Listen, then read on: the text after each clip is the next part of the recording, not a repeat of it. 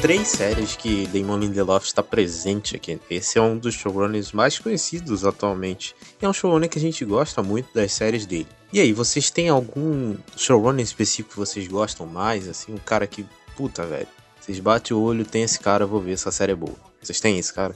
Cara, se eu vou falar pra vocês que eu nunca tinha me ligado em quem era showrunner das minhas séries favoritas e tudo mais. Eu fui começar a ver nos últimos anos, mas talvez o primeiro que eu me liguei foi o Eric é, Crypt. É Creepy? Não sei falar o sobrenome dele. Hoje ele é o showrunner, né, do da The Boys, né, da Apple, mas eu conheço ele da época de Supernatural. Tem a Shonda Rhimes de Grey's Anatomy, muito famoso, muito famosa. Mas eu nunca me liguei para isso, sabe? É, era aquela coisa que, tipo, antigamente a gente não se importava. Tipo, quando eu falo a gente, no sentido público geral, se importava quem era uhum. o diretor do filme e tudo mais, entendeu?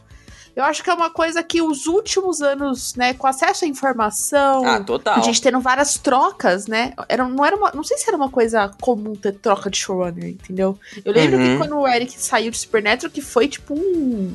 Meu Deus, o cara tá saindo. Aí eu fui descobrir o que, que era o showrunner e o que ele fazia nas séries, entendeu? É, não, assim, é, é complicado, né? Porque mesmo a gente não sabendo, a gente notava uma diferença quando a gente era mais novo e não sabia. Uhum. E, tipo, sei lá, trocava e de uma temporada para outra mudava tudo, ficava uma merda e a gente não sabia por quê, uhum. sabe?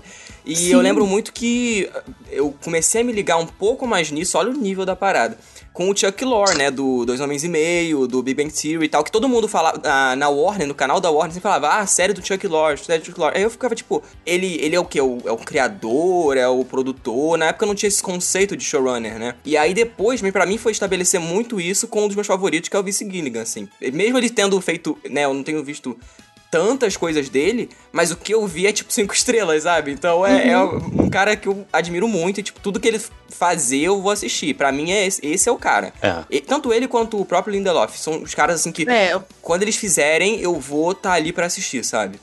É, o Lindelof já entrou na minha lista. O cara fez, sei lá, desfile de moda, eu vou estar tá assistindo.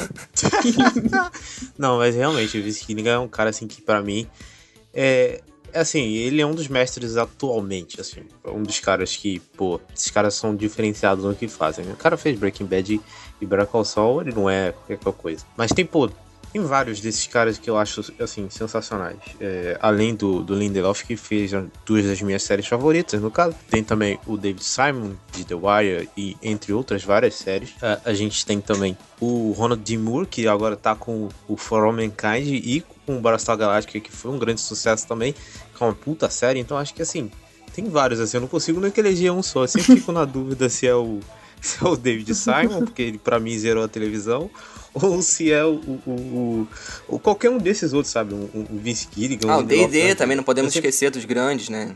Não dá. Grandes, sensacionais, assim, gênios da televisão Deus, moderna. Mas é isso, sabe? Eu nunca consigo escolher. Mas se eu fosse escolher, talvez, por qualidade de coisas feitas, ah, eu escolheria o David Simon, assim. Sério? Uau! Sério. Eu. Porque eu. É, cara, enfim. É, eu já falei sobre The Wire aqui, né? Não, não, já, não, assim. Thiago, acho que falta um pouquinho ainda, na verdade. Não, não preciso falar, então acho que já tá justificada a minha resposta, assim. Eu só preciso dar ela, assim. Não preciso ficar justificando muito, não. Aí no futuro, sabe o que a gente faz? Quando, a gente, quando eu terminar de assistir Breaking Bad, a gente assistir hum. The Wire, Thiago. Thiago, ó, Cid, a gente faz uma batalha. Batalha de. O, o cúmulo da falta de abertura. Qual é melhor? Fulano ou Beltrano? Qual é melhor? A rinha, a rinha de, de, de um corte. É, que... Não, aí a gente faz um corte e coloca no YouTube. Quem é melhor, fulano ou Beltrano? Exato, ó o clickbait pronto aí, ó. Aí põe duas setas. vai ficar incrível, vai ficar inacreditável. Bomba na Marvel. ai, ai, mas vamos pro papo principal, vamos, vamos. vamos vambora, vambora. Bora!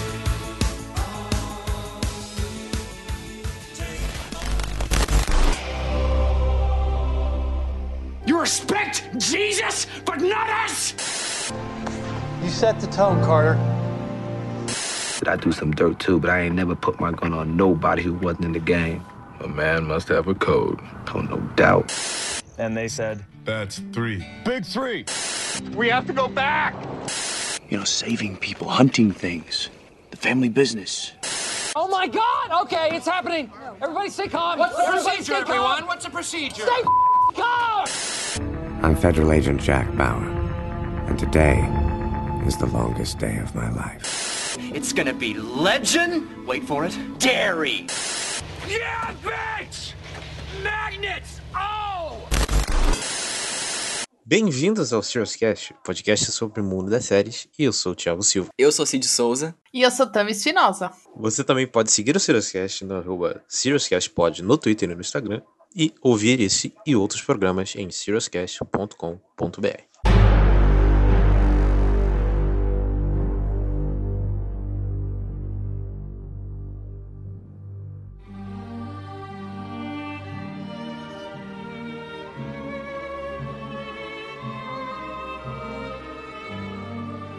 Muito bem, chegamos, né, cara? Enfim, finalmente, cara. Meu Deus do céu, não aguentava mais, sabe? Que, assim, que jornada, né?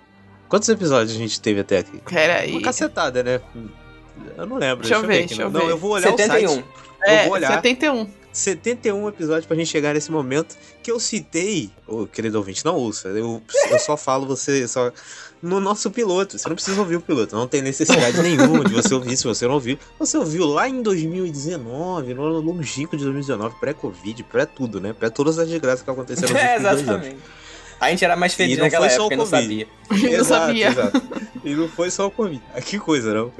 E eu citei, cara, e a gente falou, tá? E o Cid falou, ah, vou ver. Aí, tipo, o Cid falou, vou ver, tipo, papo de. Daqui a um mês ele vai ver, né? é o famoso demorou marcar do Carioca. dois É. Vou anos. marcar. É, ele demorou dois anos pra assistir. Obrigado, basicamente, né? Porque Não, não, não, para, não, história- para de ser falso. Para de ser... Eu que falei, vamos gravar. Eu que falei. Tira. Não, não, Mentira. gente. Foi você que Não, falou? vamos ser Foi sinceros. tu que falou? Eu que comecei a ver Tami? Eu primeiro. não lembro. Não. Não, não, eu sei não. que foi gravado, é, marcado no grupo do WhatsApp, mas eu não lembro se foi com a Tami ou se foi Eu com que vi primeiro, eu comigo. comecei a ver primeiro. Não, Não, não. Eu, eu assisti, eu assisti quando eu conheci o Thiago. Eu assisti os quatro primeiros episódios.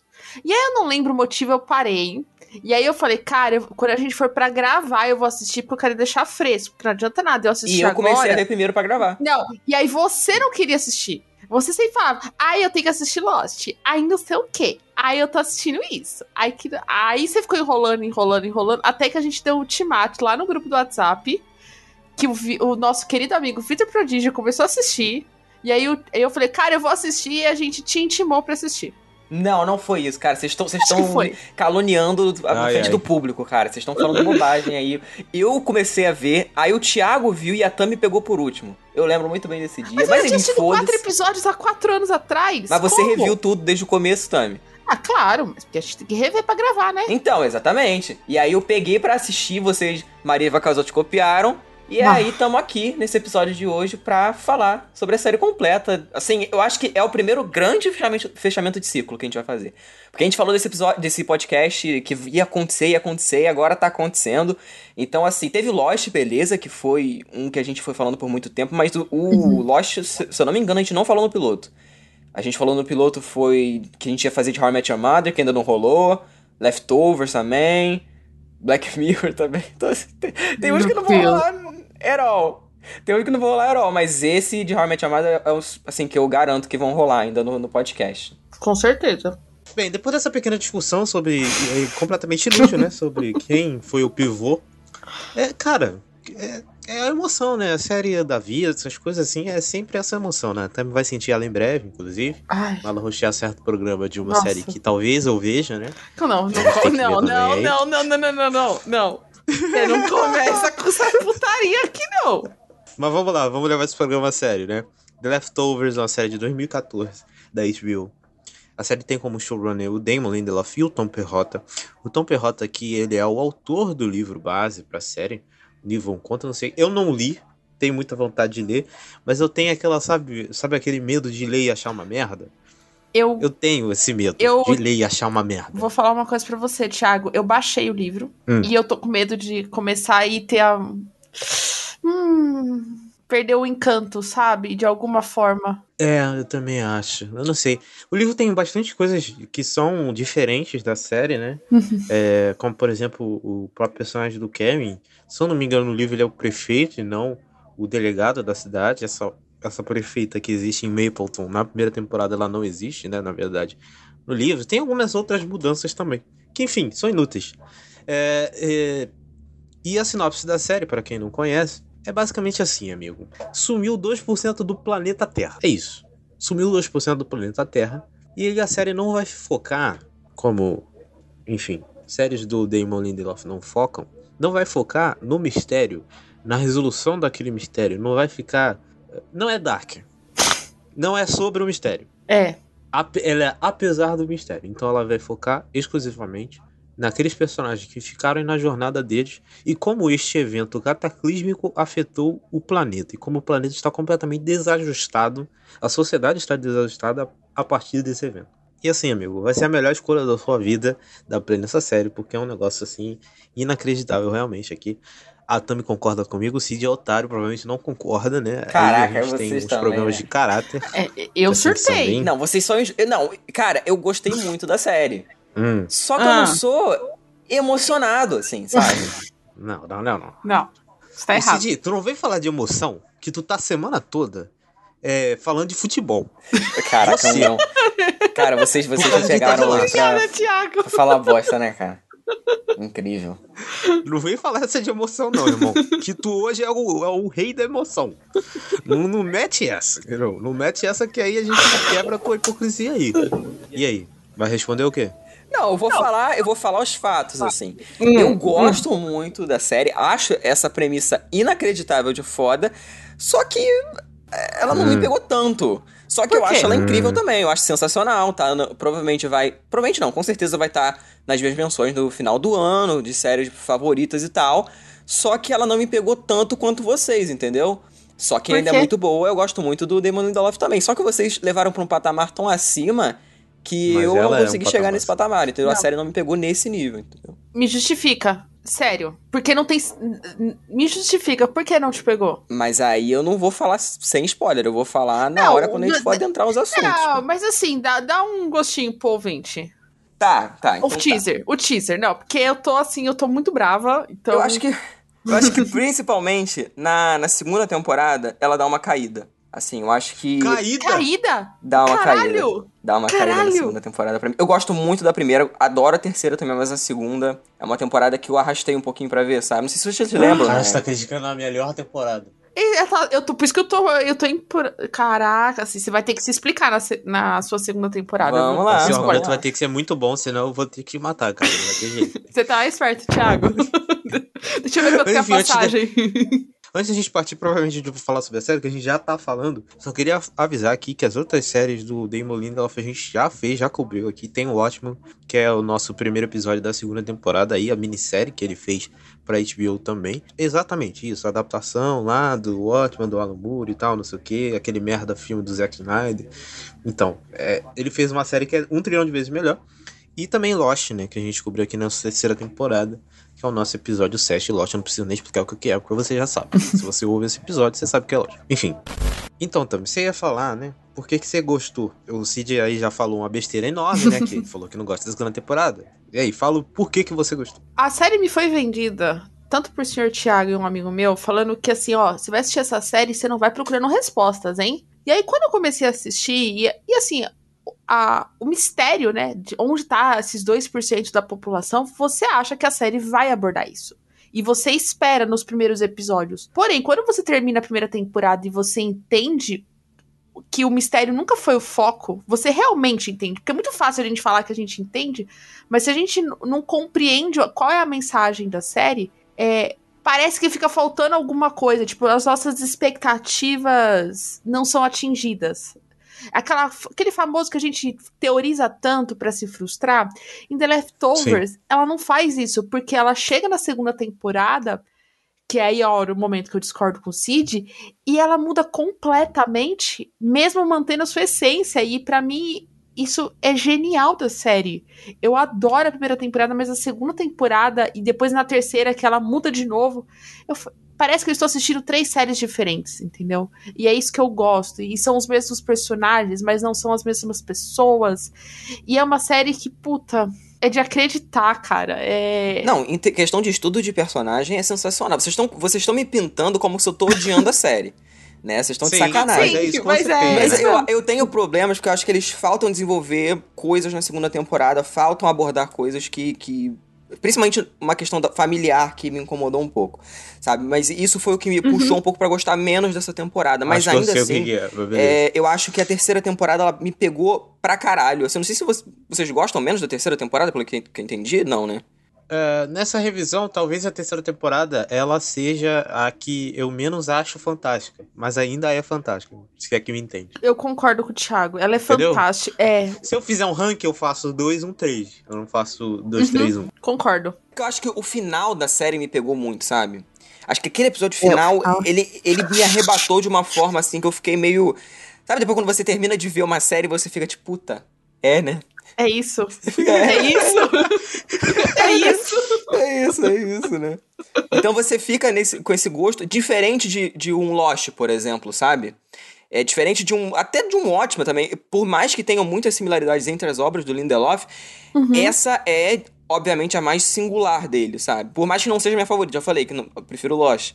Mas ainda é a obra mais singular dele. Eu acho que eu vejo muito do que ele queria fazer em outras obras e aqui ele teve a liberdade total de fazer, sabe? Exato. Então isso Concordo, é foda Cid. também. E eu acho que. Aí eu discordo. Eu amo Lost. Nossa. Sou apaixonada por Lost. Mas eu acho que o melhor trabalho dele é em The Leftovers por causa disso. Porque ele parece que ele pegou tudo que ele sempre quis fazer em Lost, né? E sem a pressão do público e tudo mais, porque a série sofre bastante com. é, na época que ia ser cancelada e tudo mais. Então ele tenta fazer uma obra meio. Cada temporada meio fechada, sabe? Uhum. Pô, você termina a segunda temporada, né? A gente tá falando sem spoilers aqui e tudo mais. Mas se acabasse ali, beleza. Estaria Sim, perfeito, entendeu? Então. As três, cara. As É, três. Eu ia até falar isso, na, na primeira Ah, temporada também eu rola acho isso, que a- cara. Primeira temporada eu ficaria com gostinho de puta, tá faltando alguma coisa. Ah, eu concordo, mas tipo, se a série fosse cancelada, é, você tinha um final Sim, ali, eu sabe? concordo, plenamente. Mas eu ainda Você um sentiria. final. Agora a segunda. É, apesar da, da terceira eu adorar e tudo mais, mas se tivesse parado na segunda, eu não. Eu não me lamentaria, entendeu? Tipo, puta, poderia ter tido, Uhum. sabe? Sim, sim, entendi. E assim, a gente fala muito de Lost, a gente vai falar muito sobre Lost aqui nesse programa também, porque é uma série que ecoa muito e eu, eu vejo muito, concordo muito com a Tami, é que é, parece que Leftovers em algumas partes é uma evolução de Lost, em alguns, algumas discussões de alguns assuntos. Ela é mais ousada, parece que ela pega um pouquinho daquela ousadia que tinha em Lost e explana mais por vários outros motivos, né? É uma série de canal premium, né? É uma série de Joe. Lost não é uma série de TV aberta, com todas as limitações que existem na TV aberta, coisas que. assuntos que a gente não pode é, ficar falando muito, sabe? E ainda assim, Lost era uma série que era muito ousada pro seu formato e pro seu meio, né? Sim. Era sempre aquele lance de olhar também, além da série, olhar o meio que ela é feita. E- Porque uma análise sem olhar o meio, ela sempre, ela, ela sempre é uma análise rasa, né? Vamos falar a verdade. Sim. O final de Lost é um final muito polêmico. É um final que, pô, cara, até hoje tem nego reclamando, sabe? Sim. Alguns com razão, com seus argumentos, alguns argumentos, particularmente, eu acho uma burrice sem tamanho, né? Ah, tava todos mortos. Já falei sobre isso, não precisa falar de novo. Uhum. E existe, eu vejo muito, hoje em dia, no público em geral, principalmente é, nesse público mais jovem, e aí a culpa é sua, Netflix, me desculpa aí, se um dia que você quiser patrocinar esse programa, é uma obsessão doentia por explicar tudo. E assim, é um negócio assim que me irrita de uma forma tremenda. E é por isso que eu gosto tanto dessas, dessa e várias outras séries que não ficam preocupadas em ficar explicando tudo certinho 100% do tempo, sabe? Eu não sei vocês, mas eu vejo muito essa série, é, ela parece de ser um, ela vai de contramão ao o que atualmente tá em voga, sabe? Que é esse lance de ficar explicando tudo nos últimos detalhes e teorias sobre 400 mil coisas, e se não falar por que que o, o personagem X peidou, já ficam putos já, já é uma merda.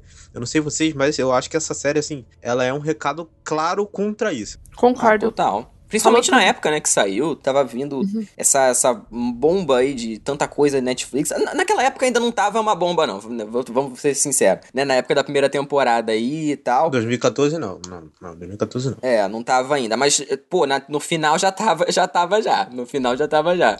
Então a gente conseguiu pegar ainda um pouco essa rebarba aí. Eu acho que principalmente a gente falando sobre isso. é, a gente já prepara o ouvinte que não viu a série, porque assim, realmente é uma parada que se você for com essa sina de, meu Deus, a gente tem que saber, você vai se frustrar, tipo, Vai mesmo. muito, muito, muito, muito. E assim, não é tipo, ah, nossa, é- eles não vão falar nada, nada sobre o mistério. Eles falam, sabe? Mas é o que eu disse, não é o foco, é só pano de fundo, é só easter egg, é só construção de universo, sabe? Essas coisas assim. O É, foco geral é outro. exatamente. Concordo. E aí, como é uma série realmente focada 100% no desenvolvimento dos seus personagens, é, não tem muito como ficar falando aqui sem spoilers, cara. Eu realmente não consigo ficar falando. Dá vontade de falar sobre a trama inteira. Então a gente vai partir logo pras notas. Vamos partir pras notas. 0 a 5 estrelas, começando por Cid, que eu quero ver a polêmica logo. É. Ô, filha da puta, que ele co- a, tradição é a Tami, né, cara? É um arrombado, né? Ah, então, vamos lá, cara. Então, como é que eu vou, como é que eu vou começar a falar sobre essa série sem at- atiçar a onça, né? Mas, Você tem- sabe, você sabe que dependendo do que tu falar, você pode ser expulso do podcast, né? Só queria dizer isso. Não, mas eu vou, ó, eu vou falar, não, vou falar. Tirando as brincadeiras, é, eu adorei a série. Eu já tava com todo esse hype de, pô, anos de podcast, desde, na verdade, desde antes do podcast, o Thiago já falava dessa série. Então, eu já queria ver, já tava afim de ver e tal, só tava esperando a hora realmente de a gente sentar pra gravar e acabou que rolou e foi uma maratona, assim. Não, na verdade, não foi uma maratona no sentido literal, mas eu assisti, pô, basicamente isso e poucas outras séries. Vocês podem ver lá no Séries da Semana, no, tanto no Twitter quanto no Instagram que a gente posta, eu tava vendo isso e, tipo, mais duas séries, sabe? Então foi bem intenso. E, e realmente, a segunda temporada eu sinto falta de um des- desenvolvimento familiar que me deixou um pouco desapegado com aqueles personagens. E como ele é uma série muito calcada nos personagens, acabei que eu fiquei meio desinteressado em alguns momentos, sabe? Principalmente na, na meiuca da temporada. No final, na- pô, tem aquele episódio que é sensacional, que é o International Assassin, que esse aí, puta, não tem como você, se você não gostar desse episódio, sinto muito, sabe? Mas ali que ele me pegou de volta, porque eu acho que, principalmente, é porque eu não, é porque eu não quero falar. Enfim, principalmente pelo que eles nos apresentam no começo da temporada, ela ficou devendo um pouco nisso pra mim. Mas a primeira temporada é excelente, a terceira pra mim é, principalmente por conta do final, foi uma coisa que realmente me arrebatou, sabe? Me pegou muito as, os questionamentos que eles botam desde o começo até a finalização da temporada, certas resoluções de arcos, tudo muito foda. Então, assim, é, sendo sincero comigo mesmo, com o Thiago e com a Tami também, porque acho que não seria justo eu falar, ah, 5 só pra entrar no panteão, sabe? Então eu dou um 4,5. 4,5 de 5, assim. É uma baita série, recomendo pra todo mundo. Adoro Lindelof, adoro os atores. A trama da série é sensacional, mas tem uma coisa aí que me deixou, né, preferindo outras séries dele do que... Na verdade, eu prefiro mais Lost mesmo. né? É, O Watchmen é muito boa, mas não chega no nível, nem perto do nível de Leftovers, assim. Pra mim é uma coisa bem distanciada. Então, é muito boa mesmo, tá? Não é porque o Tami e o Thiago, a Tami e o Thiago vão dar 5, isso é óbvio, mas eu dei o 4,5, assim, mas é por, justamente por conta disso que eu falei. Que eu fiquei um pouco desinteressado na segunda temporada, mas depois já me pegou de volta. E é uma baita série, realmente. Eu adorei. E valeu todos esses anos de expectativa, sabe? Canalha mil vezes, assim. Né? Nossa, imagina, se- imagina na segunda temporada, quando a gente vai falar com spoilers, que aí a gente vai Nossa, debater. eu já tô puto, cara. Já tô, já tô Caraca, bolado. cara, vocês são os canalhas, né, cara? Não, não, não, eu já Vocês são os canalhas, cara. Que raiva. Vai, Tabi, fala sua nota aí, por favor. Ó, já, eu não vou nem fazer mistério porque não tem sentido, né? É Ah, não 5, precisa também. 5, 5 mil vezes 5, porque eu, eu conheci os meninos, né? 2000, o quê? 2017 que a gente se conheceu, 2018? Então, eu 18. ouço o Thiago falar de The Leftovers desde 2018. Só que eu já tinha alguns amigos que já tinham assistido falando. Então, sabe aquela série que, puta, eu sei que quando eu der play eu vou gostar? E aí, quando eu assisti pela primeira vez, eu não sei se era vibe, porque tava na correria. Eu falei, puta, depois deixa pra outro momento. E eu acho que foi o momento exato de eu assistir a série, sabe? Porque, igual o Cid falou, né? Foi uma maratona que a gente meio que só viu isso, né? Então eu pude literalmente mergulhar nesse universo, eu mergulhei nessa história. Você se pega desde o primeiro episódio vendido pela trama, pelos personagens, pela aquela dor. Eu acho que mo momento pós-pandemia ainda pega bastante, né? Porque é uma coisa que vai mudar muito a dinâmica, né? Então a gente meio que começa a se correlacionar com o que tá acontecendo. É, não tem um personagem na série que você fala, nossa, que personagem avulso, que, que história avulsa. Uh, muito pelo contrário, são poucos personagens e eles são muito bem apresentados. Você pega. Tem momento que você odeia, depois você tem momento que você ama. É, é uma entrega constante, assim, são atuações incríveis. Puta, já eu quero. Eu, eu até tuitei durante a minha maratona de The Leftovers que eu queria fazer uma lista só de episódios favoritos de The Leftovers, porque tem episódio na primeira temporada que é incrível, tem episódio na segunda temporada que é incrível, tem episódio na terceira que é incrível. A trilha sonora da série me pegou ainda mais. Eu tô ouvindo todos os dias, tipo, chego em casa. Max Rich é maravilhoso. É, é, é muito incrível como ela consegue nos transportar para essa história e a gente esqueceu o mistério principal. Porque a gente esquece. Tem momento que você não tá ligando, né? Sim. Pro que tá acontecendo. E eu acho que. E a isso... série fica te lembrando, direto. Exatamente. É, tá sempre ali, né? Tipo uma luzinha. Ó, a série é sobre 2% isso. 2% do planeta sumiu. Sumiu, tá, ela querida? Te lembra. ela fica lembrando, exato. E assim, foi. Eu terminei a série aos prantos. É, eu, mas eram uns prantos assim de felicidade, tipo de choque. E já entrou no meu top 10. Certeza, vou atualizar no site. É, eu recomendo demais. Eu quero falar muito mais coisas, mas eu tô tentando não dar spoiler. É foda. Mas, sei lá, vi, tem dois personagens das séries que viraram meus dois. Uns, tipo, na lista de personagens favoritos da vida, entendeu? Que a Nora e o Kevin já entraram dentro do meu coração e eu vou levar esses personagens pro resto da minha vida, entendeu? Tipo, então, The Leftovers é incrível. 555 e. Eu tô emocionada de falar sobre o programa. Só queria dizer isso. É isso. É... Enfim, a minha nota, cara, não preciso falar, né? É 5,5, porque é o e-mail do Cid. Aí a gente crava com 15, né? Aí a gente divide por 3. Exato. Aí fica aí nota 5 de média, a gente coloca é um no filho da puta, né, cara? Eu também, eu concordo, meu Thiago? É um canalha. Assim, eu não precisa, não precisa, entendeu? Não precisa. E, cara, falando sério, minha opinião sobre essa série ela tá diluída nos 71 episódios desse podcast. Uhum. Alguns eu não falei, né? Mas na maioria desses episódios eu tô citando ela. Porque é uma série que realmente é daquelas que. Formação de fã de série, né? Pra mim, no caso, né? Eu comecei a ver ela. Ela, ela tava na segunda temporada. E aí eu, tipo, devorei a primeira temporada. Eu, nossa, que coisa inacreditável. E aí eu vi a segunda temporada eu falei, puta que pariu, meu Deus do céu, alguém me, sei lá. Eu fiquei, eu só, eu fiquei realmente, eu fiquei sem palavras quando eu vi a segunda temporada. Porque foi um momento da minha vida que eu tava começando a entrar mais nessas, nesse mundo. Eu tinha visto Breaking Bad, tinha visto outras séries. E essa foi, cara, por isso que até hoje ela é meu top. Foi a série, tirando, eh, depois de Breaking Bad, foi a série que eu olhei e falei, puta, eu gosto desse negócio, velho. Essa porra, esse negócio de televisão aqui é um negócio diferenciado. O que, que os caras fazem aqui é, é coisa de maluco. E aí eu vi a terceira temporada ao vivo, foi um tormento, assim, tipo, esperar semanalmente, domingo a domingo foi, foi uma loucura, foram seis semanas de, de angústia e de sofrimento e de choro, né, porque te dava nove horas da noite, era o choro, aí era, depois de dava dez horas, era o sofrimento de esperar até o próximo domingo.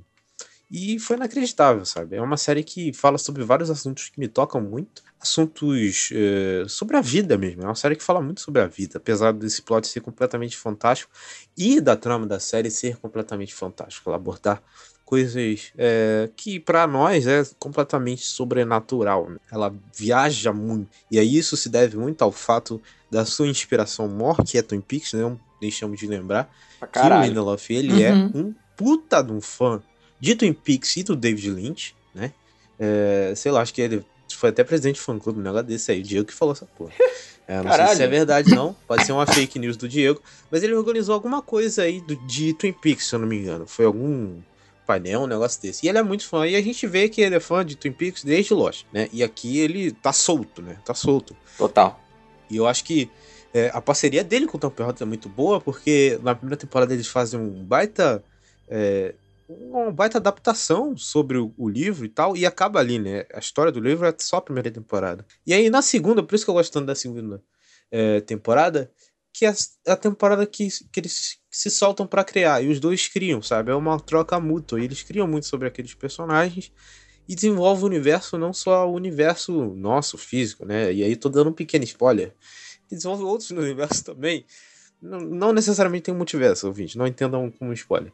É, mas ele desenvolve outras, outras nuances daquele próprio universo que são, assim, sensacionais. E, cara, não tem como não dar 5, sabe? É um negócio que para mim é outro patamar, é isso.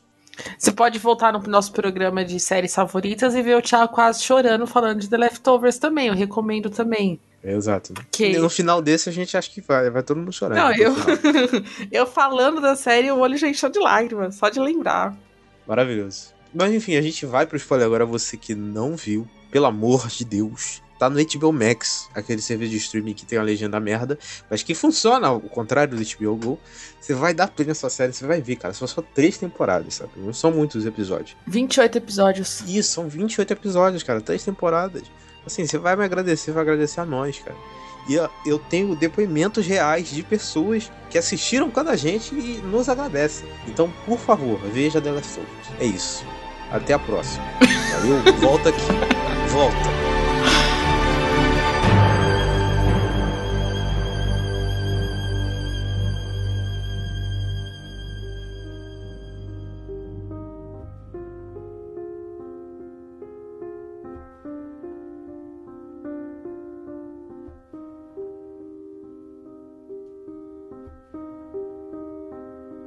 Bom, como eu disse, agora vamos entrar em 100% de spoilers. Agora vamos falar sobre a trama de The Leftovers. Começando, obviamente, pela primeira temporada, uma temporada é, de muito conhecimento, né? Muita descoberta, porque a primeira cena é justamente a sinopse, né? É o, o, a partida repentina, como é chamada na série. E, cara, essa cena já começa assim incrível. Eu acho essa cena, para mim, sensacional. Porque ela começa ali com, com, com a mulher que aparece depois. Ela depois aparece na segunda e na terceira, na terceira temporada. Sim, ela, ela aparece. Ela é sempre recorrente, né? Ela sempre tem a sua participação. Que tá ali com seu filho na lavanderia, o moleque chorando, um choro desgraçado, né? Porque a mixagem tá ali brilhando, né? Porque eles jogam o choro do moleque nas alturas. E a primeiro som, você já toma um susto. O moleque chorando e tal, não sei o que. E do nada, né? Ela entra no carro do nada, o moleque some e todo mundo fica desesperado. E aí já corta pra três anos depois que é onde começa a série. Né? A série se passa três anos após a partida repentina, né? E, pô, cara, esse piloto para mim é um dos melhores pilotos, sabe? Eu citei no. Acho que no programa de melhores episódios, ou foi. Não, ou acho foi numa abertura que a gente falou piloto. sobre pilotos. Foi numa abertura que a gente falou sobre pilotos, né? É. Eu, eu, citei esse piloto. Porque esse é um. Cara, aquele, é o famoso piloto perfeito. Ele entrega o plot inicial, ele apresenta os personagens que vão ser chave e ele faz isso de uma forma super dinâmica para entregar um. para deixar você instigado para ver o resto da temporada, né? É, para mim é isso, sabe? E é fantástico. Assim. O, o que eu gosto desse piloto é que ele não trata a gente como. Olha, eu tô escondendo uma informação para você, para você ficar curioso. Não, muito pelo contrário é que desde o piloto, desde a primeira cena, depois que o menino ah, o bebê desaparece, é assim, olha, eu não vou, não é o foco. E eu acho muito louco passar os três anos depois e meio que as coisas aparentemente estarem normais, né? Eu, eu acho que isso que vende, porque você fala, cara, como assim sumiu uma, uma criança?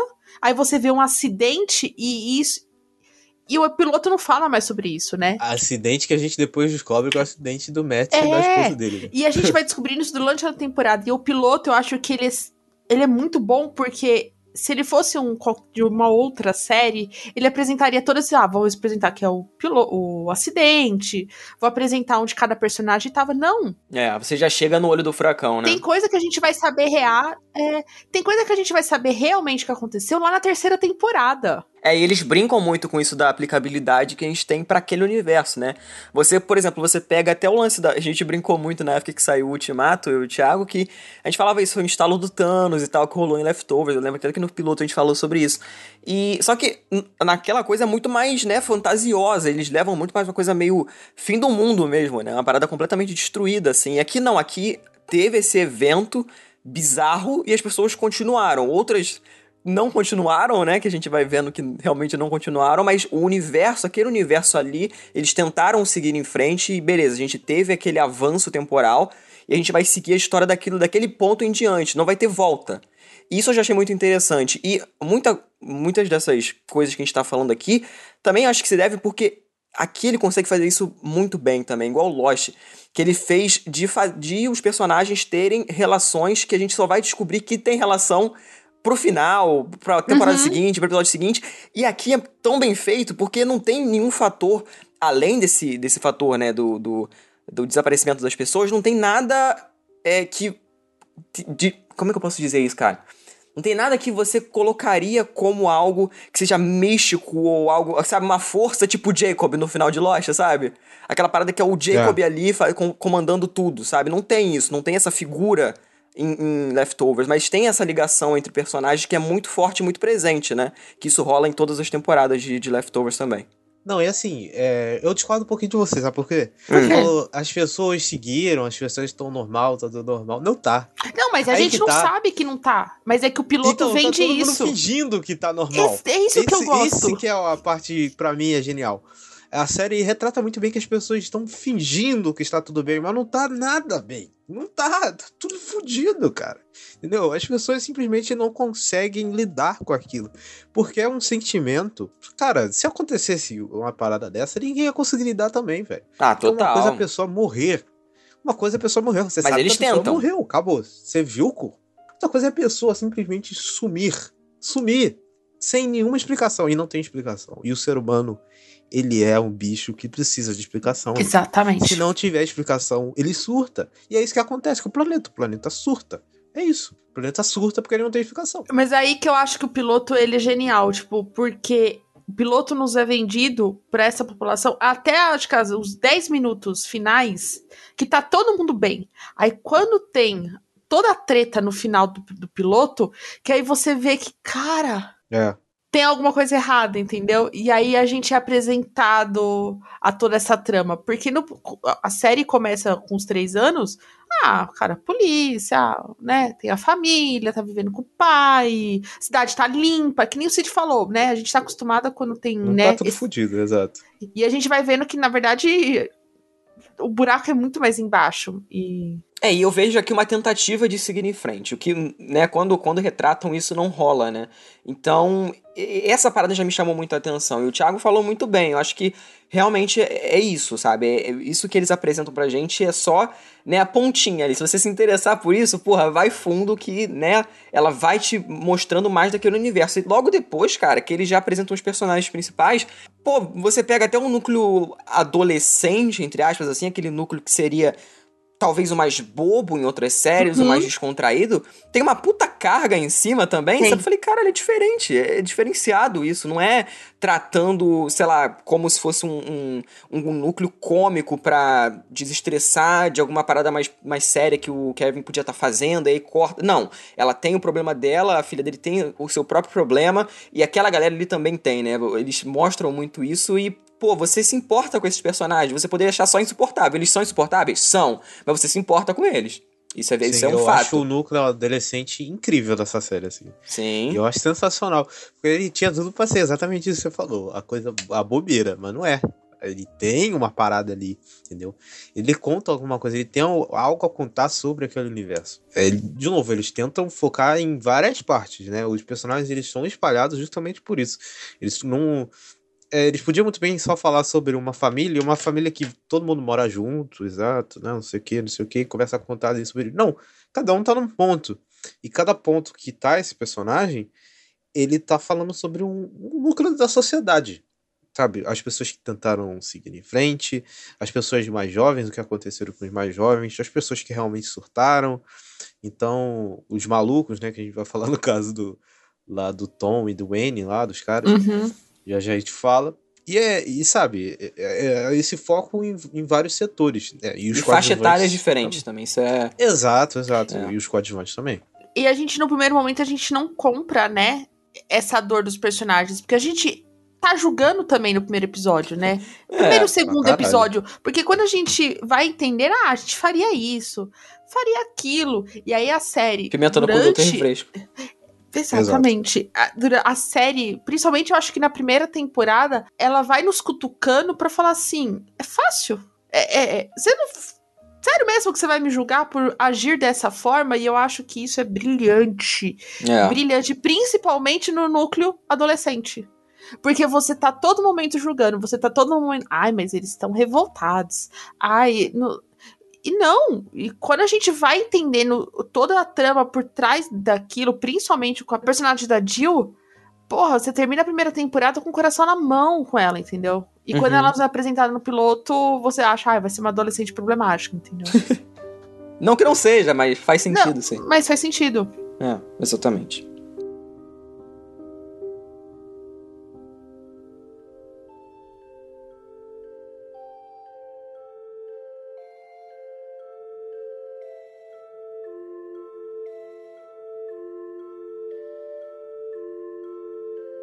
E aproveitando que a gente tá falando aqui sobre esse mundo completamente zoado, é, a gente pode focar em um desses núcleos, né? Que é o núcleo do Tom.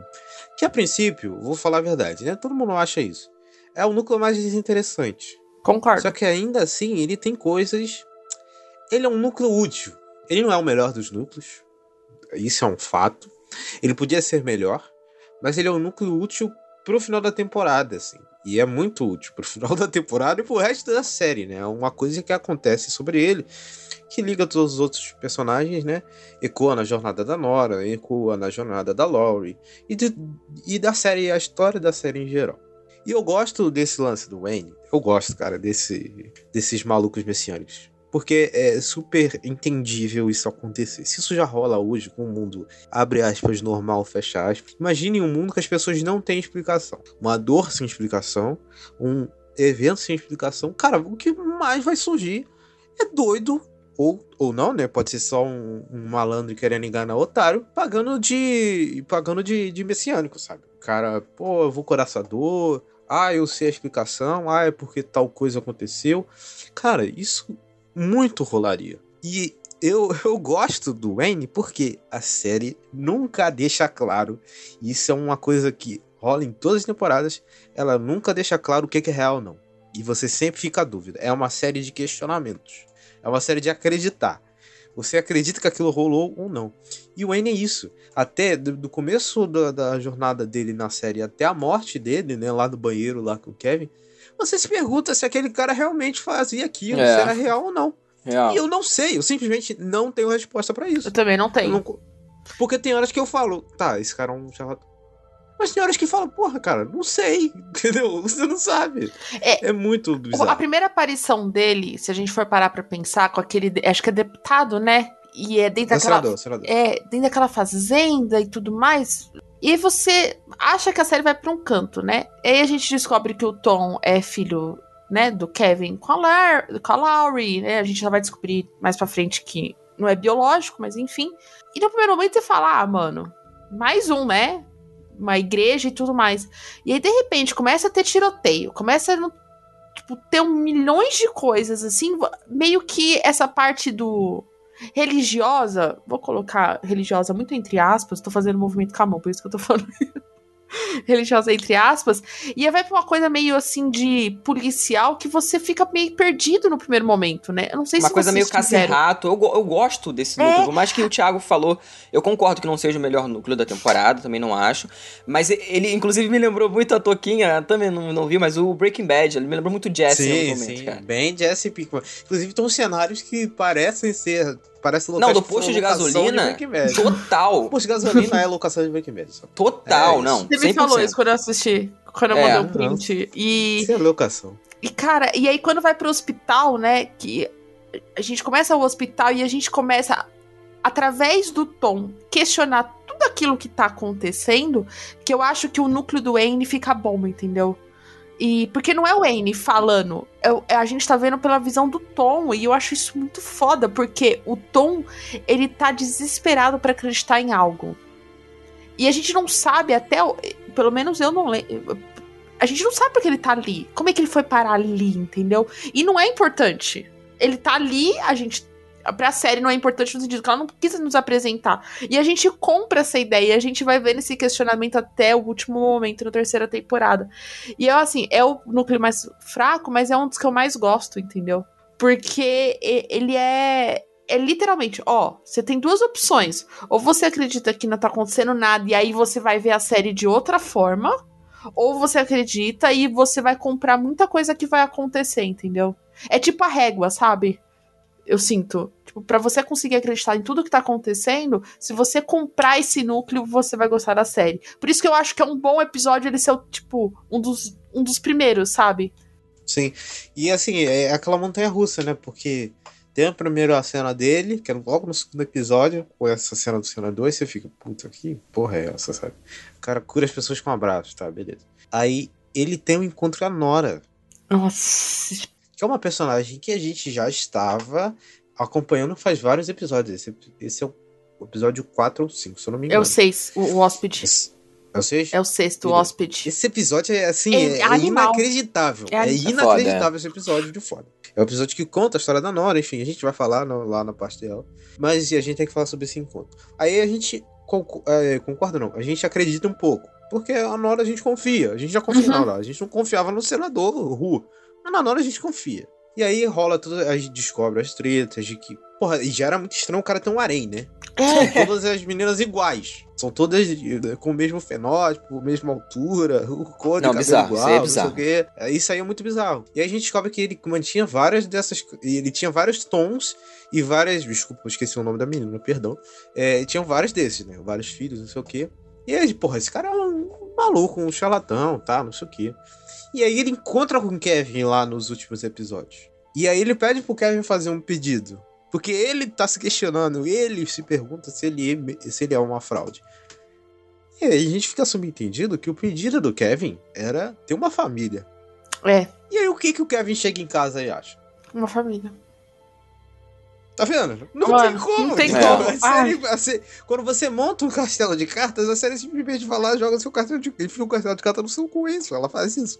Não tem como, entendeu? E aí, por isso que eu fico sempre nessa dúvida. É uma dúvida cruel. Que é maravilhoso. É, isso que eu ia mim falar. É maravilhoso. Eu acho que assim, é, esse lance da Christine, né? Lembra o nome da Cristine, menina? Joguei isso, aqui no bota. Google. Obrigado. É, eu acho que é a parte mais.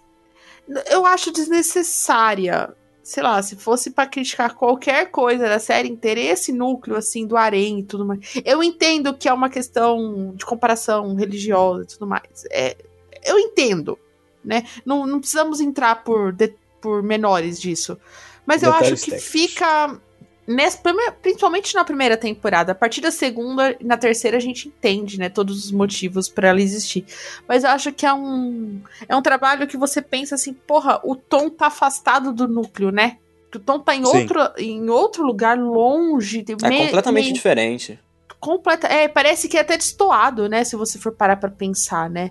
É, Tirando o episódio da Nora em Nova York, é bem deslocadão, é. é, bem verdade. deslocadão, É. mas aí a gente tem- precisa entender esse núcleo pra gente conhecer a Lily e tudo mais.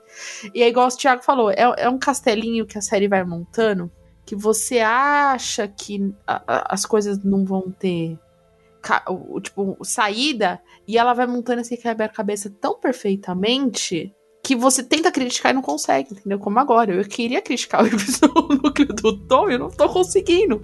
Porque tem sentido, entendeu? Uhum. É.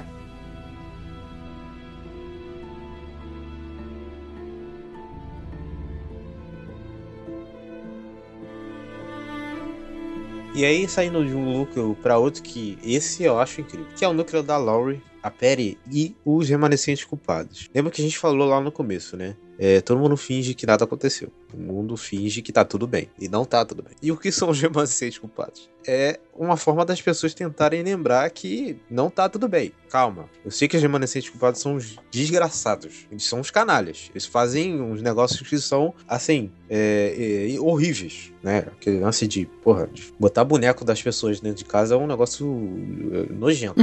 Mas é, é um puta embate na série isso. E eu acho uma puta sacada de ter essa seita de pessoas que se recusa a esquecer e mover. E, e, e- mover, não, como Seguir é em que frente. é? Seguir em frente, sabe? Os caras não, não conseguem, eles se recusam a fazer isso. Porque o mundo tentou fazer isso E é um fingimento, o mundo tá com um cinismo. Né? A gente vê que o universo, nesse universo, o mundo é cínico, as coisas. E esse embate entre os remanescentes e, e a sociedade, eu acho muito bom. Aquele episódio lá da morte da Perry, que ela tem a conversa com o Kevin, porra, aquilo ali é, é genial. Aquilo ali é genial. Esse é sacanagem, esse episódio é sacanagem. Cara, então, desde o começo, pra mim, eu, ta- eu fiquei, tipo, é isso mesmo que eu tô entendendo? Os caras tão, não, não querem seguir em frente? Eu fiquei realmente muito, muito confuso desde o início com o que, o que exatamente era o propósito deles. Depois, quando eles vão explicando pra gente, vão apresentando pra gente pessoas que ganham destaque dentro da série e que fazem parte dessa galera, eu falei, puta, eles são os filhos da puta, beleza. Mas eu, te- sabe, eu fico curioso pra saber o que que eles, né, o que que rola por trás daquela galera, quem que tá por trás disso tudo, sabe? Se tinha alguma coisa maior. No começo eu achei, será que tem alguma coisa maior por trás dele, sabe? Na verdade, não, na verdade era aquilo ali mesmo que a gente tá ligado. E, e eles conseguem fazer isso. E eu consegui ficar investido neles. E o Thiago falou muito bem: eles são os filhos da puta do caralho em vários momentos. Mas eles têm. Assim, se fosse é, uma coisa talvez mais pacífica. Não, pacífica não, mas talvez mais. Menos filha da puta, vou deixar assim pra ser mais claro, né? No, no- sem rodeio. Se fosse menos filha da puta, eu estaria do lado deles, pela verdade. Porque faz muito sentido. E menos deram- destrutivo, né? É um, é um negócio muito destrutivo, sabe? Cara, eu acho, eu acho que sim e não. Porque assim, você pega, e isso é o fato, você tenta seguir em frente esquecendo o que aconteceu no passado, dá ruim. Então assim, você olhar pra trás e ver aquilo ali e seguir em frente, eu acho que é o melhor caminho. Então eu acho que isso que é o- a parada que faltou ali nesse grupo em específico. Olhar pra trás e não ficar só atrás. Entendeu? Olhar pra trás e seguir em frente. É o que aquilo É, ali é o eles que só faltou. tentavam lembrar. É, eles Exatamente. ficavam, é, nós somos memórias vivas. E eles só eram memórias, sabe? Eles não, Exatamente. eles não tinham uma solução para aquele problema. Eles só lembravam do problema. Exato. Então, eu vou falar um negócio pra vocês. É, Ah. Eu tinha a mesma visão que vocês. Não que eu discorde da visão de vocês, mas acho que a, a série ela é genial. Pronto, eu acho que eu vou falar essa palavra mil vezes aqui nesse episódio. ela é genial porque quando ela nos é apresentado, né, os remanescentes, a gente primeiro a gente tem a gente tem empatia, né? Eles são vendidos empatia, tipo, puta, né? Pessoas que sofreram muito e tudo mais. Só que aí quando a gente vai descobrindo como é o método deles, que é o método, além de se autodestruir, ele quer destruir ao próximo, não importa se a pessoa está Sim. dentro da organização ou não. Eu vou colocar uma organização, né? Nesse Seita, culto. é uma seita. É, uma seita e tudo mais. A primeira coisa que eu falei, eu juro, eu não lembro pra quem eu mandei esse áudio. Eu falei, nossa, esse povo tá precisando, sabe do quê? De uma terapia e terapeuta. E quem é o personagem principal que nos é apresentado a porra da série? É Terapeuta. através da terapeuta que larga tudo por uma perda que a gente não sabe ainda o que é, né? Porque a gente acha que ela perdeu alguém da família, mas depois a gente descobre que não, depois a gente acha que, né? A gente só vai ter essa confirmação lá na terceira temporada, porque ela só diz, através dela, Não, não, entendeu? confirmação e é não, isso. porra. Tem a cena no, no final do, da, da primeira temporada. Não, ultrassom. então, mas a gente vê exatamente o porquê ela. Porque ela não quer o filho. ah, ela, ela fala, ela, Ela só fala. verbaliza, né? Mas Ela a gente já sabia o que, que verbaliza. era. Exato, exato. A gente entende o que, que é, mas a, a- a gente vai entender todos os pormenores desse É, lá pra luto que ela tá sentindo de uma. É, É. Só lá pra frente, porque a gente vai entender que a relação já não era boa antes, que ela já tinha um problema com o pai do Tom, o biológico, que ela tava fugindo. Tipo, tem toda uma situação. E é aí que a série me fez, tipo, ter um amor e ódio por eles. Porque eu falo, caralho, mano, eu faço terapia. E, ele, e a pessoa que faz a terapia, ela foi pra lá. E aí a gente começa a questionar. E aí toda a primeira temporada, ela, através, né, da, da Lauren e, dessa, e da Pat, é, esses dois lados de a gente ver a, a Lauren querendo sair e a Pat, né, incisiva. E aí quando você acha que vai ter um sopro de vida, não tem o sopro de vida, entendeu? A famosa cena do isqueiro, entendeu? Porra, aquilo me destruiu. Que eu tive que parar de assistir, porque eu falei, caralho, essa seita ela é tão autodestrutiva que ela tá me autodestruindo, entendeu? Assistindo. E eu acho que isso a, a série nos faz questionar, porque a gente tem o núcleo da, da, da Nora de dor, de vou em frente, porque senão eu vou surtar e, e ela tá surtando, mas ela, né, ela, ela tá olhando pra frente, ela tá indo. O Kevin perdido nas suas loucuras, o Tom perdido, né, nas suas outras loucuras, mas eu acho que esse núcleo é talvez um dos mais bem trabalhados dentro da série. Não é, 100%. Porque a gente entende o que tá acontecendo, não concorda e, a- e a gente vai sentindo essa dor deles, né? Na hora que, né, tem um episódio que a pessoa morre e ela escolhe morrer pra isso. Não, aquele episódio, assim, horroroso que eu tô falando, A Gladys. assim, de ver, né? Bizarro. A gente voltando no piloto, eles apanhando É. por dizer não fale. E, eu, e o mais legal é que é tão foda o elenco que eles não falam. É, não. Toda emoção é escrita. Como e é que você vai quando fazer? fala, E quando né, fala é outro. a Anne faz uma putaria, né, nessa cena. Porque a É, mulher, eu fico- assim, ela é incrível. Assim, é, ela brincou como. é, Principalmente na segunda temporada lá, a Perry Fantasminha, assim, vamos falar, mas a Perry Fantasminha é porra puta merda, cara. É muito bom. E aí, a- além da, da Laurie que a gente é apresentado, a gente tem o personagem da Maggie, né? Que a gente já conhece a atriz, né? Liv Tyler e tudo mais. Era talvez a atriz que eu mais conhecia da série. E aí você vai. Você tem dó dela, né? No primeiro momento. Porque é uma perseguição tão ferrenha, né? Da Laurie e, e desse núcleo. Que quando ela aceita entrar, você fica, meu Deus, o que, que tá acontecendo e tudo mais. E pra na segunda temporada ter, tipo, todo aquele plot twist, você fica, meu Deus! Sim. É, é, é fan- fantástico. É uma seita, tipo, muito perturbadora. Eu tenho muito. eu- me deu medo, sabe? É, eu fiquei, até, eu fiquei até meio com medo de falar, porque vai que ofende alguém, né, cara? Mas enfim, é uma, Exato. é uma, para- é uma aí, parada assim porra. que realmente você fica pensativo, sabe? Eu acho que eles é, conseguem fazer isso em vários momentos. Na verdade, nas três temporadas tem coisas que me fi- fizeram ficar pensando assim para além da série, sabe? Para além de um produto audiovisual, assim. Eu fiquei pensando sobre a vida mesmo. E esse, esse, esse núcleo específico da primeira temporada, eu acho que é o que mais ficou comigo, porque eu falei, cara, a gente. Eu julgo muito, assim, dentro do- do- dos produtos que eu assisto de cultura pop e tal. Qualquer coisa que eu consumo, né? A gente julga aquele personagem instintivamente, né? A gente não quer nem fazer isso, mas a gente julga aquele personagem, aquela atitude que, que ele fez. E, tipo, desse eu fico, caralho, cara, e se eu tivesse no lugar? Sabe? Eu fiquei me colocando muito. E isso a série toda, sabe? Depois, na segunda, me coloquei em outras situações. Na terceira também me coloquei em outras. E nessa primeira foi aqui que eu me coloquei. Eu falei, cara, o que, que eu ia fazer? Sabe? Eu não sei se vocês ficaram com essa sensação, sabe? Eu ficava assim, puta.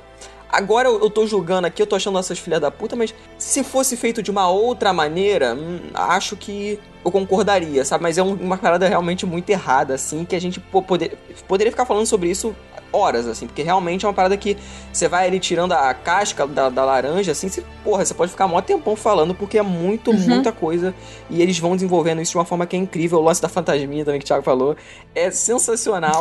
Pô, a versatilidade dessa atriz, assim, cê- tá de sacanagem. Na terceira temporada também, quando ela aparece de novo, falo, ah, mano. Tá acab... Quando eu falei tá acabando, né, cara? Puta que pariu. Aí você fica lembrando da série como Ai, um ai, todo, ai, assim, ai, você fala, puta, valeu a pena, né? Ah, é, muito bom. Muito bom. Grande núcleo.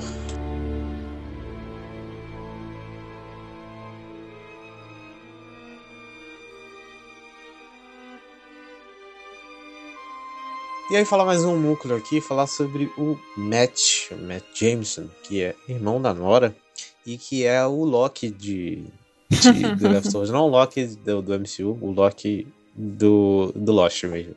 Só que é uma versão mais otária e mais crente do, do Loki, né? Diga-se de E passagem. Você acha otária? Muito, porra, o Matt é muito otário. Nossa, real.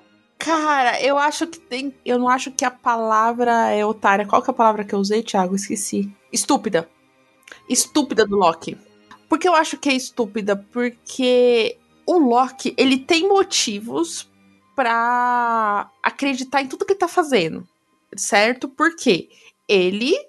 Ele não andava, chegou na ilha e ele começou a andar. Então ele se torna uma pessoa crente. O Matt, ele só vai ter o vislumbre de algo acontecendo na segunda temporada. Até aquele momento, ele só tem fé, entendeu? Então a primeira temporada do Matt é uma pessoa estúpida. Até ele acredita nos sinais divinos e tudo mais, mas ele perde de novo, entendeu? Que é o episódio dele. Ele não consegue comprar a igreja, ele vai perdendo, ele perde, perde, perde, perde e a fé não continua. Por isso que eu acho que é mais estúpido, entendeu? Do que crente. Ó, eu discordo, sabe por quê? É, A gente tem que. Análise de contexto. O mundo está completamente perdido porque não tem resposta. Já falei isso cinco vezes nesse programa. e o Matt, ele acha na fé uma resposta. Então, por isso que ele é uma versão. Por isso que ele tem tanta fé naquilo. Entendi. E, e, e o background do Matt, ele foi curado de uma doença. Então ele já tem essa razão que o Loki tem, no caso, que é voltar a andar. No caso do Matt, ele tinha uma doença que era mortal,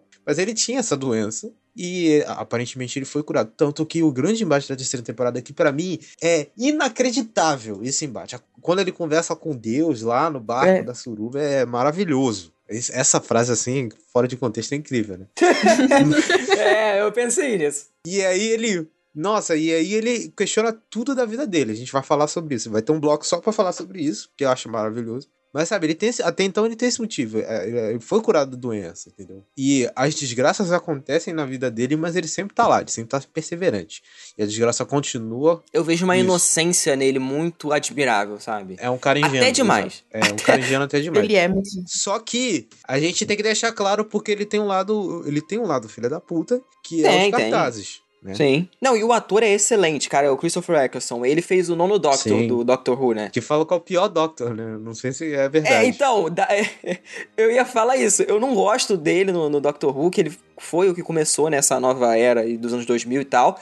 É, acho muito fraca. Mas, é, inclusive, eu nem me- quando ele tava tão diferente, né, no, no Leftovers e no Doctor Who, que eu nem, nem me liguei. Depois que eu fiquei, ah, falei, caralho, óbvio. E, e ele tá tão diferente, sabe? A, a mudança de atuação, tudo. Cara, é um personagem, assim, completamente diferente. Eu já vi outras coisas dele também. E aqui, cara, ele passa completamente esse papel de bobo, sabe? Essa coisa assim que ele quer ajudar o próximo. Aquele, mais na segunda temporada, que aí eu realmente fico muito puto. Mas na primeira temporada tem umas cenas que eu fico, cara, tadinho, né? Cara, ele vai querer ajudar e só se fode. Você fica com dó, né? É, você fica com dó, exatamente. Ele lá na terceira temporada, ele vai ser um filho da puta no final da segunda. Só que a primeira temporada, vo- você. A gente tem, né, essa coisa.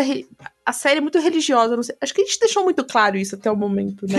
Mas é bom reforçar. É uma série muito religiosa. E, e ela tem várias facetas, né, da fé. Então a gente tem a fé dos remanescentes, né? No sentido de auto se punir, por isso que eles usam, né?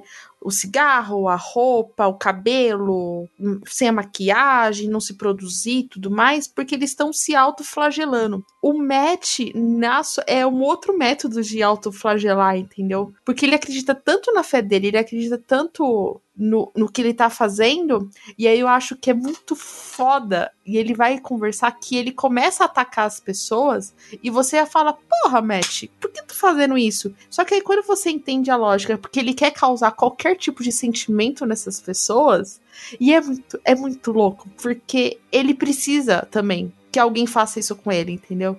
Porque ele Total. também tá desacreditado. E, e é uma dualidade muito louca. E, e ninguém faz com ele, né? Não, ele é um coitado. Ele é um coitado. Então é meio que, às vezes eu, eu percebo em algum- alguns momentos é pedido, principalmente na primeira temporada, é um pedido de socorro, entendeu?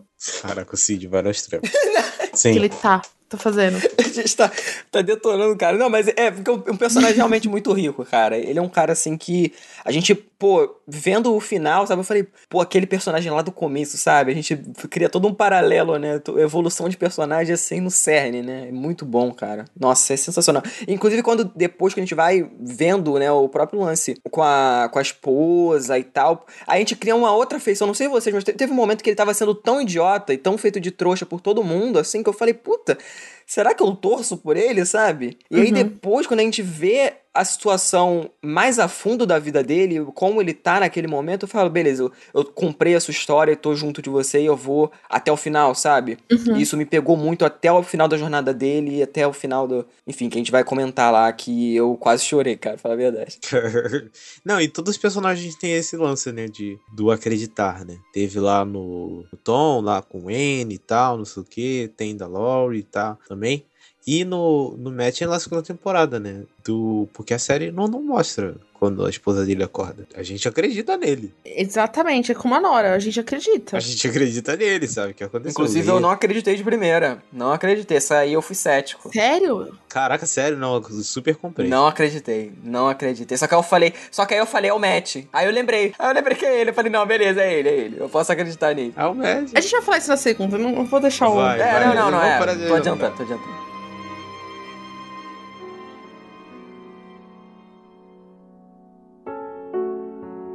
Então, chegamos na minha personagem favorita da série. Já adianto isso aqui. Porque pra mim a Nora é incrível. assim. A Nora é incrível. O que falar, né? É, assim, a princípio, é, ela parece ser apenas uma coadjuvante, assim. A série apresenta ela como coadjuvante. Ela tem toda a cara de coadjuvante. Total. Conta lá a história dela no primeiro episódio e tal, no som. E aí, aí que tá a beleza da parada. A série vai aos poucos citando ela como uma das protagonistas, sabe? É, ela encontra um Kevin, tem um flerte, não sei o quê. Aí você vai sabendo mais sobre ela.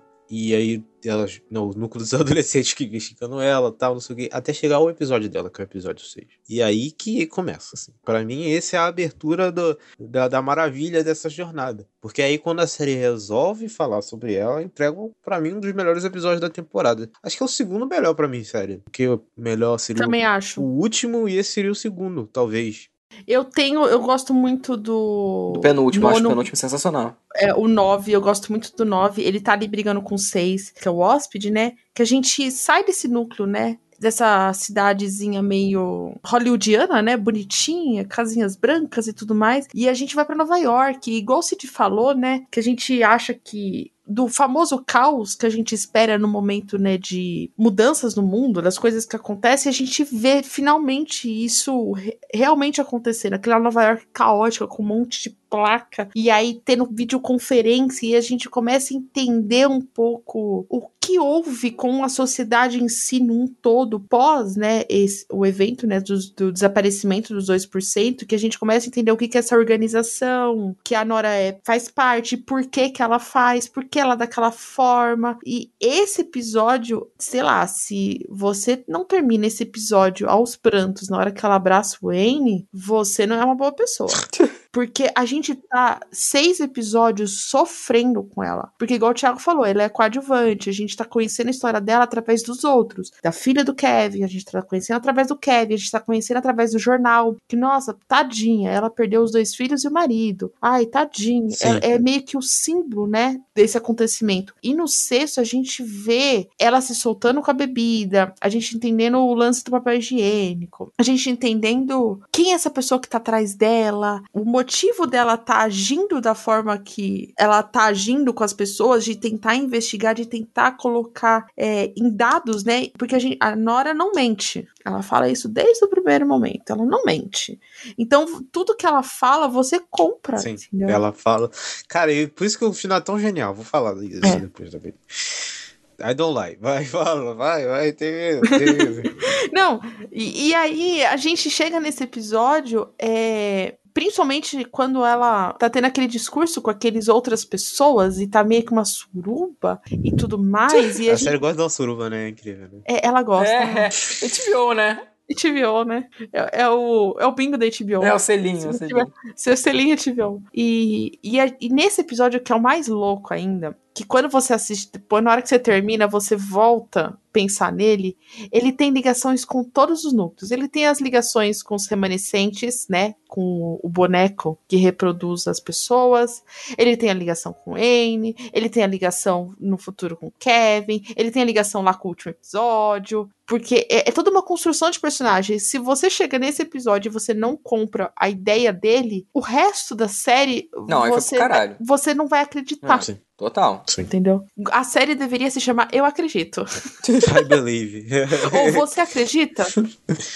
Não, não, mas realmente, é uma parada assim que é uma personagem que eu fiquei, fiquei meio embasbacado, assim, porque eu achava muito que ela ia ser a protagonista, porque eu lembro, eu- o pôster dessa série é muito marcante. O primeiro pôster, aquele que ela, ela tá abraçando o Kevin e tal. Qual, esse post? Não, esse post deve da terceira temporada. Cara. É? Esse post é, cinza? É. É da terceira É da temporada. terceira temporada esse pôster.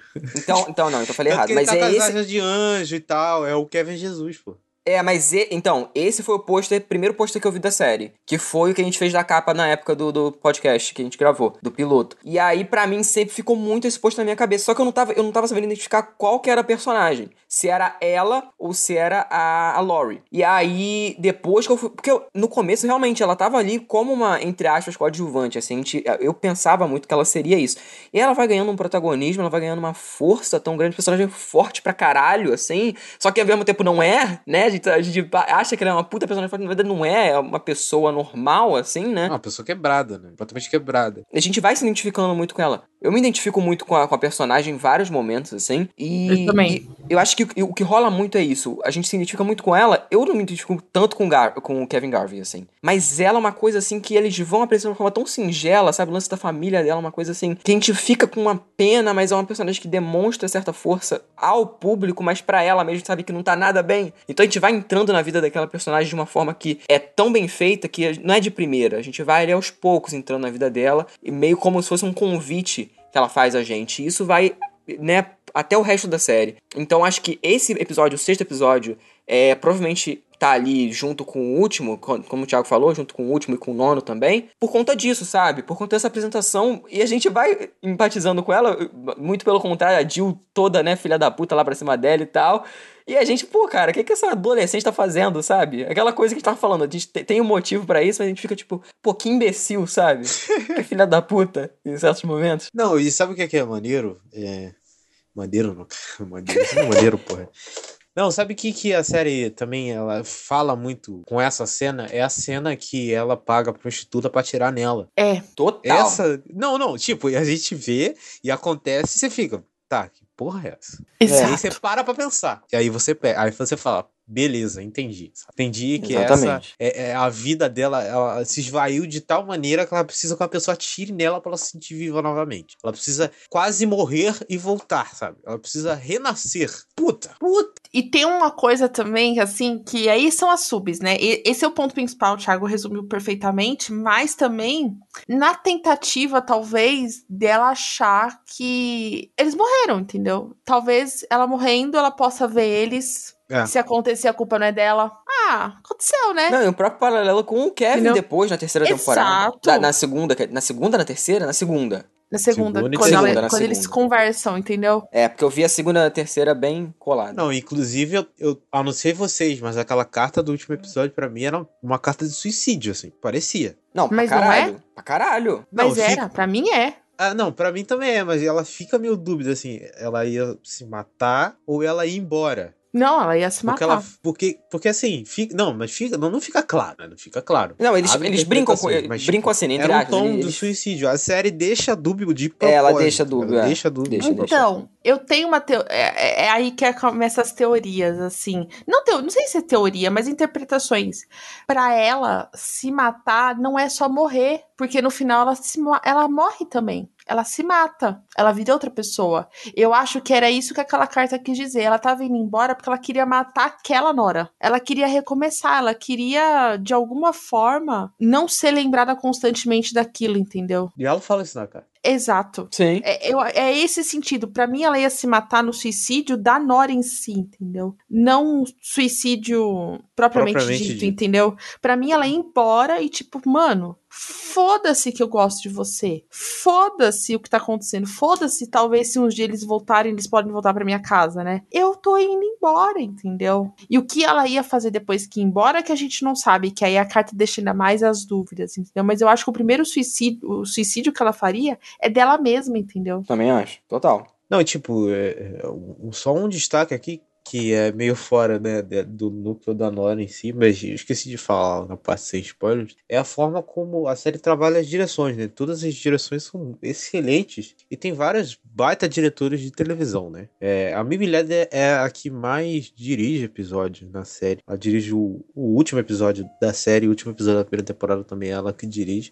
E ela dirige, pra mim, os que são os melhores, são os mais fodas. Tem um cara também que dirige muito, é, que é o, o, o Craig Zobel, que fez o Mayor of Easton aí no ano de 2021. Ah, é Uhum. dele. Ah, e ele é o responsável por International Assassin e pelo episódio anterior, International Assassin também. Além daquele The Most Powerful Man in the World and His Twin Brother. Acho que é ele também, se eu não me engano. E a Michelle McLaren, que dirigiu uma cacetada de episódios de Breaking Bad, né? Fez Game of Thrones, fez Better Call Saul também. Dirigiu alguns episódios da primeira temporada aqui. Inclusive o Cairo, que é o 8, que é o episódio da morte da, da nossa querida Perry. Que é foda. Esse episódio é sacanagem. Não, é, é. Me fez importar com a personagem que eu tava. to- Eu falei pro Thiago, eu tava torcendo pra esse filho da puta morrer, cara. Não, mas quem não, tá todo mundo torcendo? torce. Todo mundo é torce uma desgraçada. aí depois eu falei, caraca, é, morreu, né? E aí depois eles subvertem de tão, uma forma tão incrível. É, e que- você entende ela, a gente tá super fugindo, mas você entende ela, aí na segunda, tempo- aí na segunda temporada ela volta fantasminha insuportável, aí você fica puto, puto, puto, puto, até chegar a International Assassin e você lembrar, tá, beleza. Exato, é uma pessoa, né? É, beleza, Perry, caralho, que merda. Você, Exatamente. Porque, pô, tem um negócio lá que, enfim, vai ficar bem claro. É segunda temporada a gente vai falar.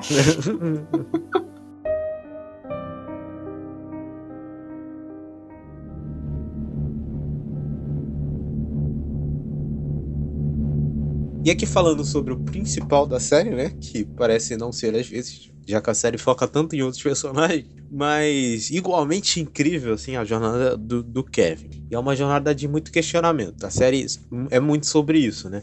Muito sobre questionar a realidade, sobre descobrir o que é real ou não e sobre acreditar. E o Kevin, por isso que ele é o protagonista, porque é, a história dele é a síntese, é a síntese disso, né? A gente vê que ele é sonâmbulo, mas aí, ele é sonâmbulo mesmo ou não é? Ele Então. faz as coisas ou não faz? Uhum. É, aquele é sonho ou não é? O, aquele maluco lá que atira nos cachorros é real ou não? A gente, eu fiquei a primeira temporada inteira me perguntando se aquele cara existia. Até, aquele, Eu até também. a parte que ele interage com a. Com a. Com a Amy. é, também, com a Amy. A com a filha dele também. E mesmo É, eu assim eu, também fiquei, Mesmo assim eu fiquei na dúvida se era, sei lá, uma segunda personalidade. Porque parecia muito, sabe? E a gente sempre fica nessa insanidade e a gente descobre que o Kevin Gabriel Sr., que é o pai dele, também, também no- é, é louco tal, não sei o que, tá internado. Que é sensacional, o ator também incrível. Porra, esse até é foda, né? E, Não, ele, ele e faz. ele fala fuck a cada. Fuck pra ele é, É, Nicolas, é né? verdade. This fucking shut up. Fuck. Fuck, fuck, fuck, fuck. Fucking fuck. Ele fala o tempo inteiro. Mas enfim, ele é muito bom. Eu lembro dele de Demolidor, aí, né, eu, eu reconheci ele Caraca, de é verdade. Demolidor. Nossa, real. Sim, pode crer, pode crer. Ai, Pra mim, assim, eu amo a Nora. Pelo amor de Deus, Nora, pedestal nela e tudo mais. Mas o Kevin, eu acho que a primeira temporada, ele é. Você. Primeiro, você não entende o que. O, o- qual é a do Kevin, né? Você acha que ele é só um rostinho bonito. É, os questionamentos dele, né? É. Aí você começa a entender os questionamentos dele, e aí quando a gente descobre que ele se separou da Laurie e, e tudo mais, você compra. Você acha que ele é um pobre coitado, né? Fala, tadinho. E a gente cria uma empatia muito grande com ele. Pra caramba. Só que ao mesmo tempo que você cria essa empatia, a insanidade do Kevin nos faz começar a ter dúvidas se a gente precisa mesmo ter empatia com ele, se as pessoas estão certas mesmo de afastar dele, entendeu? Porque ele não pede ajuda em nenhum momento. Até o nono episódio você fica, porra, mano, qual é desse cara, entendeu? E aí a gente vê tudo que ele abdica, né? É, ele é uma pessoa que. Ele perdeu a mãe, né? Eu não lembro. A mãe dele se faleceu, se foi embora. Eu não lembro. morreu de câncer. Ele era pequeno. Então você vê que ele já tem esse histórico de abandono, né? Muito grande, de pessoas que vão embora ou. Né, ou morrem nesse sentido, depois quando o pai fica doente, porque ele segue a profissão do pai, né? É é aquele clássico modelo, tipo, de cidade pequena, que o filho vai seguindo, e a gente não entende primeiro porque o pai tá doido, né? A gente não é muito explicado. A gente não entende a relação com a prefeita, a gente não entende a relação com a filha, com a, com a amiga da filha, que a gente fala. A gente fica totalmente. Ah, deve ter traído e tudo mais. Aí quando chega no episódio que a gente entende quem era o Kevin antes de tudo acontecer, né? Algumas engrenagens começam a entrar, entendeu? E aí você começa a entender que esses questionamentos que ele mesmo se faz é o que a série vai até o final fazer com todos os núcleos, né? Porque a gente, igual a Nora, ou a gente acredita no que tá acontecendo com ele, ou a gente não compra ideia, entendeu? É, total. Porque va- é, ele é louco, ele é bipolar, ele é esquizofrênico, ele tem dupla personalidade, Ou ele é sobrenatural. ou ele é sobrenatural, ou ele é tudo. Não, e ele é um personagem que, pra mim, no começo, ele ia ser daquele tipo protagonista que a gente não gosta tanto que os outros personagens são melhores, sabe? Uhum. Porque eu tava muito com esse medo. Porque é, no começo a gente vê que ele tem uma- umas questões que a gente vai se aprofundar depois e a gente fala, puta, faz sentido por que, que a gente achava isso- isso no começo, sabe? E a série leva a gente a pensar certa coisa do personagem. E eles vão desconstruindo isso a, a partir do- dos episódios. E o próprio lance da relação é, paterna que ele tem, assim, é uma coisa muito foda. Tanto a relação dele como pai e dele como filho, né? Que a gente vai pegando o próprio lance do contato dele, que ele tenta fazer constantemente com o filho dele, e na primeira temporada não tem, né? Não rola contato, ele tenta, mas não rola, né? E só depois, na verdade, na metade da segunda temporada, quando que rola o contato dele com, com o Tommy pela primeira vez? Final da segunda temporada. Final da segunda, é, final da segunda temporada, metade não, é final. Que aí a gente, pô, a gente vê uma finalização daquele arco desde a primeira temporada, né, que a gente tava vendo ali, daquele cara desesperado, basicamente, e também vendo a Jill, né, que tinha contato com ele, né, naquela época, ela tinha contato e o, o próprio pai não, né. Então eu, eu, gosto muito de como eles vão desenvolvendo várias camadas do personagem, né, vários núcleos que ele tá orbitando ali, por mais que ele não seja o personagem que esteja em todas as cenas, aquele protagonista que tá presente em todo momento, mas ele tá orbitando em vários daqueles núcleos ali, ele tá sempre por ali, né, por mais que a gente às vezes não perceba, mas depois a gente parando pra pensar, ele é um cara que tá muito presente, entendeu? Então eu acho que eles fazem esse bom trabalho de protagonismo e depois, cara, a gente vai vendo, pô,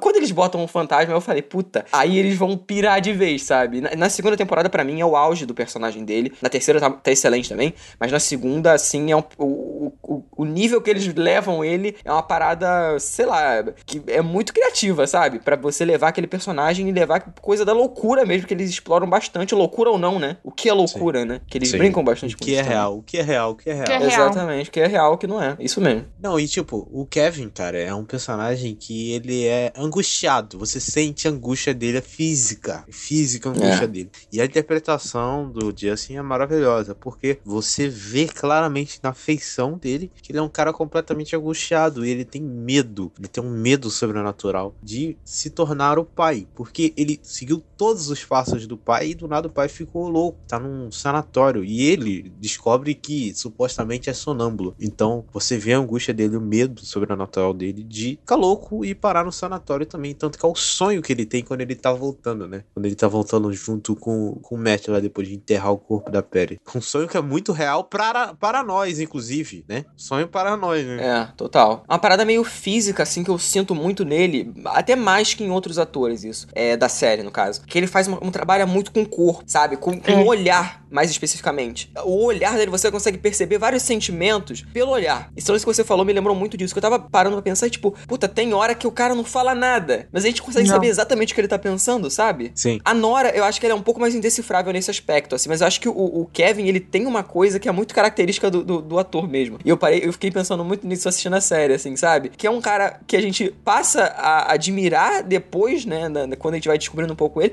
Aí depois a gente fala, será? Será que eu admiro esse cara mesmo? Esse, esse cara que tu faz. Eu, eu fiquei, eu fiquei é, um pouco O episódio disso, 9 sabe? é pra quebrar isso um pouco, sabe? É, ele Você quer. É, e aí o que o Cid falou, né, da comparação entre Nora e Kevin, né, que eu acho que é até normal a gente fazer essa comparação, porque são os dois uhum. protagonistas da série. Eu acho que da Nora, é, além de ser obviamente que é proposital, né? Sim, não, sim, claro. Não tô inventando a roda em falar isso. Mas eu acho, mas eu acho necessário pra loucura que a série é, né? Porque se todo mundo fosse de espiroca, que nem o Kevin, a gente não compraria. A gente precisa desses é. contrapontos. Ele é o contraste. Ele é o contraste. Ele é o contraste da Nora. E aí eu acho que é aí por isso que eles são tão perfeitos e tão tóxicos juntos, entendeu? Sim. é, bem isso mesmo. E a série, ela tem muito cuidado em abordar isso, entendeu? Eu, eu não acho que em nenhum momento é jogado essa loucura do Kevin, como não é jogada essa, essa, como que se diz? Esse, entre aspas, maturidade da Nora para enfrentar as coisas, né? Porque a gente sabe que não é nada maduro, no final das contas. E, e a gente chega nesse episódio 9 que a gente acha que a Nora é pobre coitada, mas na verdade ela também estava esgotada antes, Sim. como o Kevin estava esgotado por milhares de motivos, e são motivos tão plausíveis, né? Porque o Kevin cede tudo para fazer os outros felizes, para ele não ser abandonado. E a Nora, ela tá tão desesperada de deixar de ser só mãe e esposa, de se ela tornar deixa. Nora novamente, né? Por isso que ela fala do emprego é importante, e aí a gente vai descobrir depois que o marido tá traindo ela. Tem, tem todo um questionamento. Então a gente não tem personagens perfeitos na não. série, e nenhum personagem é. Porque nenhum ser humano é perfeito, entendeu? Eu ia falar isso. Eu acho que é isso que mais, que mais me liga dentro de Leftovers porque a série ela consegue. Até a Pet, né? A gente falou, quando ela vai morrer lá na segunda temporada. É a segunda, não, ela morre. Na Quando a primeira. gente vai Morre no episódio que, o, é, que ela morre na primeira e. Três, pra ser exato. Vai três. É, É verdade. a gente entende que ninguém é perfeito, também ninguém é bom, ninguém é mal. É, é igual a gente falou muito isso em Lost, é, a gente, é muito cinza, né? Sim. E eu acho que enquanto Lost eles dão uma seguradinha nesse cinza das pessoas, The Leftovers é uma despirocada mesmo nesse sentido, entendeu? É, ele eleva, ele é tão eleva boa. pra caralho. Não, e tipo, você falou um negócio que assim é a chave. É e o contraste entre esse casal e por que que eles são tão. é, eles têm uma química, né? Uhum. O, o Kevin é aquele cara completamente indeciso, né? Qualquer, toda decisão que ele vai tomar é um escarcel. Demora episódios para tomar uma decisão. A própria terceira temporada é isso. Ele né, sai e vai andar no deserto pra decidir se ele vai morrer pra ir lá pro pós-mortem de novo. E a Nora não. A Nora, ela é decidida. Ela vai fazer e faz. Ela quer ir pra Austrália atrás de um acelerador de partículas maluco que vai pra outra dimensão. Ela vai Ela e vai. faz. Ela quer comprar a casa por 3 milhões de dólares, ela vai e compra, entendeu? E ela sempre tem essa decisão. É, o primeiro encontro deles, que é o do, do cartório, é do cartório. Não sei, não sei se é o primeiro ou se é o segundo, mas em um dos primeiros encontros, eles trocam uma conversa de, sei lá, três, quatro palavras, e ela vira pra ele e fala: Quer ir pra Miami comigo? Tipo, Comigo. do nada. não, porque eu tenho uma família, foda-se essa família, só venha. É, e aí é você vê isso, que ele sabe? quer ir, porque ele entende o que ela tá fazendo. Sim, sim. E ele sempre tem essa decisão. E ela entende porque ele não vai também. Sim. E todos os. E aí, aí que tá a semelhança dos dois. É, na hora que aconteceu o evento chave, que é o evento que move tudo, os dois estavam em situações que eles se arrependem. Uhum. Ele estava numa situação que ele se arrepende, e ela estava numa situação que se arrepende, porque naquele momento você sente claramente que ela estava odiando ter uma família daquela maneira. Uhum. Total. Ela não queria estar ali. E aí do nada ela perde. E aí ela surta. Por isso. E aí que tá a beleza da parada, entendeu? Por isso que é tão maravilhoso. Por isso que, assim. Quando você. E esse episódio, que é o episódio que mostra co- como aconteceu real pros personagens depois de desenvolver eles, puta, velho. é, Você vê aquilo ali e você fala, é isso, sabe? Que coisa maravilhosa. Uhum. Não tem jeito, como diria Casimiro. Tá tudo bem.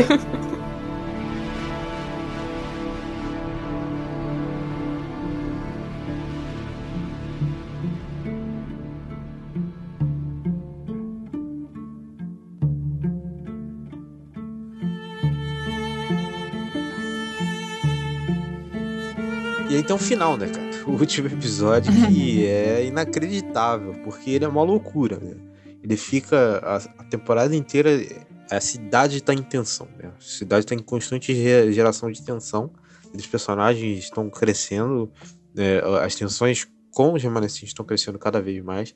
Eles vão fazendo merdas cada vez mais cabulosas até o, o chega o ápice, né? Que é o lance deles colocarem lá os bonecos com as pessoas. E aí a cidade surta e simplesmente parte pra cima deles. E é incrível, porque o Kevin tá, né, lá em Cairo, que é outra cidade longe, é, matando a, a Perry, né? E escondendo o corpo dela. E a, a Laurie tá junto com a Jill dentro da casa, né? Na casa dos remanescentes.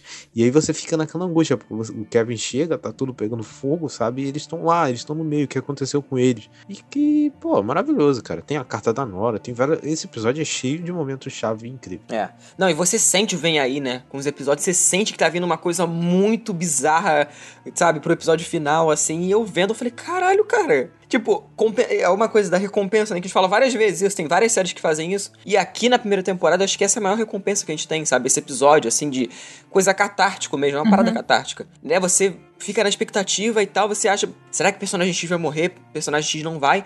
É, e eu acho que eles finalizam a temporada de uma forma sensacional, sabe? O próprio lance de você ver as consequências reais e, pô, você vê todos aqueles núcleos que, por mais que alguns sejam um pouco mais dispersos, beleza, mas ainda assim tem um senso de fechamento, aquela conclusão que a gente falou, que, tipo, se fosse cancelada, de boa, não ficaria, sei lá, algumas séries, sei lá, da Netflix hoje em dia que eles deixam um puta gancho e cancelam, né? Não rola isso. Mas tem uma- um, um quê ali de que você pode explorar muito mais, e eles exploram, mas também po- poderia acabar ali. E eles dão essa- esse senso de, de conclusão que é sensacional, sabe? Pô, cara, você vê personagens ali que você tava pouco se fudendo e você fica tipo, puta, agora eu me importo, sabe? Se der alguma merda com esse personagem, a própria, a própria Jill mesmo, Uhum. né? Que por mais que seja uma boa personagem, dentre todos ali, era que eu menos me importava. E aí no, fina, no, no final do, do episódio eu falei, puta, cara, se acontecesse alguma coisa, eu ia sentir, sabe? Eu não sei se vocês sentem Sim. isso também, mas eu, eu fiquei muito Não, sim. assim, é, assistindo esse final de temporada. E eu acho, cara, todo aquele, aquele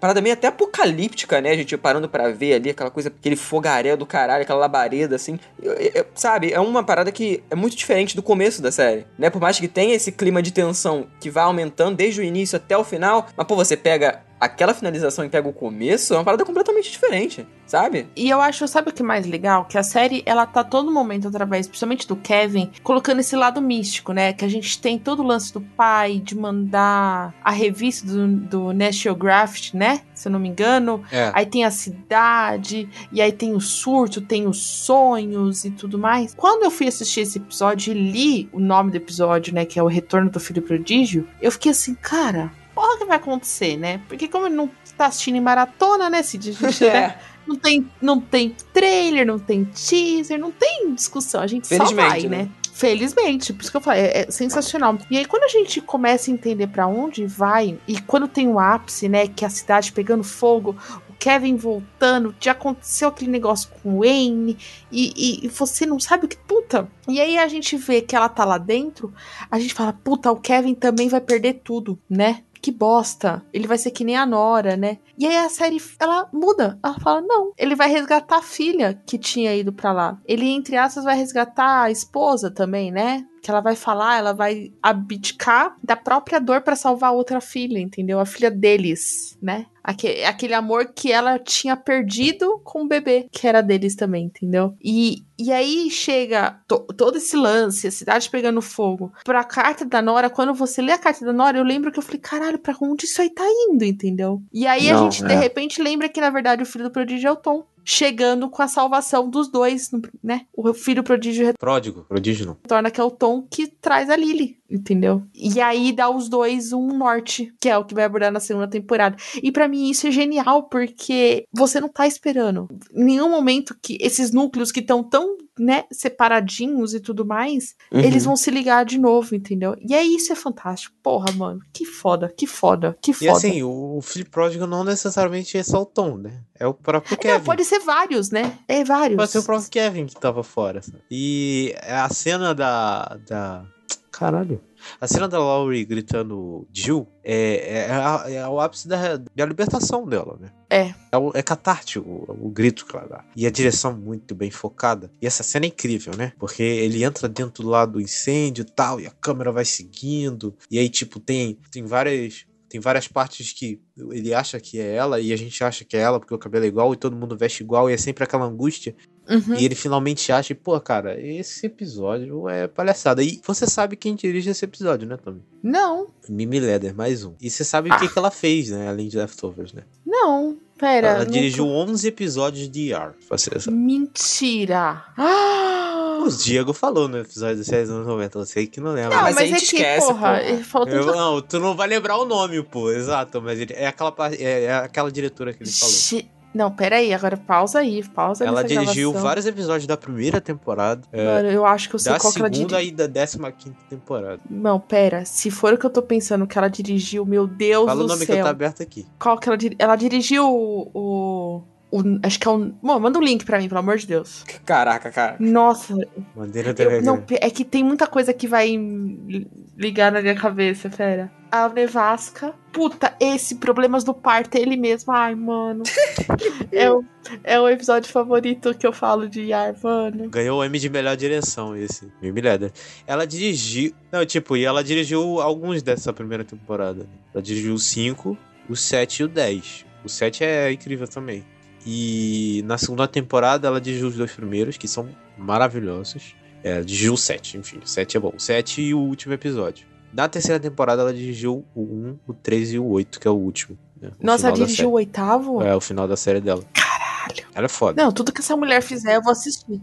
Ouvinte, calma aí, calma aí. Deixa, eu- deixa eu só conversar com o ouvinte aqui, enquanto vocês estão babando o ovo aí da mulher. é. Só dar uma errata aqui. Vou fazer uma. dar uma de Angélica aqui, dar um rewind aqui.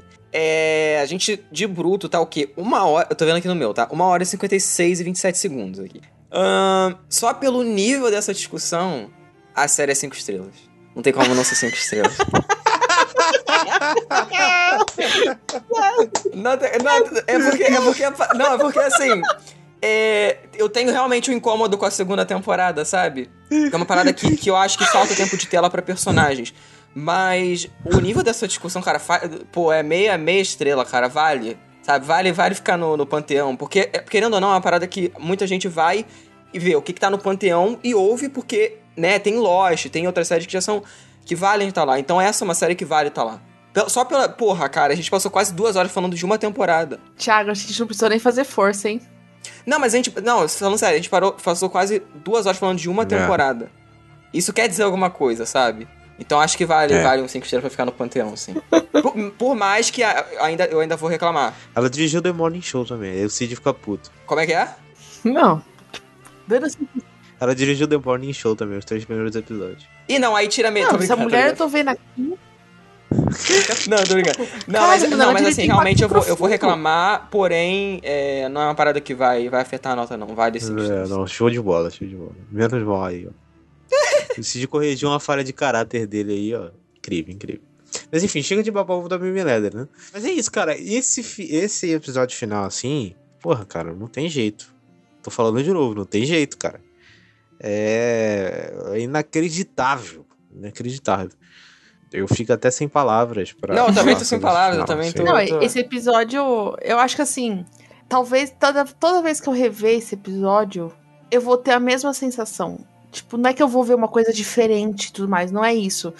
É, ele é tão cartático, cartar, nossa, não vai fazer essa palavra. Catártico. Cartático da série em si, dessa primeira temporada, porque a gente tá. É, é, é uma guerra fria, né? Se a gente parar pra pensar, né? A gente tem alguns momentos de explosão, mas ele é uma, é uma guerra muito fria, é uma guerra muito silenciosa. E chega esse último episódio, é uma explosão de. Nossa, você usou a palavra que eu ia falar. Verdade. É. Não, É, não explosão é uma de sentimento, mas explosão. não, eu entendi, eu entendi, eu, eu entendi. É uma explosão de sentimentos de todos os personagens pra, de várias formas, né? Uhum. A, o Thiago falou muito bem, tipo, a Lauren fazendo a parte cartaz de falar uma única palavra. E isso vai ser reverberado futuramente lá na segunda temporada, no episódio ícone da, da, da entrevista na diretor, na, na editora, né? E, e eu acho isso foda. É foda. A trilha sonora tá perfeita. É, as atuações estão perfeitas. Não tem, não, É tudo no ponto esse episódio. é tudo no ponto. E nada em excesso. Nada que você fala assim. Pra esse final de temporada, a gente pensando, a gente não sabia se. Nesse momento não estava confirmado, né? Eu lendo os textos do Henrique, o Série Maníacos, recomendo demais. Se você está assistindo, vá ler cada episódio. Não tinha, quando acabou a primeira temporada, a confirmação se ia ter ou não, entendeu? E até que é um bom fim de temporada, se não tivesse.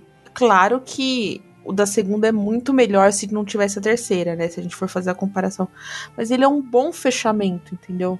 Ainda mais que ele é baseado num livro, né? Que, porra, você tem todo um. A gente tem todo um histórico em Hollywood, em qualquer mídia, de problemas de quando vai adaptar obras literárias de não, não atingir as expectativas. E, pô, não só porque o cara tá participando, né, o próprio criador do livro, mas como conseguiu adaptar tão bem isso é, visualmente. Pra mim, acho que é genial.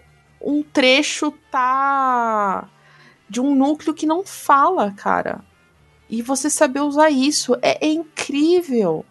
E aí na segunda temporada, na segunda temporada, no último episódio, que as pessoas começam a falar de desespero, de medo, de ódio, é, é cartático, entendeu? Ah, mano, que foda, mano, que foda, que foda. Ah, é maravilhoso. É inacreditável. Mas enfim, é, falando tudo sobre a primeira temporada, que é maravilhosa, é incrível. A gente tá aqui duas horas falando sobre essa série. É, tá ficando um puta papo, mas a gente tem que andar, né? Vamos pra segunda temporada. Que pra mim é melhor, então. É. Ai, eu tô curioso pra o que vem por aí. Tô curioso, tô curioso, tô curioso, tô curioso. Vambora, vambora. Vamos lá.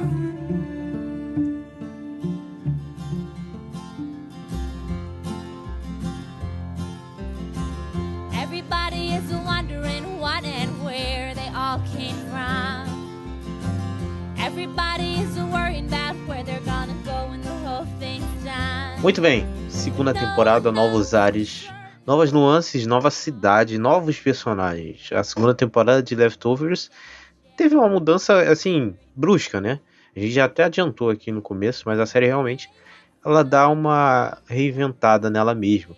E aí, né, o Cid falou que tem problemas com a segunda temporada, mas na minha opinião e na opinião da outra pessoa que está certa nesse podcast, também conhecida como Tami, é, a segunda temporada ela é a melhor justamente por causa disso. Porque ela não fica presa apenas aos questionamentos da primeira temporada, é, que alguns que terminaram lá e outros que ficaram, a série desenvolve mais eles e cria novos e de uma forma extremamente inventiva, né? Queria saber de vocês aí o panorama geral, eu sei que já foi é, adiantado, mas eu queria o panorama, o panorama de geral de vocês sobre essa segunda temporada e sobre essas mudanças gerais aí na série. É, eu acho que é importante a gente falar uma coisa até pro ouvinte, né? Porque eu dei Google, né, para quando eu comecei a assistir, porque o Thiago quando eu fui assistir, eu nunca esqueço, ele falou assim, ó, não se assuste com a segunda temporada, vai mudar tudo até a abertura.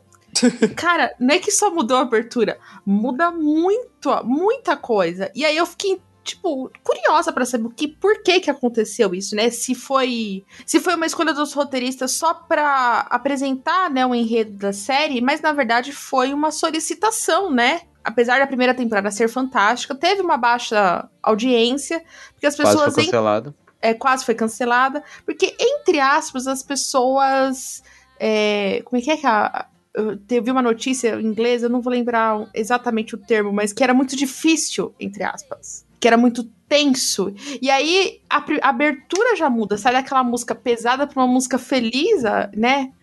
Rostinhos bonitinhos e tudo mais. E eu acho que é a própria série é, criando como se fosse uma piada interna, sabe? É, brincando com ela mesma, eu vejo dessa forma também. É. É, assim, e aí, Não, e a música, né? É, é a música, exatamente.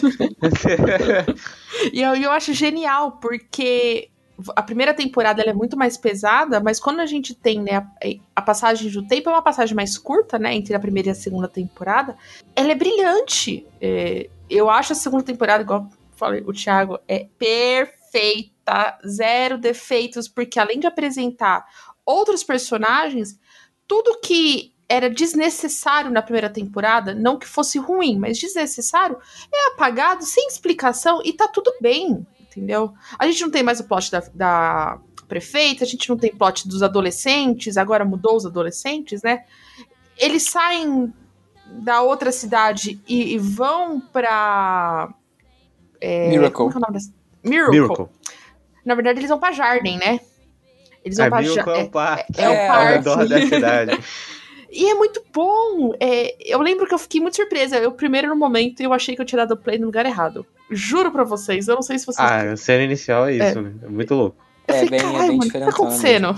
Não, realmente, vocês estão falando tudo isso que eu, eu, concordo com vocês. O meu problema, já tá pra tirar o elefante da sala aqui, eu vou falar que o meu problema é como eles apresentam os personagens novos, no caso os Murphys, e isso a gente vai até falar um pouco mais pra frente, mas eu já quero dar um panorama aqui para tirar essa dúvida, até que o, algum ouvinte que é muito fã também pode estar tendo. É, eu acho que eles falham comigo em apresentar esses personagens porque acabou que eu não me importei com eles, sabe? Pelo menos no começo no começo da série, principalmente porque as coisas vão acontecendo de uma forma muito dinâmica, mas acho que faltou um tempo da gente conhecer melhor eles antes deles já colocarem aqueles personagens na ação. Sabe, acho que eles colocam muito rápido e tudo que acontece com a filha da família, tipo, para mim eu não senti aquele peso e não me senti envolvido naquela história, sabe? E como uhum. eles focam muito nessa família e tipo, eles depois quando eles começam a focar, aí sim eu fui gostando mais, eu fui me engajando mais até que no final eu acho sensacional, a finalização dessa temporada é sensacional, mas a primeira metade eu tenho esse problema, sabe? Porque eu fiquei desinteressado a assistir. Eu achei, pô, os atores são excelentes, não preciso nem falar nada, Regina King incrível. O, o, como é que é o nome do, outro, do, do marido dela? Qual é o nome do ator? Eu não, eu não sei o nome do ator. Mas ele é sensacional também. Tenho que pesquisar, mas o, que, o cara que faz o John, assim, é inacreditável é, também. É, ele é muito temporada. Bom, muito na terceira bom. também, mas na segunda ele brilha, assim. É o Kevin Carroll, nome dele. Devo confessar, eu achei no primeiro momento que ele muda tanto da segunda pra terceira que eu achei que tinha trocado o personagem. Tipo, o ator. Não, mas ele, ele muda, ele muda, ele muda, realmente. Ele muda, muda pra caralho. Ele e aí muda você fisicamente vê. e de postura, né? É, de também. postura e eu falo, caralho. Ele parece um professor da, da, da, faculdade no, na, na terceira temporada. É... E então eu, eu acabei sentindo isso, sabe? E a Eve é uma personagem que depois eles vão dando umas camadas bem bacanas, mas eu falei, puta, cara, faltou algo eu me importar, faltou um tempo maior. Acho que se eles tivessem um episódio logo no comecinho pra focar 100% naquilo ali, é, e, e, focar até um pouquinho antes, não sei, algo que me colocasse mais naquela trama.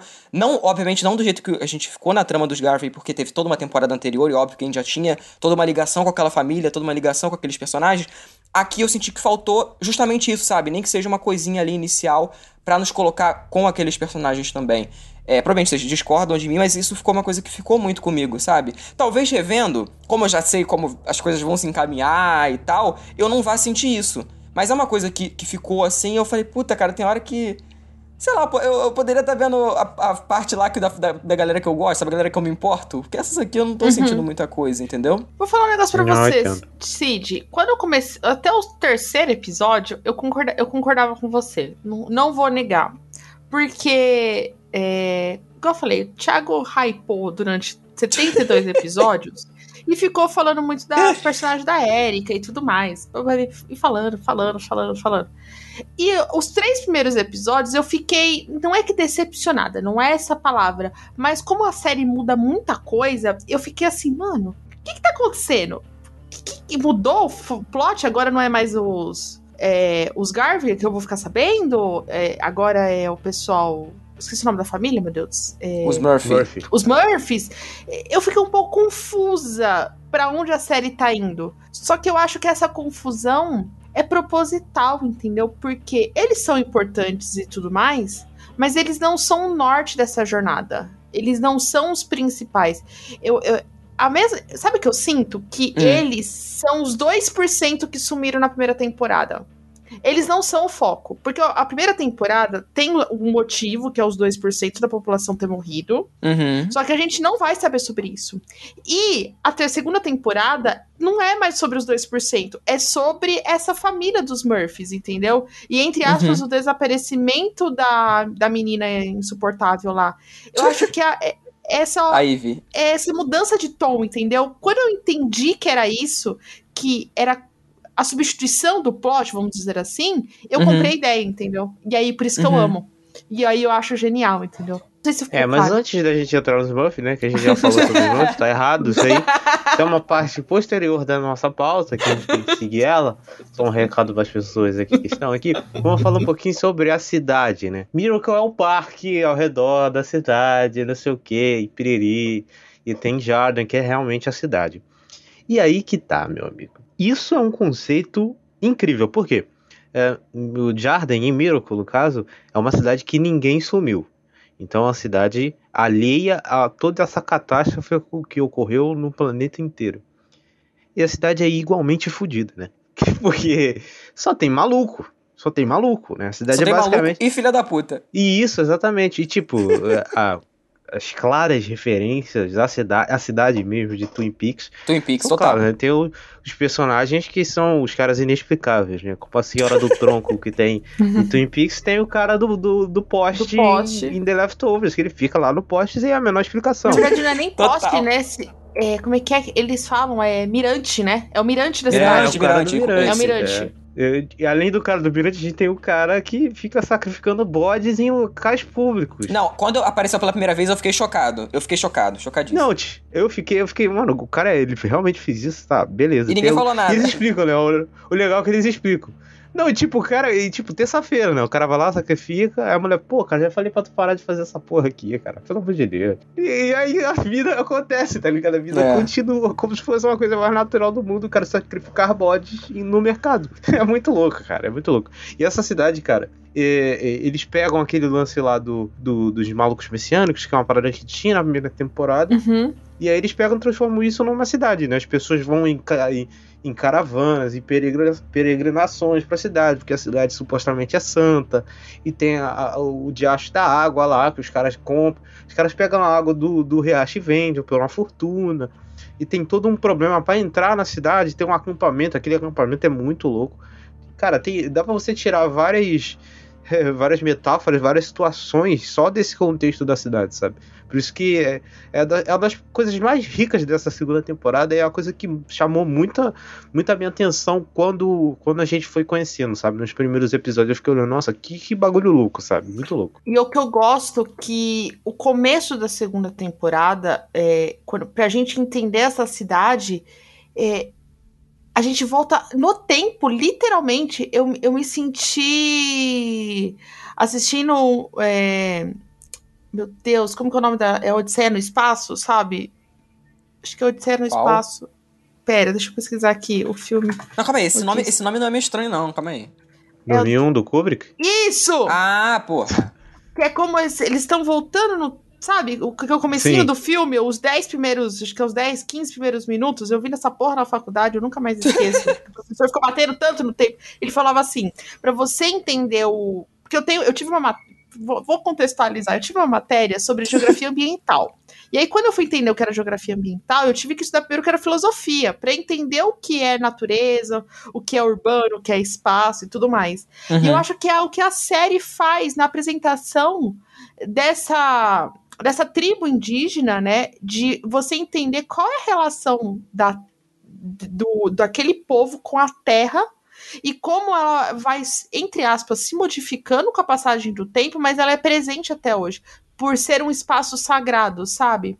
É, não é uma coisa didática nem nada. Tem gente que até conversando nem pegou isso. Tem gente que até fala, ah, eu não entendi até hoje porque que tá aquela pessoa tá lá com a criança e tudo mais. E eu queria fazer um protesto público. Puta que pariu, pare de colocar cobra em série, gente. Eu tenho fobia. Tomar no cu, mano. Puta que Ah, não. pariu. Mas enfim, continuando. Não, esse, esse flash forward do. Flash forward. Tô pensando em Lost.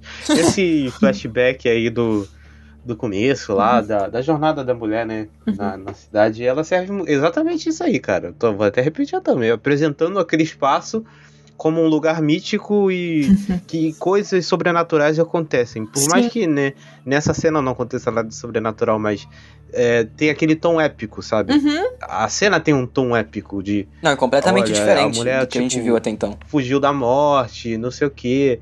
E aí tem toda a jornada dela, depois ela morre e tal, não sei o que. E aí você pode pegar e forçar uma barra e pensar na série, nas jornadas das personagens da série. Então eu acho que isso aí é- é- abre bastante espaço. Por mais que eu acho que o, o flashback do começo da terceira seja melhor. Ah, com Mas certeza. esse é muito legal. Mas eu acho que é igual eu expliquei, é, pra gente entender o que é aquele espaço sagrado, a série precisava necessário. voltar- Era necessário. É, com provar que esse espaço não é sagrado porque aconteceu. Vamos colocar arrebatamento. Ele precisa explicar que é- aquele lugar sempre foi mítico, entendeu? Pra gente comprar a ideia. E eu acho que isso é brilhantemente. Primeiro, porque é, cinematograficamente falando é muito bonito. Porra. Que foda, que foda. Porque ele meio que destoa do, do, Não, parece outra do que a parada, série já realmente, tinha assim, é apresentado. foda. É, Não, a iluminação é toda diferente, né? É bem, bem. E nos induz a porra do erro de achar que você tá dando play no lugar errado. Porque eu achei que eu tinha dado play. e não fui só eu, não, viu, gente? Tem muita gente que quando dá Não, play lá não. na maratona do HBO Max fica assustado. Então não se assuste, tá, ouvinte? Mas eu gosto muito, muito, muito, muito. E assim, né, eu fazendo toda essa relação com o que eu já estudei e tudo mais, aí minha cabeça pirou e eu terminei o episódio assim. Meu Deus, é isso, é isso. Ai, meu Deus, que empolgação.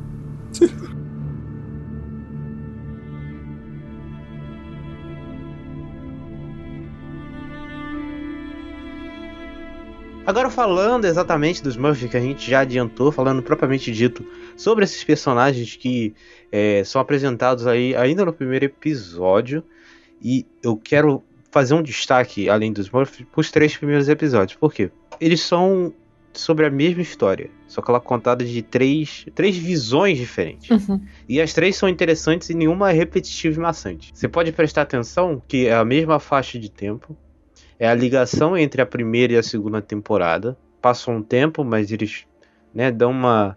Tá, aconteceu essas coisas. E eles mostram essas coisas numa faixa de tempo. E é isso, sabe? É, a primeira introdução do, do, dos Murphy é, é incrível. Eu já gostei dos personagens aí.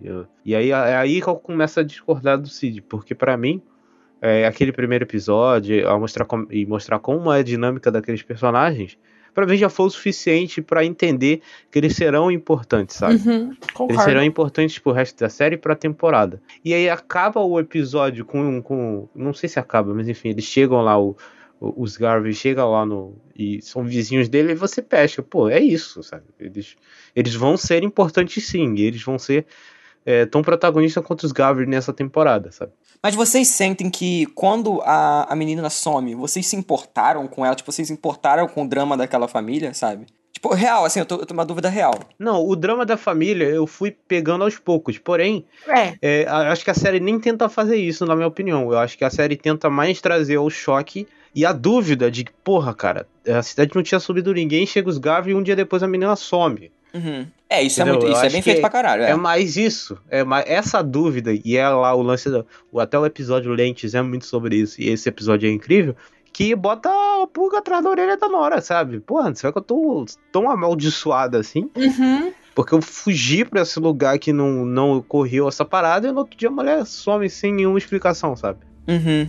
E aí, aí entra de novo o lance, pô, do, do que é real ou não, e da série te enganar, e no final ela tava te enganando mesmo, dessa vez ela revela, mas você fica a temporada inteira. Porra, cara, será que é isso? Será que não é? É aquela dúvida maldita que fica pairando, sabe? É, e eu acho que, inclusive, depois eu- eles vão melhorando muito nesse aspecto. Assim, só, o próprio menino, que é irmão dela, ele vai ganhando mais espaço pro final. Tanto que na terceira temporada ele aparece mais que a, mais que a própria Jill, né? A gente vale lembrar. Então. Sim, mas esse moleque é má bunda, né? Pra falar a verdade. Não, então, É. mas eu acho que ele vai, ele, ele vai ficando, pelo menos eu fui me importando com ele, sabe, do, do meio pro final, assim, eu- inclusive da própria relação dele com o avô e tal, eu, gostei, essa parte me pegou demais. É, e toda a discussão por trás também, que a gente vai falar depois, é sensacional.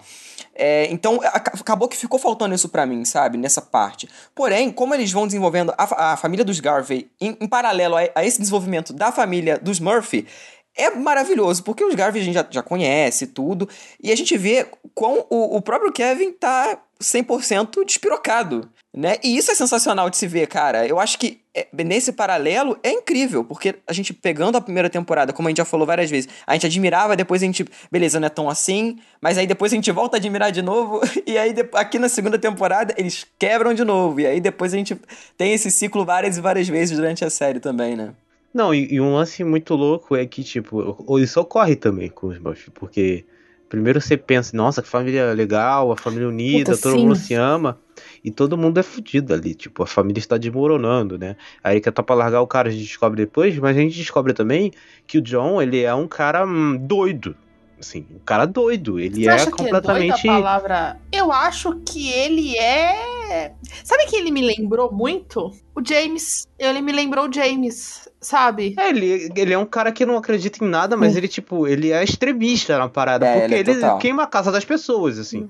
Eu, acho, eu, eu fiquei na dúvida se eu colocava como Said, tipo, fazendo referência a Lost, né? A ele é mais James. Aí assim. eu falei assim, cara, ele é muito James. E. Ele é bem James. E mas aqui- é um James meio do caminho já, não é um James primeira temporada. É, é. E aí você fala, cara, porque quando ele é apresentado, você acha que vai ter um, vai ter um conflito. Você entende que vai ter um conflito. Sim. Só que eu acho que a forma como a, a- a série trabalha para causar esse conflito é muito louco, porque assim, quando o John conhece o Kevin e eles dão aquele aperto de mão, sabe? O Kevin tá desesperado, para não dizer outra palavra. Você vê, ele- sabe, o radar do Kevin tá assim, mano, vai dar merda, vai dar merda. A Nora tá Sensor tipo, de ah, vai mano, dar merda, foda-se. É, tipo, mas o Kevin tá e ele também tá, entendeu? Só que a gente vai.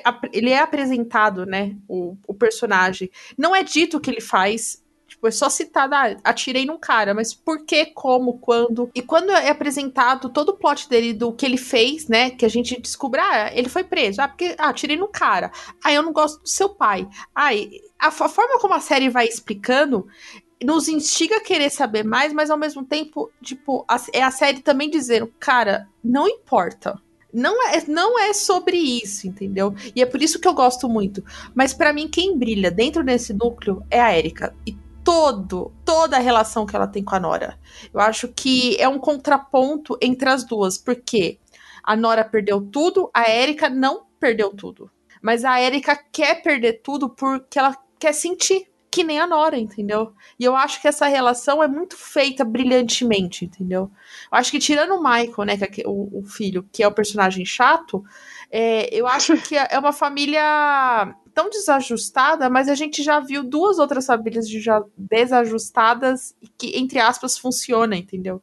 Funciona assim, para dar merda, entendeu? Não que funciona, funciona pra dar série. certo, entendeu? Mas eu acho assim, é muito, muito brilhante. Eu acho toda essa relação. E, e igual o Thiago fala, né, que quando a Nora tem o desaparecimento da, da menina, e ao mesmo tempo é o desaparecimento do Kevin, que a gente vai falar sobre isso, sobre a, esse momento a parte daqui a pouco, mas eu acho como a série trabalha nessa linha temporal dos três plots e ela finaliza no terceiro episódio com a cena da, da Lauren, também que a gente vai falar daqui a pouco.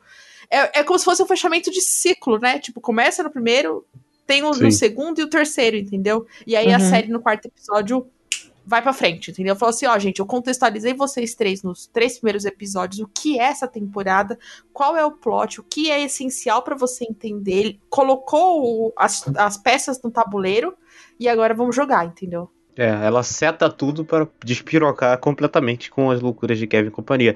Não, e aí depois despiroca mesmo. É, e aí, porra, maluquice, né? E eu acho legal que é, você super acha que o Kevin e o John vão cair no pau. Eu tava esperando. Um, assim, o John vai matar o Kevin, e mata mesmo, né? Mas no final.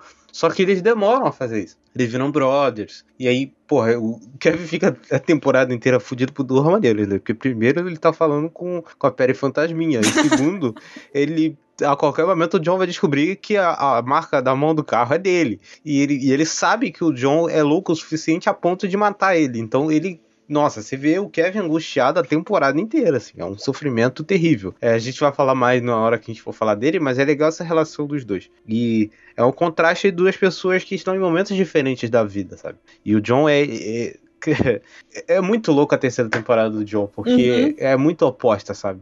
E gera muito esse choque. Muito, muito esse choque. Porque é um cara que era simplesmente louco, assim. Pra ele mim, era estético, né? Também. Não, um dois, eu acho que os dois, tanto ele quanto o Kevin, são dois desequilibrados iguais, assim, sabe? Eu acho que até o, o John, cara, ele é um pouco. Não sei se mais. Mas, pô, cara, aquela cena que ele, que ele dá um tiro na casa do maluco e vai atrás dele, o Kevin, sabe? Eles, eles têm essa, essa broderagem ali, uma breve broderagem, que é muito interessante também. Então acho que os dois são, são desequilibrados pra caralho. Sim, inclusive aquele cara que, que pegava as mãos das pessoas, ele não parece muito o Paperboy do Atlanta? Cara? Pra caralho. Não, sabe quem eu achei que Igual, ele era? Cara. O carinha que faz Hamilton. Eu ia falar. Cara, eu juro que eu ia falar isso. Eu juro. Eu achei que era. O Hércules do da... Hamilton. Porque ele é. é. ele é grandão, ele é tipo um armário. Ele é assim, grandão. Né? É.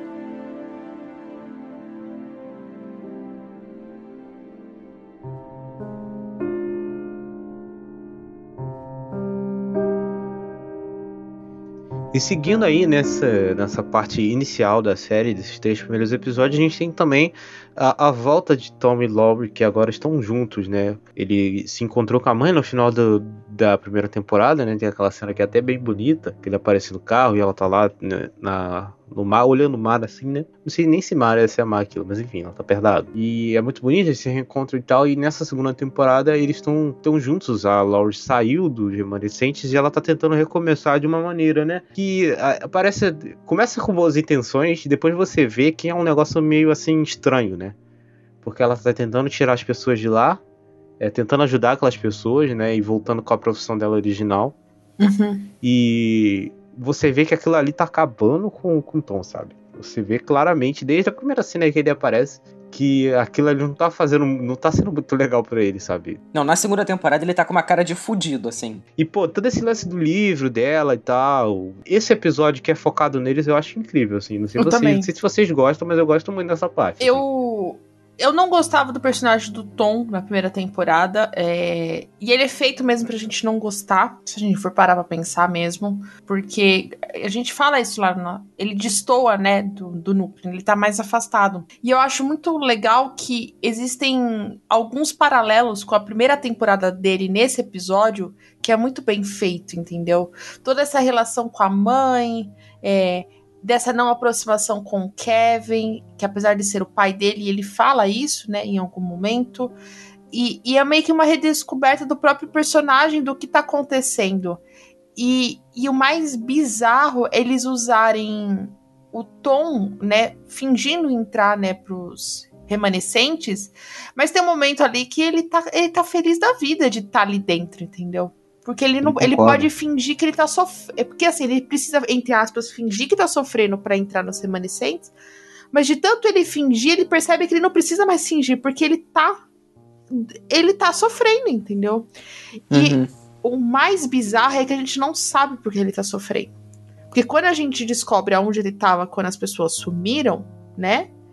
Ele tava com a irmã. O pai e a mãe estavam bem e tudo mais. E, e a gente não entende o, o porquê, né?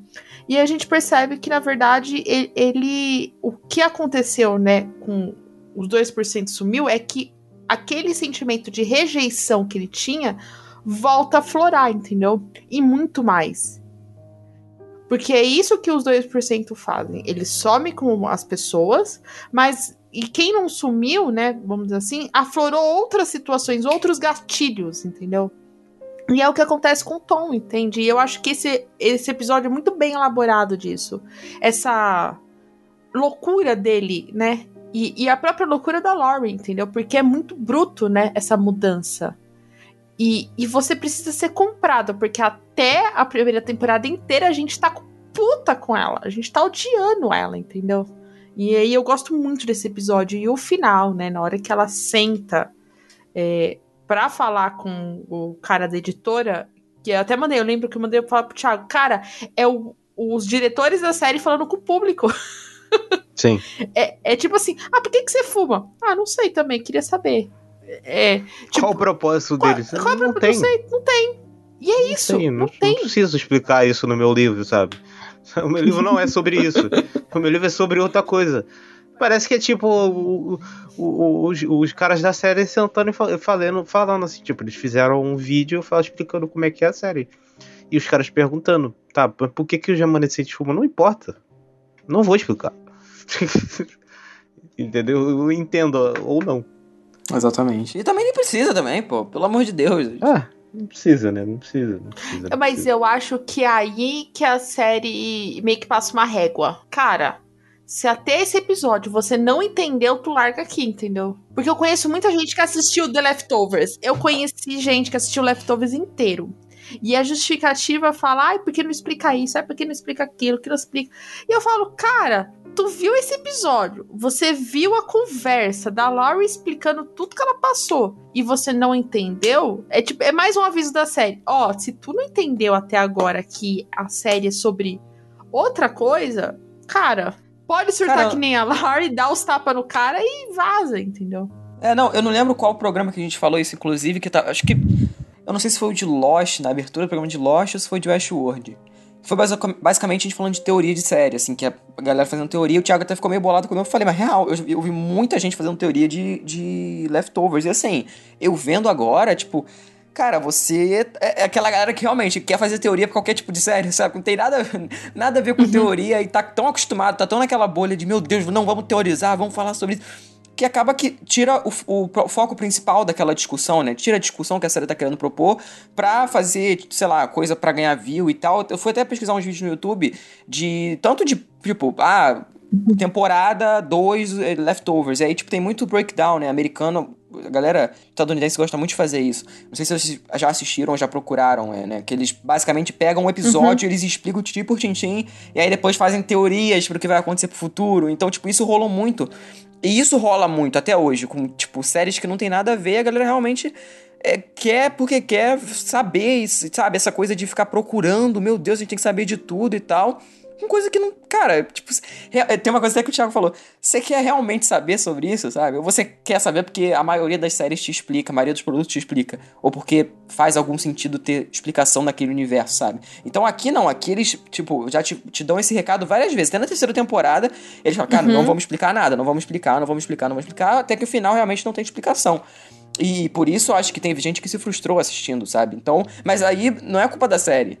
E nunca foi, verdade. Exatamente, foi. exatamente. E, e eu acho muito bacana que, igual eu falei, eu tava, né, na primeira temporada que eu falo que o mais foda dos remanescentes é a Laurie sendo apresentada como a terapeuta que entra dentro dessa seita e ela voltando pra terapia, porque ela tá fazendo a terapia com os integrantes do remanescente, mas é como se ela estivesse fazendo a terapia com ela mesma também, entendeu? Isso que é muito foda. É, é, a série novamente brincando com o que a gente já sabe, entendeu? E desconstruindo tudo, entende? Nossa, total, cara, total. E é isso que foi me pegando de novo, sabe? Depois daquilo que eu falei que eu tava achando um pouco coisa e tal. E aí ela uhum. vai botando isso de novo na trama e você vai ficando mais intrigado, né? Ele vai, ele vai te deixando isso. mais intrigado ao longo dos episódios. E isso vai Pô, cara, eu imagino vendo na época, sabe?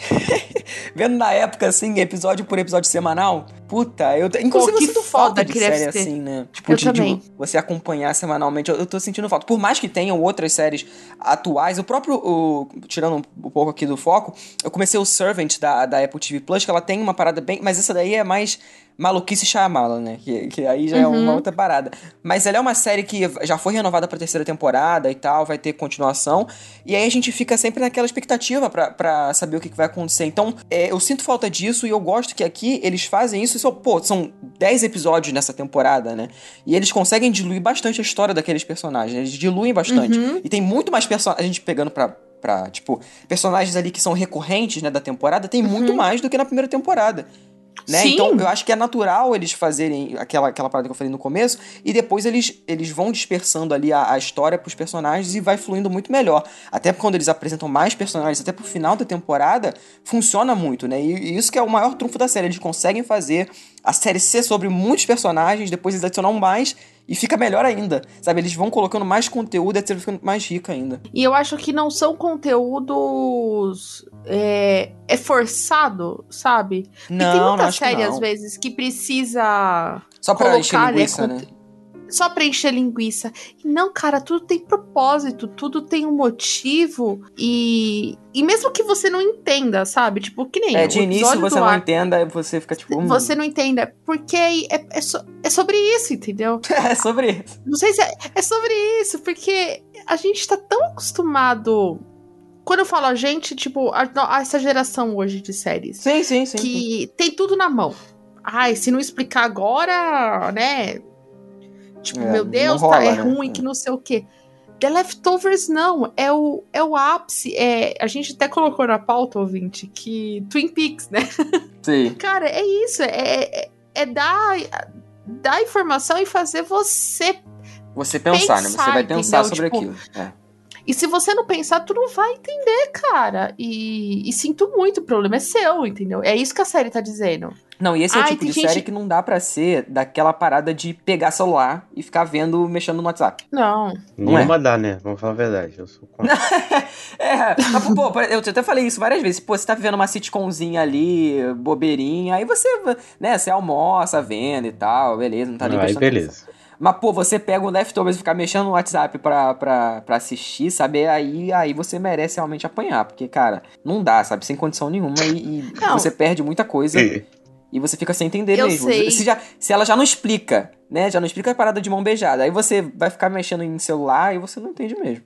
Não, e assim, eu, os meninos vão me xingar porque eu vou falar isso, mas foda-se! Ai, meu Deus Cara, é, The Leftovers, porque muita gente também que me falou que assistiu que não gostou, falou que é difícil de entender. Gente, The Leftovers não é difícil de entender. Não, é, não é. Não é. Se você parar, prestar atenção, absorver, entender entender, captar a mensagem. É que, é que fosse uma leitura de texto, cara. Se tu não entendeu, tu lê de novo. Você lê de novo até você entender. Você debate, você conversa e tudo mais.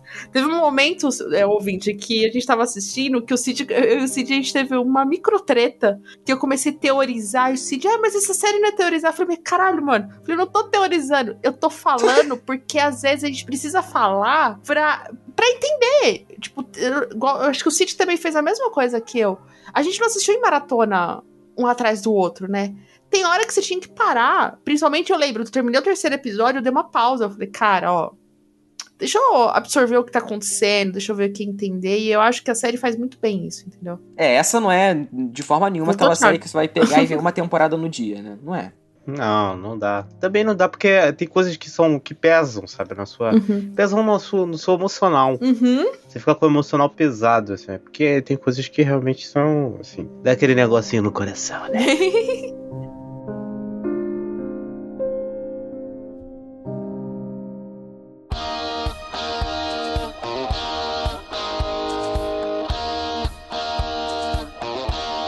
E aí, seguindo, temos mais um dos personagens da primeira temporada, que é o Matt. Agora está em toda uma nova jornada, mais crente do que nunca, né? Porque o Matt, ele é um cara crente, né? Até demais.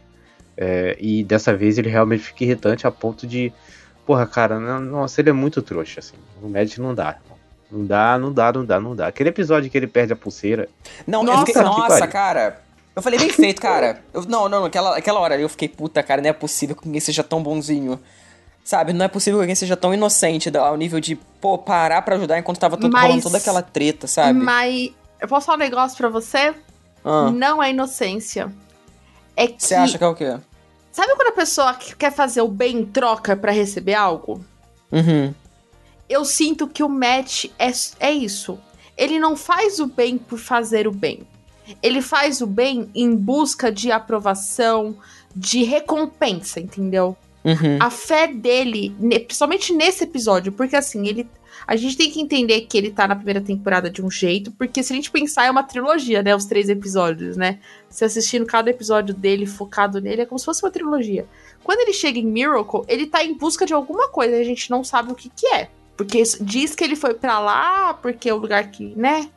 Ninguém sumiu e tudo mais. Aí ele chega e ele vê a esposa acordando e tudo mais, e ela dorme, ele começa a fazer tudo de novo em busca de algum sinal. Então a sensação que passa naquele momento que ele dá a pulseira é como se assim, ó Deus, eu tô sendo é, altruísta, viu? Cadê minha recompensa? Em eu busca senti de isso, aprovação. entendeu? é, pode ser. É em busca de realmente, aprovação, entendeu? realmente. E ele se fode. E aí eu É. acho que ele percebe que ele faz isso quando ele fala que ele vai pagar os pecados dele no final, entendeu? Eu acho que é- ele mesmo percebe que, mano, não adianta eu fazer as coisas. Eu, eu tenho que fazer porque eu preciso, entendeu? E eu acho que é- esse episódio é isso, tipo, essa jornada irritante dele. Ele é, ele é estúpido, pra não dizer outra palavra. Tipo, é- ele é estúpido, mas ele é estúpido com ele mesmo, porque é óbvio que as coisas não vão funcionar da forma que ele quer. Ele teve três anos pra se provar disso, quatro, cinco anos eh, pra perceber. Ele teve a vida inteira e, e ele é teimoso o suficiente de não ouvir as pessoas, entendeu? Uhum. Sabe? Eu, eu sinto que é isso. Tipo. Não, sei se realmente, vocês agora é, faz sentido. Não, faz sentido o que você tá falando. Não, eu acho que faz total sentido, assim. Pra caralho, diga-se de passagem. Mas é muito louco essa relação dele com a cidade, o lance de, nossa, ele, ele realmente crê que aquela cidade é milagrosa. Tudo isso que o caso de um aconteceu, a gente não sabe né, o que aconteceu pra ele para ele ser daquele jeito com a cidade, né? E ele tenta falar lá no naquele culto que rola e, e aí os caras não gostam, não deixam ele falar e você fica na dúvida. E o John fica na puta dúvida, né? Porque o John, na primeira vez, já. Hum, esse cara aí tá querendo. Uhum. Ó, tá estranho esse cara, já tava afim de né, queimar a casa dele e tal, não sei o que. É, coisa de John. E aí quando você descobre o que é que, que a Mary acordou, e aí eu super acreditei no Matt, cara. Assim, acreditei É, eu pra no cacete. primeiro assim. momento fiquei em dúvida, mas depois eu lembrei que era o Matt e falei, ah, cara, acho que, não, acho que não, dele não viria uma coisa desse nível, não. Ah, eu acreditei desacreditando. Eu acreditei que era loucura da cabeça dele. Não que ela tivesse acordado. Eu achei que ele estava delirando. também, também fica aberto eu, a isso. eu- eu- na verdade, eu até ela acordar, eu achei que ele tava delirando, que fosse uma loucura dele mesmo, que nem a do Kevin, entendeu? Sim, sim. Acho mega válido.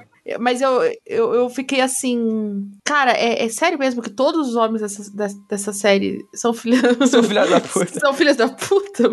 É, real, real. Não, isso, isso fica, fica, ficou na minha cabeça por um tempo, assim. Eu fiquei, caraca, será, cara? Será que não? Aí depois eu. Não, não, acho que isso, eles nem colocariam algo do tipo pro personagem. Até porque mudar. Assim, tudo bem que seria uma coisa até interessante deles abordarem, mas mudaria muito, sabe? Da, da, da premissa do, do personagem, sabe? Então eu, Ah, eu realmente fiquei, fiquei Sim. acreditando. E, e ele é um personagem também que, que, como ele acredita, né? A gente acaba acreditando de tabela, né? Por conta dele. É um. Exato. Não, e um negócio que é muito louco, sabe? Que é, é, esse episódio que é focado nele, né? Ele começa com toda uma rotina e ele sempre faz aquela rotina e a gente vai vendo aquela rotina até que a gente descobre por que, que ele repete. Porque no dia que ela acordou foi exatamente a mesma rotina. E aí, a gente consegue traçar esse paralelo com a cidade que tem aquela rotina.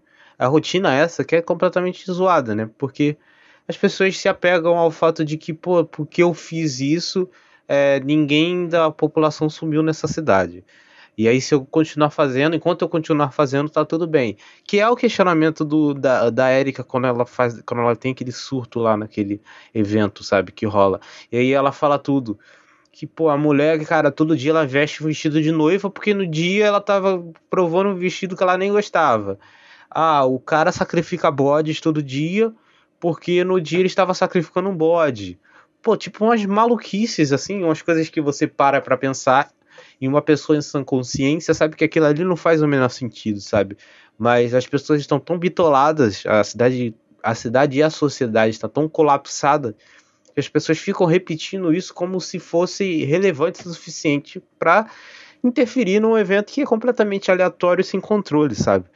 E, porra, cara, e- todo esse paralelo entre a jornada do Matt e esse surto que a Erika tem lá, Uhum. que é muito boa essa cena, é in- inacreditável, é muito bom, cara, é incrível, sabe? E acho que englobando tudo isso que a gente falou até agora sobre o Matt, e como essa relação própria religiosa da fé do Matt, né, ela muda entre a primeira e a segunda temporada, e ela vai mudar mais ainda lá na terceira temporada com a o, fatídica conversa com Deus, né? Que o Matt tem. E, e eu acho que a série vai pincelando essa modificação porque ele tem uma pessoa muito crente ao seu lado, que é o Michael, que compra todas as ideias dele. E aí ele conhece o pessoal que tá fora ali, né, na parte do, do trailer, né, no acampamento, que é um outro tipo de fé que faz ele mesmo se questionar, né, quando ele decide ficar pra se autoflagelar, se humilhar. E é muito foda essa série que, tipo, mano, é, tem nu, tem transa, tem tudo, mas nada é. Você não sente que é forçado, sabe? É, não é a aí primeira temporada de Game of Thrones de forma nenhuma. É uma parada que tá Exato. intrínseco na narrativa e que eles não Tá na- sexualizam de forma nenhuma. Isso! Quer dizer, só eu o, não- o Kevin, que, mas enfim, porque ele é gostoso pra caralho de qualquer Ah, jeito. não, que filho, isso aí, isso aí, amigo. Ô, Jennifer Aniston, te amo, viu, mulher? Te amo. Mas ela tá, ela tá com ele? Não, né? Não, mas, cara, fia, Jennifer Aniston, mano. Musa inspiradora e mulher mais sortuda da face da Terra. Enfim, continuando. E, e eu acho muito foda, porque é a nossa fé no personagem modificando também, sabe? É, é uma, é uma relação muito doentia e que a gente também tem, porque a gente fica com dó na primeira temporada, né? De toda a jornada dele, a gente entende o que tá acontecendo. E na segunda temporada a gente tem a empatia de toda a situação com a esposa, né? Que o Thiago falou, dele ficar fazendo tudo. É, e ele olhando aquele vídeo dele não dormir, dele não viver, você vai percebendo que ele definha, né? Tipo, é, é muito louco. E aí chega no, no- nesse final do episódio, quando ele vai pra. No, quando ele decide, ó, eu vou ficar aqui, você compra a ideia dele, entendeu? E você aceita e ele fica lá, né? Tipo, vou ficar até a hora que der. E, e aí não explica como ele sai, né? O quê? Que, quando ele sai do tronco. Porque É. o tronco é até uma pessoa. Não, não explica. Uma pessoa entra no lugar dele. Mas não entrou ninguém no lugar dele. Sim, sim, exato. E a série não explica. Você que lute. porquê, exato. Você que lute. Você lute. Exato. É muito louco isso. É muito louco.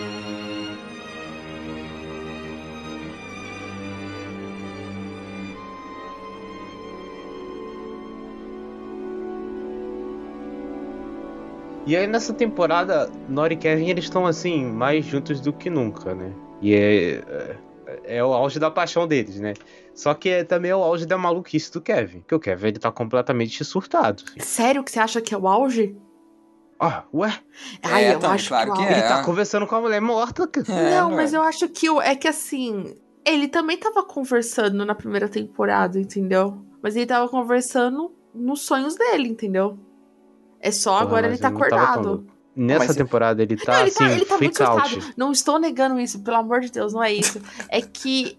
É, é que na terceira temporada, pra mim, ele aceita essa loucura, por isso que eu falo que ele tá mais surtado ainda, entendeu? Eu concordo com vocês, ele tá mais, mais tipo, foda-se, entendeu? Tipo, mano. Não, é, é porque nessa temporada é mais externalizado isso pra gente, pro público, né, entender. Eu acho que aí Isso! fica, fica Boa, mais Cid. evidente, entendeu? Então Sim. eu acho que a gente, a gente vendo o, o personagem nessa temporada, cara, quando a, a Pet aparecia, eu ficava, caralho, cara, que inferno, que filha da puta. Eu já odiava ela chata, chata, chata. Aí depois, quando eles vão desenvolvendo a personagem de novo, quando eles vão dando né, mais destaque pra ela e a atriz podendo brilhar, sendo uma filha da puta do caralho, a gente odiando ela. Uhum. E aí. Era um show dessa Até que no final, né, da, da finalização do personagem, de puta, cara, eu tô quase chorando com uma personagem que eu odiava. Sim. E, e aí o que, o que o Thiago falou desse casal é a gente tem, né, o Kevin fazendo o pedido no fi- final da primeira temporada dele. A gente supõe que ele quer uma família, né? Sim. Não, Eu, eu, às vezes eu acho que ele desejou que ele iria paz, sei lá, sossego, raio que parta. Mas eu acho que era mais família, né, pra ligar com a segunda temporada. E a gente compra essa ideia da Nora, né, tipo, focadérrima de eu vou comprar casa por 3 milhões. Menina, você podia ter comprado por 2. Porra, guarda um milhão, mas enfim. Era o dinheiro dos filhos, né? Ela não queria. Ela não queria ter esse poder, ela queria seguir em frente, né? De uma Uhum, forma muito assustada. Ela quer seguir em frente, ela quer se livrar dessa grana, entendeu? Porque quando o cara oferece o dinheiro pra ela da casa pra comprar, não é esse valor, é menos. Sim, sim. Não, era isso mesmo, não era? Não, Não, não, é é- 3 milhões. É um- aí ela fala, mas. Aí ela fala assim, como assim? Aí o cara começa a explicar. Ela falou, mas você vai pagar o que eu quiser? Aí ele, o que você quiser. Entendeu? E aí fecha nessa conta de 3 milhões, entendeu? Ah, tá, entendi. Não, Entendeu? entendi. E assim, ela se agarra, né? Ela se agarra na oportunidade que ela tem. Tipo, ela tem a oportunidade, ela descobre essa cidade no lugar que ninguém sumiu e ela simplesmente não É, aguenta mais não ser é que ela lembrada descobre. como. Ela não é descobre. O Matt vai antes. O Matt que Então, conta ela pra ela. descobre, caralho. Não, Então. é que não, é que a forma como você disse, disse que ela foi atrás, investigou e descobriu. Isso que eu quis dizer, entendeu? Ela só fica sabendo da existência dessa cidade. Na verdade, o mundo inteiro sabe da existência da cidade, que via meio que, tipo, Romaria, né, até o local. Mas ela só consegue ir lá quando o Matt vai, entendeu? Aí, É, detalhe semântico, né? Mas. é, porra, pelo amor de Deus. Não, e ela sabe da existência dessa cidade, sabe? E, porra, ela tá focada em, em fugir daquilo. Porque ela não aguentava mais ser a Nora Cursed, né? A Nora amaldiçoada. É a Nora que perdeu, a coitada, não sei o quê. E ela não aguentava mais aquela porra. Então, ela, a primeira oportunidade dela de sumir, de esquecer tudo isso, e era isso que ela ia fazer mesmo antes de encontrar a Lily na, na porta da casa dos Garvey, ela, ela agarrou, sabe? E ela Uhum. tava 100% focada. É aquilo que eu falei na primeira temporada. Enquanto o Kevin é esse cara que duvida de tudo, que sempre fica, né, titubeando nas coisas, ela não. Ela fala que vai fazer e ela faz. Uhum, Ela simplesmente executa sem a menor consequência, assim. uhum. O que gera problemas pra ela, porque. É, todo, enfim, toda essa jornada da segunda temporada a gente sabe, né? Ela faz tudo de supetão, assim. Uhum. É, ela decide na hora e faz. E vai lá e toma a decisão. E é isso, e vamos, vamos embora, sabe? E é muito legal você ver. É, ela, ela é o personagem ativo da parada. Isso, é Uhum. muito legal ver que eles, que eles constroem uma relação ali, sabe? A Jill, é- ela e a Jill, principalmente. E a Jill fica o tempo todo virando falando, cara, não fode isso não, cara. É. tão legal, entendeu? Não acaba com isso, por favor. Ela, ela quase implora, sabe? Uhum. Por favor, não, não fode com tudo, entendeu? Não, e a Jill com uma maturidade, né, até invejável nessa temporada, se comparado com a passada, assim também, né? Paralela aí. Exatamente, Puta, eu exatamente. fiquei, caraca, ela tá, ela tá mais, é, mais madura do que o próprio pai. Pra vocês terem uma ideia. Então, assim. Exato. Não, 100%. E a gente precisa dar um destaque, né?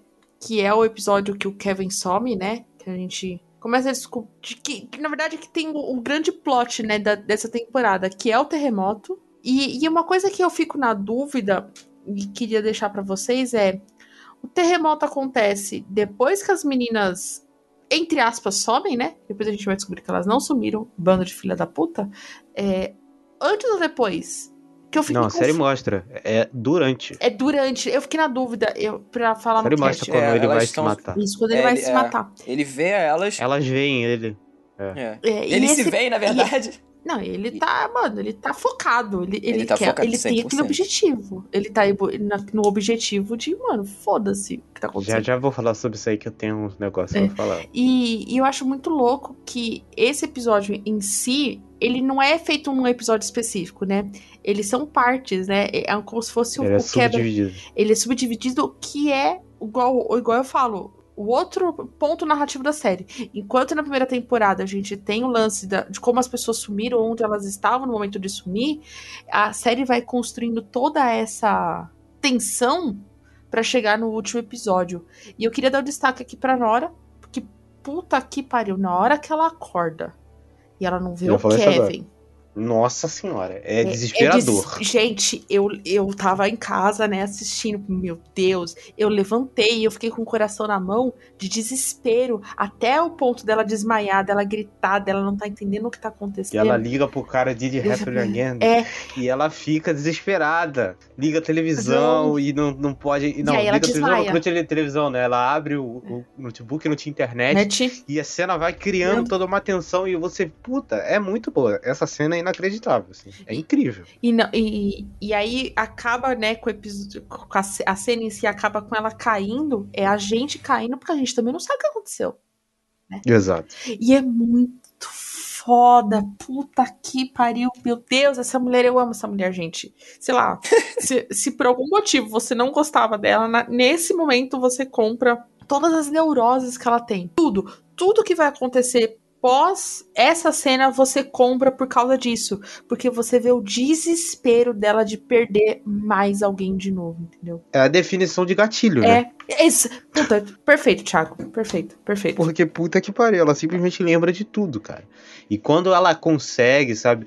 Entre aspas, consegue, porque até então tava tudo bem, tava tudo legal, é, eles estavam conseguindo, sabe? Ela se muda e, porra, primeiro. é, a- primeiro não, aí ocorre isso, sabe?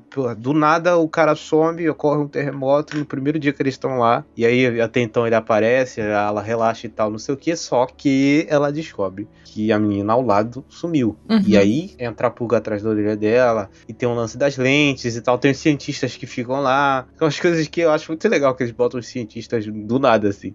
Os caras investigando, tá ligado? Eles vão lá, eles dão umas pistas que não dão em porra nenhuma. É só pra Não, você não ficar confuso mesmo.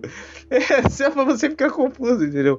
Tanto que esse lance da terceira temporada lá, do que ela vai atravessar pro, pro outro lado, eu pensei que era mais uma dessas coisas, sabe? Parece que a série fazia de propósito, sabe? Colocava os cientistas assim do nada e ia embora. Aí uma vez eles colocam pra. colocam o real mesmo, o oficial, para as pessoas serem enganadas. Não, é pra enganar total. Isso, isso aí é, é, é clássico de, de enganação. E, e funcionou. Ai, ai. Porque me enganou. Funcionou. Tudo Funcionou funciona nessa série. Ai, Jesus. Ai, ai. Ai, Caraca, ai. é muita cadelice, Ai, né? ai. Ah, mas esse é um programa da cadelice, cara. Pelo amor de Deus, não tem jeito.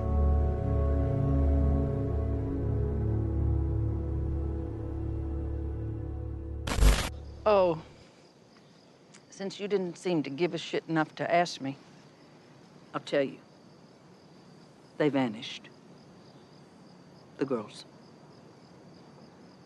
Drove right by in their car, listened to their music, not a worry in the world, then poof, gone. Mama was right. Things are going to change, indeed.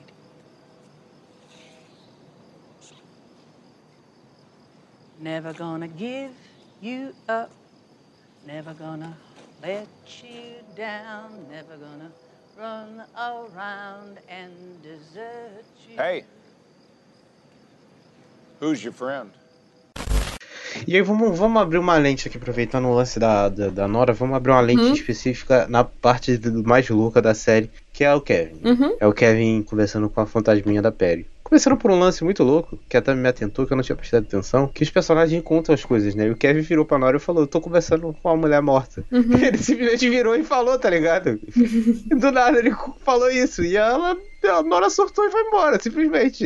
Bizarro, bizarro, muito bizarro. E é diferente do da primeira temporada, onde quando eles sentam, né? Tipo, ó, eu faço isso, aconteceu isso, isso e isso. né? Que ele conta, olha, eu, eu acho que eu matei a, Pe a Pet, tarará, tarará, e a Nora conta, ah, eu contrato prostitutas pra tirar em mim. Naquele momento é a cumplicidade, né? Tipo, ah, Sim. so- somos juntos. Nesse momento você acha que vai acontecer a mesma coisa, né? Você fala, não, ela vai entender, né? Porque na primeira temporada ela entendeu tudo mais. Quando ela fala assim, ela olha, é- o olhar dela de tipo, tu tá de sacanagem, filha da puta. Não tem jeito, né? Não Mano. tem jeito. Tu tá de sacanagem com a minha cara. Ela olha, ela entorta a cabeça. Aí ele fica com aquela carinha de tipo. Eu não faço isso, eu tô vendo. Ela tá aqui? É, é, uhum, uhum. Mano, eu iria embora. Vê um cara quem não, gostoso. porra? Tá de sacanagem.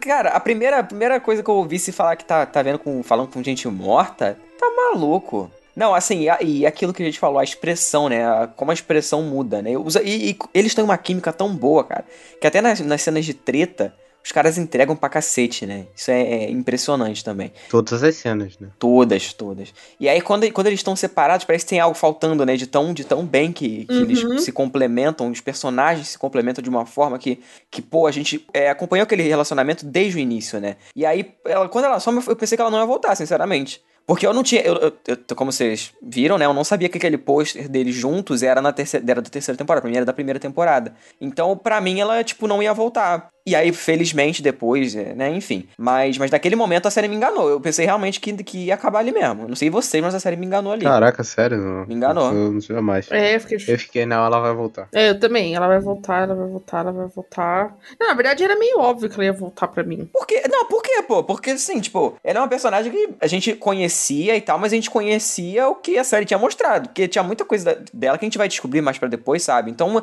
sei lá, vai que ela não voltava. Pra mim era uma coisa assim que ela não ia voltar, não. E aí depois, quando ela volta, eu falei, ah, ufa. Beleza, eu, eu gostei da personagem certa, sabe? Não, e é muito doido que.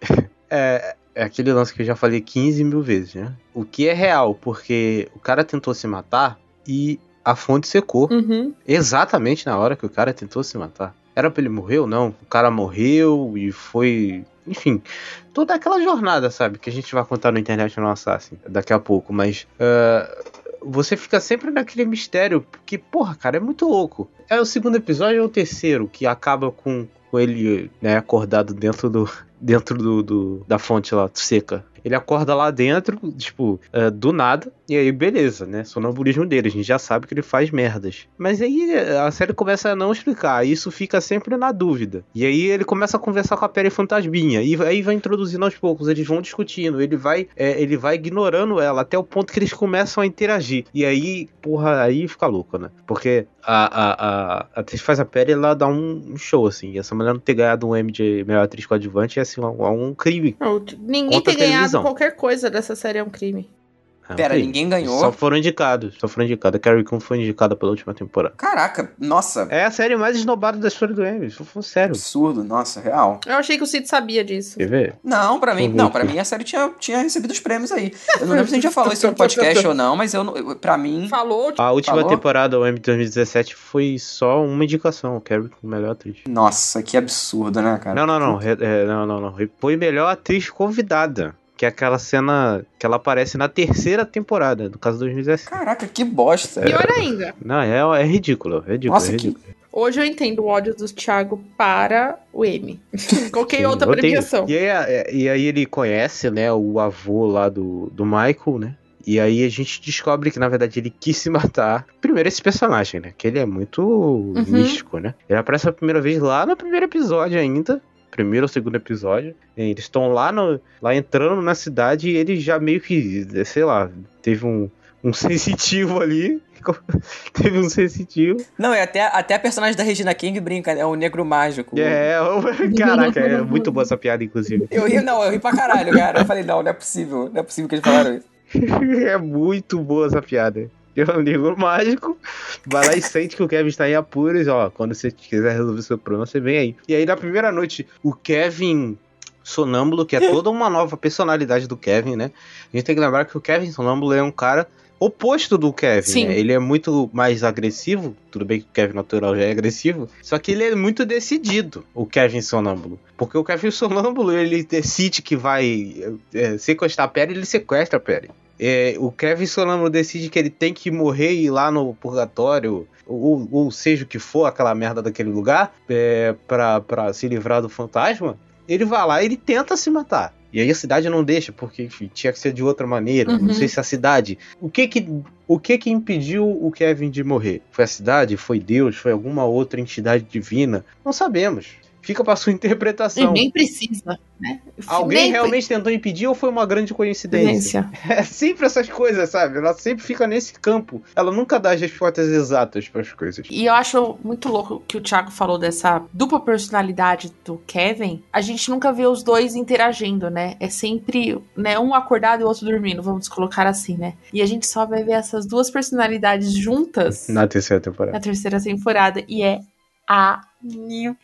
animal. Tipo, é, é animal, porque até o óculos muda, né? É, ele bota o óculos, a, a, a postura, a roupa, e, e é muito louco. E isso tudo, primeiro, é condensado nesse maravilhoso, incrível, espetacular oitavo episódio da segunda temporada, né? Tum, tum, Ah. Ai, ai, essa Ai, essa musiquinha, cara. musiquinha. Quando toca essa musiquinha, eu já fico, meu Deus do céu, já fico oriçado. Não, e o episódio anterior ao International Assassin, né, já é, já é sensacional. É o mais poderoso adversário, né? Que é animal. Nossa, esse é muito bom. Que é esse episódio que a gente descobre lá sobre o negro mágico. Essa piada é muito boa. Sobre o avô mágico da, do, do Michael e tal, e aquela interação muito boa. E a Laurie chega, né? E é meio que a junção dos plots que estavam separados de Isso. novo.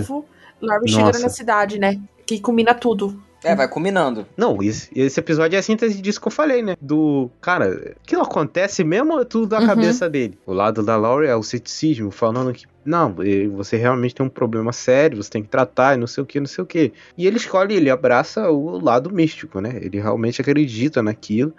E ele vai lá atrás do do velho pra, pra morrer. Não, e, que essa porra, cena é incrível, cara. Nossa, eu fiquei É desesperado. Quando ele toma o veneno, eu falei, puta que pariu. Eu pensei que ele tinha ido pro caralho. De não, vez, eu- assim. ali eu comprei. Ali eu comprei. Não, eu comprei, eu enganei, enganei, enganei foda. eu, eu não, não, eu comprei e falei, cara, o que me choca é o velho. E junto. Não, eu fiquei. Nossa. O velho. Não, aquilo ali.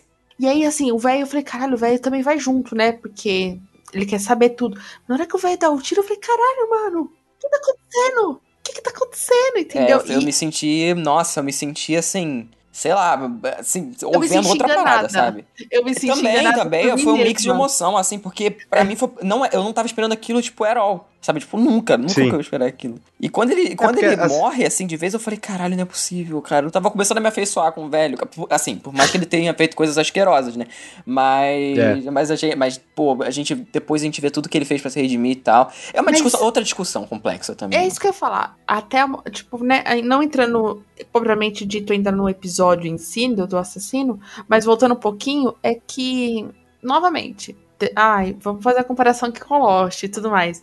Quando a gente fala sobre o Said, sobre tudo que o Said fez e tudo mais, sobre o Sawyer fez, é, que a gente fala que nenhum- nenhuma pessoa é boa e nem é ruim. Que não adianta a gente julgar, né? A gente, a gente tá acompanhando essa jornada. E eu acho que em The Leftovers isso é muito mais acentuado, principalmente no John e no pai da, da Erika, que eu esqueci o nome do cara agora também. Perdão, ouvinte.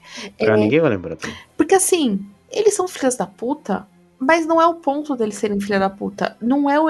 Não é aquilo que define o personagem. Não é aquilo que define o personagem, entendeu? Então, quando ele morre, quando ele dá o tiro e acaba o episódio dele dando tiro, com o Kevin lá agonizando e dando tiro, você fica, caralho! E é porque você sabe, você tem uma afeição pela Erika, né? Tipo, apesar dela, né, é, não gostar tanto do pai assim, você ainda vê um- uma ligação entre os dois, de alguma forma, né? A gente não entende o que de ligação é essa ainda, porque, igual eu falei, a gente não sabe o contexto da briga dos dois e tudo mais. Mas é muito foda. E aí eu me senti enganada nesse sentido, tipo, porra, pra onde a gente tá indo? Né? É. E aí, quando a gente chega nesse episódio, a gente não sabe mesmo pra onde a gente tá indo, a gente só embarca e aceita, entendeu?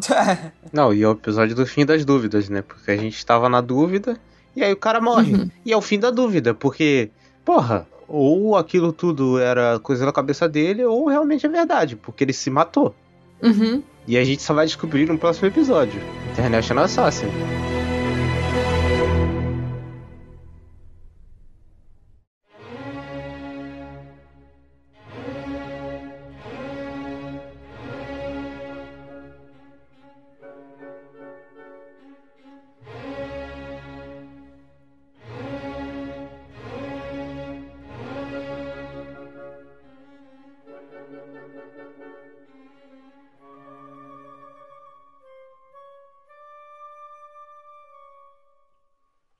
Não, e vamos entrar aqui nesse episódio aqui. Vamos, porque, agora a assim, gente vai entrar. É um negócio muito louco, né? Porque primeiro é, a gente aco- é, ele acorda dentro de uma banheira. Aí você entende, beleza. Nu, gostoso. Sim, aparece até a bingola dele. aí você, você pensa, nossa, beleza, o cara morreu. Ele morreu, só pode ser isso. Ele morreu e aí ele tá num pós-mortem. E aí você começa a entender aquele pós-mortem, tá? Aparece alguns easter eggs, algumas coisas. Uhum. Inclusive a Mary aparece, ela tá lá. Uhum. E aí ele, pô, a jornada dele consiste em achar a Perry e matar ela. Né, ele teria que matar ela, porque é isso que o velho falou, que ele lutou com o adversário dele e tal, não sei o que, conseguiu coisar, e ele conseguiu voltar. E aí, pô, cara, o episódio vai se desenrolando, e tem essa garotinha, não sei o que, ele encontra com a fake Perry lá, que era candidata a presidente. Mas, Thiago, eh, desculpa te interromper, mas a gente precisa falar uma coisinha antes, né? Que é depois que ele acorda, que ele precisa decidir quem ele vai ser, né? E isso É, é verdade, muito foda. É Porque muito assim, legal. você- acho que são três ou quatro opções que ele tem, né? Policial. São três. São três. O policial, o de terno, que a gente vai descobrir depois que é um assassino, e eu não lembro a outra qual que é. E ele escolhe as três, né?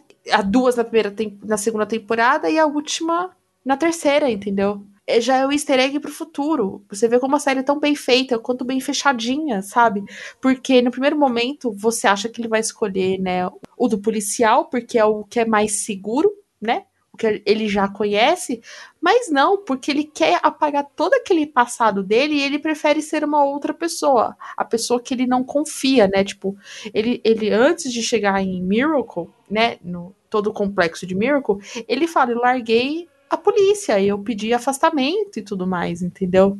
E isso é muito louco, porque ele deixou de escolher o, o certo pra ir no que ele duvidoso, vamos dizer assim, entendeu?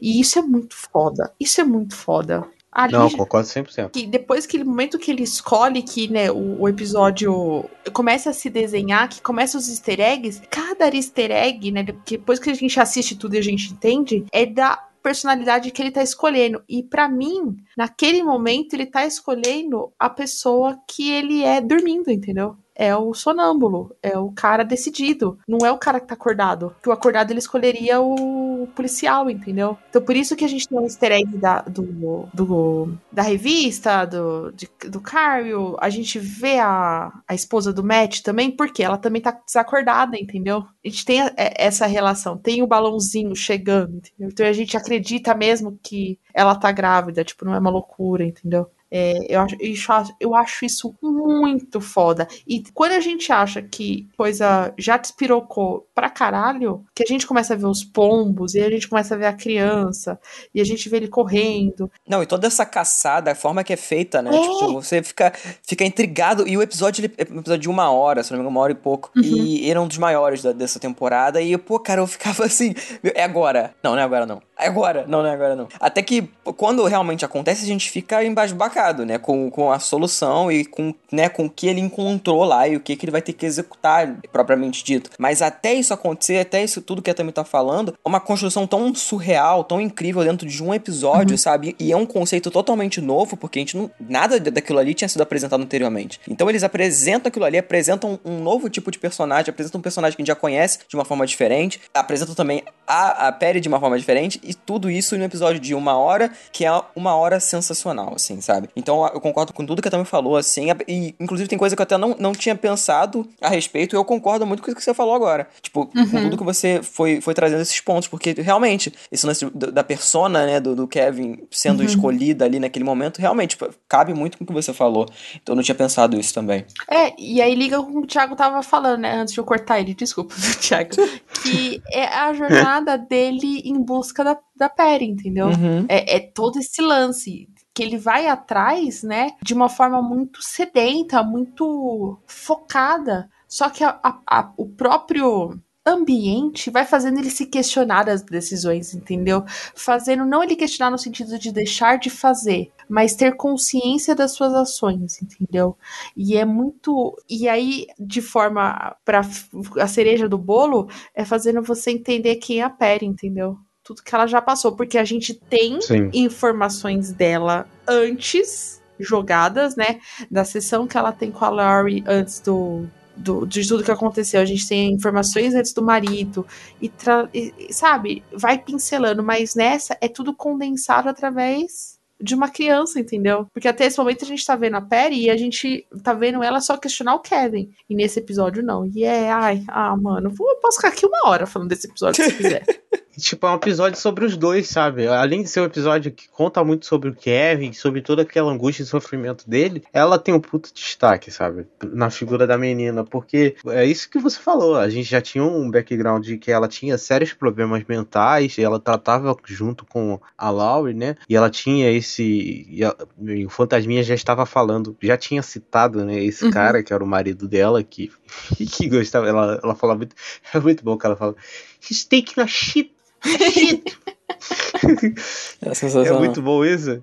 E aí, porra, cara, você vai vendo esse cara que maltrata essa criança, não sei o quê. E aí, cara, quando ele, quando o cara, quando o cara fala, porra, não tem uma mulher pra cagar em mim agora, eu, e aí eu lembrei, velho. Aham, eu- é, E aí você fica, você entende, né? caralho, é isso? Peraí, peraí, peraí, peraí, peraí. Deixa- Deixa eu. É, eu pensei que eu não tinha, eu pensei que eu não tinha entendido. Eu falei, não, não é possível. Eu falei, não. É Não, e aqui. detalhe, né? Ele tinha salvo ela no, no primeiro lance do episódio, os primeiros cinco minutos de episódio. Isso, exato, E é muito exato. Ela estava sendo, ela estava afogando. E como, como que ele matou ela no, no, no final do episódio? Afogada. Ah, Exato, Pois é, cara. Exato, exato, sabe? E na hora que ele salva, né? é, fazendo compara paralelo, né? De quando ele salva. E, e tanto ela, né? A criança, quanto o marido da Perry, que a gente vai descobrir, fica olhando assim, tipo, por que que tu tá fazendo isso, entendeu? E ele não entende, né? Tipo, por quê? É o lado Kevin de ajudar as pessoas, né? De se importar, porque ele é muito altruísta, né? A gente descobre através do- dos flashbacks, né? Que ele tá sofrendo, mas ele aceita morar numa casa que ele não gosta. Ele aceita ter o cachorro que ele não queria. Ele aceita a profissão, sabe? Ele vai aceitando. É, ele, Ah, é. Ele, ele aceita muito, e é isso que ele faz. Ele não queria salvar a menina. Mas o ato dele de herói, de ser o herói de alguém, de ser o salvador da pátria, força ele a salvar, entendeu? Porque seria muito foda se ele tivesse deixado a menina morrer, nada daquilo tivesse acontecido, ele teria voltado fim de carreira, entendeu? Mas não, o próprio Kevin é a dualidade interna dele, entendeu? É o que faz aquele personagem ser humano, né? 100%. E um bando de gostoso, ô Jesus Cristo. Mas tudo bem. E aí ele conhece Deus pela primeira vez na ponte, né? Isso, puta que pariu. Eu dei um grito, devo confessar, quando esse homem apareceu. E aí depois ele aparece, e quando ele reaparece de novo na terceira temporada, eu gritei, gritei. É, quando ele re- reaparece na terceira temporada, é aquele payoffzinho, né? Que eu falei, puta. É. Cara, aí a gente lembra do episódio e já fica todo emocionado de novo também. Aí, É. Ai, meu Deus do céu. aí fudeu.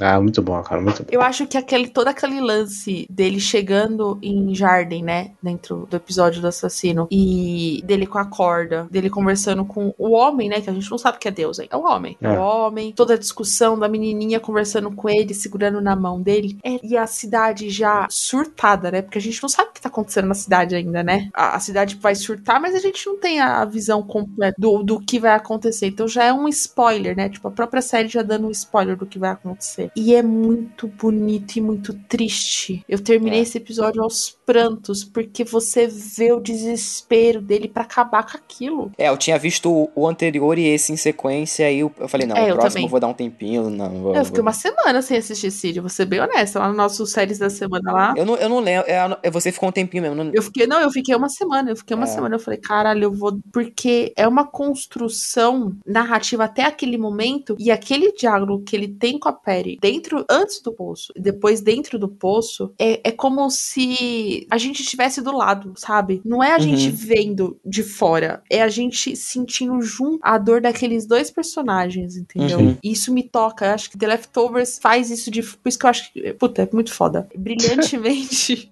que você não só entende o que eles estão passando, mas você sente. Você se sente parte da jornada dele. Você compactua com a dor. Você compactua com os medos. Você compactua até com a loucura, porque você compra as loucuras. Entendeu? Porque você também quer acabar com aquilo. Você não duvida. De quem você tem que duvidar, você duvida, mas de quem você acredita, você acredita, É, você entendeu? fica tão desesperado quanto os personagens. Fica É. tão naquilo ali, é, total. Não, matou a pau, real. E aí, pô, cara, depois de, de todos esses lances, cara, essa cena é emocionante, a cena dele, tipo, matando, a cena é emocionante dele matando uma criança. É, essa cena é um negócio Uhum. muito louco, né, cara? É muito louco, né? Se eu falo as frases as pessoas ouvem fora de contexto, né? É, meu Deus, parece ser uma coisa medionda. Mas, pô, é um lance dele matando o próprio demônio, sabe? Dele matando é, essa parte dele, né? Dele matando parte dele. E ele não consegue 100%, né? Depois na série a gente vê que ele não consegue 100% porque ele ainda consegue voltar lá. E é muito da terceira temporada da última vez, né? Da última parte que ele vai lá pra destruir, pra destruir aquele lugar, destruir aquele pós-mortem. Fica todo um novo universo, né? Todo um novo conceito. É tudo diferente. As pessoas têm consciência de que estão mortas, mas não é um universo paralelo exatamente, um outro plano. Uhum. É, cara, é tudo muito assim, nada é exato nessa série. Até um outro universo não é exato, sabe? Você não tem as respostas completas. É, é muito bom isso, cara. É muito bom. Eu, eu amo isso. Eu amo todas as vezes que toca a, a bendita da musiquinha. É perfeito. É perfeito. A, a série sabe introduzir musicalmente, né? Toda a trilha sonora da série é muito boa, tanto a parte Todas, instrumental. todas, todas, todas, todas, todas. Todas são fantásticas. Todas são fantásticas. Sem exceção. Mas eu acho que essa é um asinho a mais. Porque essa sinfonia, né, é- ela traz o. dá a sensação de você estar assistindo um filme de ação, né? De espionagem, que é o que o episódio tá vendendo, entendeu? Mas ao mesmo tempo, ela é triste, né? Porque você tá triste junto com o personagem. E é muito. Ela tem um ar de estranheza, É. pra você. Ela causa uma estranheza no ouvido, assim, a Uhum. forma como ela é feita, sabe? Ela tem tudo. é, os compassos dela são tão exatos, tudo é exato. E ela não. Ela tem muito silêncio, é uma música que trabalha muito silêncio. Putz, velho, isso causa, causa uma estranheza, cara, que, meu Deus do céu, sabe? Ela mostra, ela introduz e mostra que aquele universo é diferente. Ali as regras comportam de outra maneira, sabe? E não é usada em excesso, porque ela volta em Isso. alguns outros momentos, né? E volta brilhantemente. Porque tem, às vezes, tem série que pesa a mão, né? Tipo, você fala, ah, música característica e bota toda vez, né? Pá, pá, pá, bota, bota. Essa música não. Quando ela volta, ela volta tanto nesse universo, mas dentro da tensão necessária, entendeu? E, e é, e é muito. Muito, muito foda. Ah, mano, vou ficar falando foda o episódio inteiro, foda-se. Puta. Eu só quero falar é foda, foda, foda.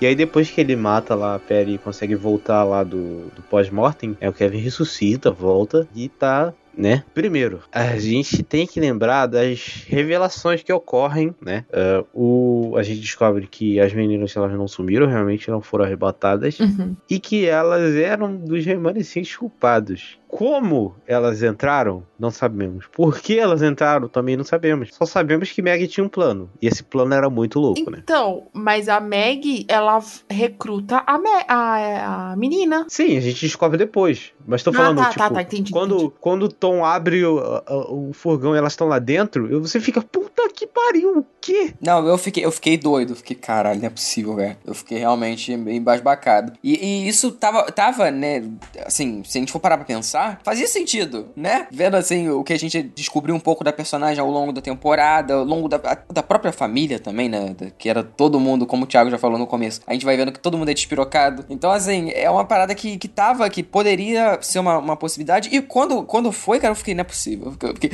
eu só acredito vendo, eu vendo, não acredito. Foi bem assim, porque é uma parada tão bizarra, né? Eu, eu achava que eles não iam mais tocar nesses, nesse assunto, assim, sabe? Dos remanescentes. Pra mim era uma parada que eles iam deixar pra lá. E na verdade, muito pelo contrário, né? Não sei se vocês, se vocês tiveram essa impressão, mas quando eeles tocam de novo nesse assunto e trazem isso como na primeira temporada rolou um grande evento no final, aqui também rolou um grande evento. De outra forma, mas foi um grande evento também. Então, é, tem esse paralelo com a, primeira, com a primeira temporada, né? E eu achei isso foda pra caralho. E eu fiquei assim, cara, minha cabeça explodiu demais. Assim, eu fiquei, fiquei muito chocado. E a gente conhece o passado da Meg, né? A gente Uhum. conhece toda a jornada dela. A gente já sabia que a mãe dela tinha morrido um dia antes, por isso que ela era tão, assim, zoada na cabeça. A gente não sabia que ela era viciada e todo o contexto da morte, né, da mãe, que, era, que é muito louco, né? Não, e é assim, a gente agora a gente pode falar da Meg, né? É, a gente tem empa- empatia por ela na primeira temporada, mas nessa segunda temporada a gente vê uma faceta dela que já existia, né? E que com a morte da mãe tinha sido apagada, né? Ela tá, parece que ela tava em estado de. Não é hibernação, que. É, acho que é hibernação. Vou usar essa palavra até entrar nos remanescentes, porque ela é sádica. Ela- Ela não é uma pessoa que nem a Lauren que tá desesperada, que você vê um pouco de dúvida no olhar. Nenhum momento você vê qualquer tipo de dúvida em todas as ações da Meg. Por exemplo, a gente tem o primeiro vislumbre dela quando ela vai transar com o Tom. Na verdade, que ela estupra o Tom, né? No primeiro momento, depois ele aceita o negócio, porque, né, Liv Tyler, né? né? Vamos ser honestos, enfim. Não, eu achei aquela E- cena perturbadora, cara. É muito perturbador. E não tem. Assim, qual o sentido daquela cena pra história? Nenhuma. A não ser mexer com o psicológico da Lauren. Porque, e do próprio Tom, né? Que Sim, do tom é pra caralho. isso. E, e- e mexe muito ao ponto dele entrar pros remanescentes, entendeu? Sim. Dele aceitar ir pros remanescentes. Fazer. Não, ela simplesmente aluga um apartamento É. na cabeça dele. É. Exatamente. Ela alugou o apartamento. E é uma outra forma que os remanescentes, né, eles alugam, né, a cabeça, primeiro, né, acompanhando a vida, forçando e tudo mais. Cara, na moral, na moral, na moral. É, os caras, eles são especialistas em aluguéis de apartamento de cabeça, né? Porque eles ficam ali na volta da pessoa. E ali ele começa a entrar na tua mente, ele entra na tua mente de tal maneira a ponto de você entrar pra essa merda. É isso, cara. Os caras são isso, né? Eles, eles fazem aluguéis de apartamentos. É isso mesmo. E aí ela usa o sexo, né, tipo, falando, ela fala, cara. Isso que é o mais foda, porque a gente já conhece os remanescentes. Ela é transgressora, né? E ela fala assim, como assim? E, e aquela cena que ela tá dentro da central, vamos dizer assim, né, dos remanescentes, conversando com aquelas duas mulheres, ela fala, ah, eu vou fazer isso. Mas por que que eu tenho que aceitar tudo? Por que eu tenho que aceitar apanhar? Por que que eu não posso bater? Não é pra lembrar, não é pra fazer sentir dor? E, e é um questionamento, assim, que eu não quis concordar com ela, não concordo, mas eu entendi. Eu fiz assim, você tem um ponto, moça. Sim. Eu, eu concordo com você. Tipo, por que que eu não posso reagir? Não, dentro daquele contexto, sim, ó. Tem que deixar um disclaimer aí, porque, né? É. Dentro do contexto, você fala, é, ela tem uma, algum tipo de razão no que ela está falando, né? E, e aí todo o lance da Meg, quando a gente conhece o passado dela, a gente conhece ela entrando dentro do de, de Jardim, né? Antes da família chegar e tudo mais. Quando ela conversa com o cara que a casa é queimada, que é a casa que a Nora e o Kevin tinham comprado, né? Tipo, as ligações é aquela casa que ela tinha comprado? Ou não, é a casa vizinha? Eu não lembro. Eu acho que é a casa vizinha. Enfim. Não Anyway, não tem necessidade de a gente lembrar disso.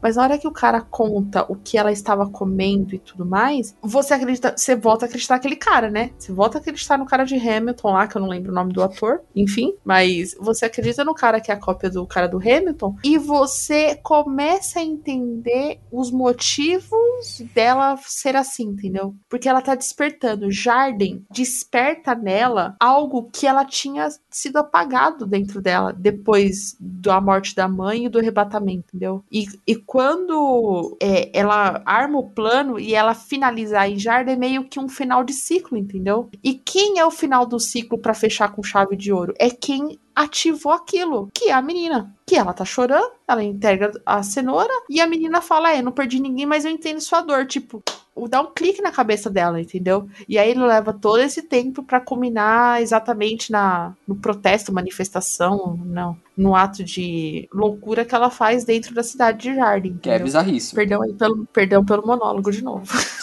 Não, também ela tá fazendo as análises aí, eu simplesmente não preciso mais falar, né? Porque ela simplesmente fez a análise. Não, porra, é, é exatamente isso, cara. É, é assim. é, você tem um puta choque lá naquele começo. Esse episódio ele é inteiro pra explicar isso, em todo esse contexto. E você tá, cara, essa mulher é maluca. O que, que ela vai fazer? Ela vai explodir a cidade? Porque ela. a- o pessoal lá mesmo. Cara, ela é tão louca que o próprio pessoal dos remanescentes acha ela louca. É. Porra, você vai explodir uma cidade, o que, que você vai fazer? Cacete, o que tem dentro desse coisa, não sei o que tal, não sei o que. Porra, cara, e, e- e essa, essa cena do episódio final e esse episódio final é a cena do, da ponte, o protesto e a Erika descobrindo. Porra, essa cena é foda, né? Porque é o que o Cid falou também. É o grande evento da temporada, né? É- é- as duas primeiras temporadas são isso. Os finais são grandes eventos causados pelos remanescentes.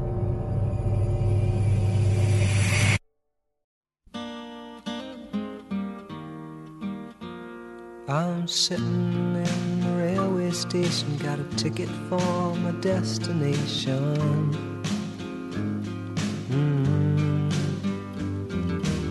Lembrando que, né, entre o International Assassin e o último episódio tem o episódio 9, que é esse episódio de flashback, e o 10, que ele começa lá do. O, o, o Kevin já voltou e tal, não sei o que. O John descobre, né, que a mão era do, do Kevin. E aí, amigo, é. o embate, né? O embate dos dois e tal. E... Aí a cobra fumou. Não, e aí todo mundo sabia que o John ia matar ele, sabe? Tava escrito nas estrelas, né?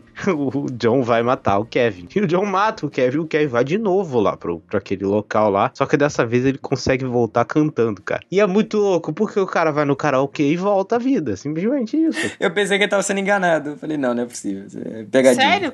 Você achou que ele tava sendo enganado? Eu pensei que era pegadinha, eu pensei que era pegadinha. E aí, quando ele volta, realmente, eu falei, caralho.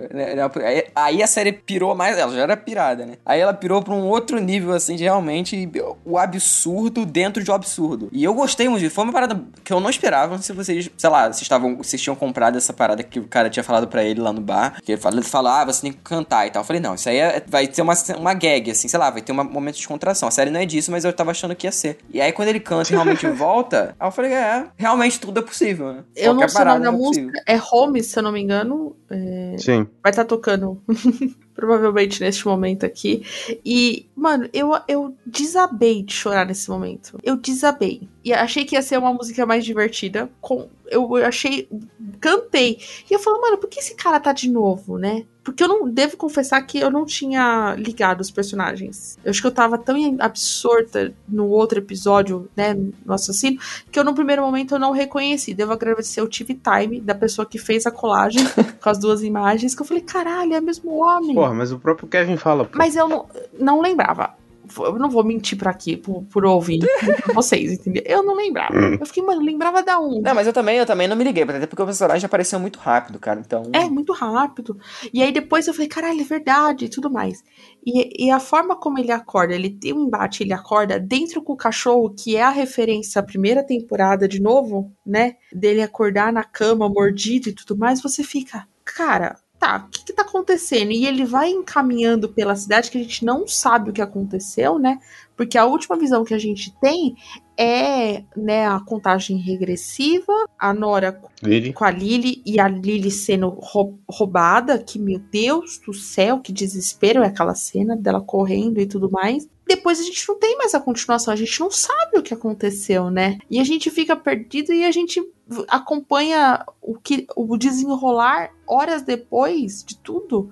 Você fica, cara, pra onde ele tá indo? Ele tá vivo, ele tá morto? Onde foi esse tiro? Pede ajuda? Não, não pede ajuda? É, é, é muito tenso esse episódio. E é muito louco ver quem vai ajudar ele é o próprio John, entendeu?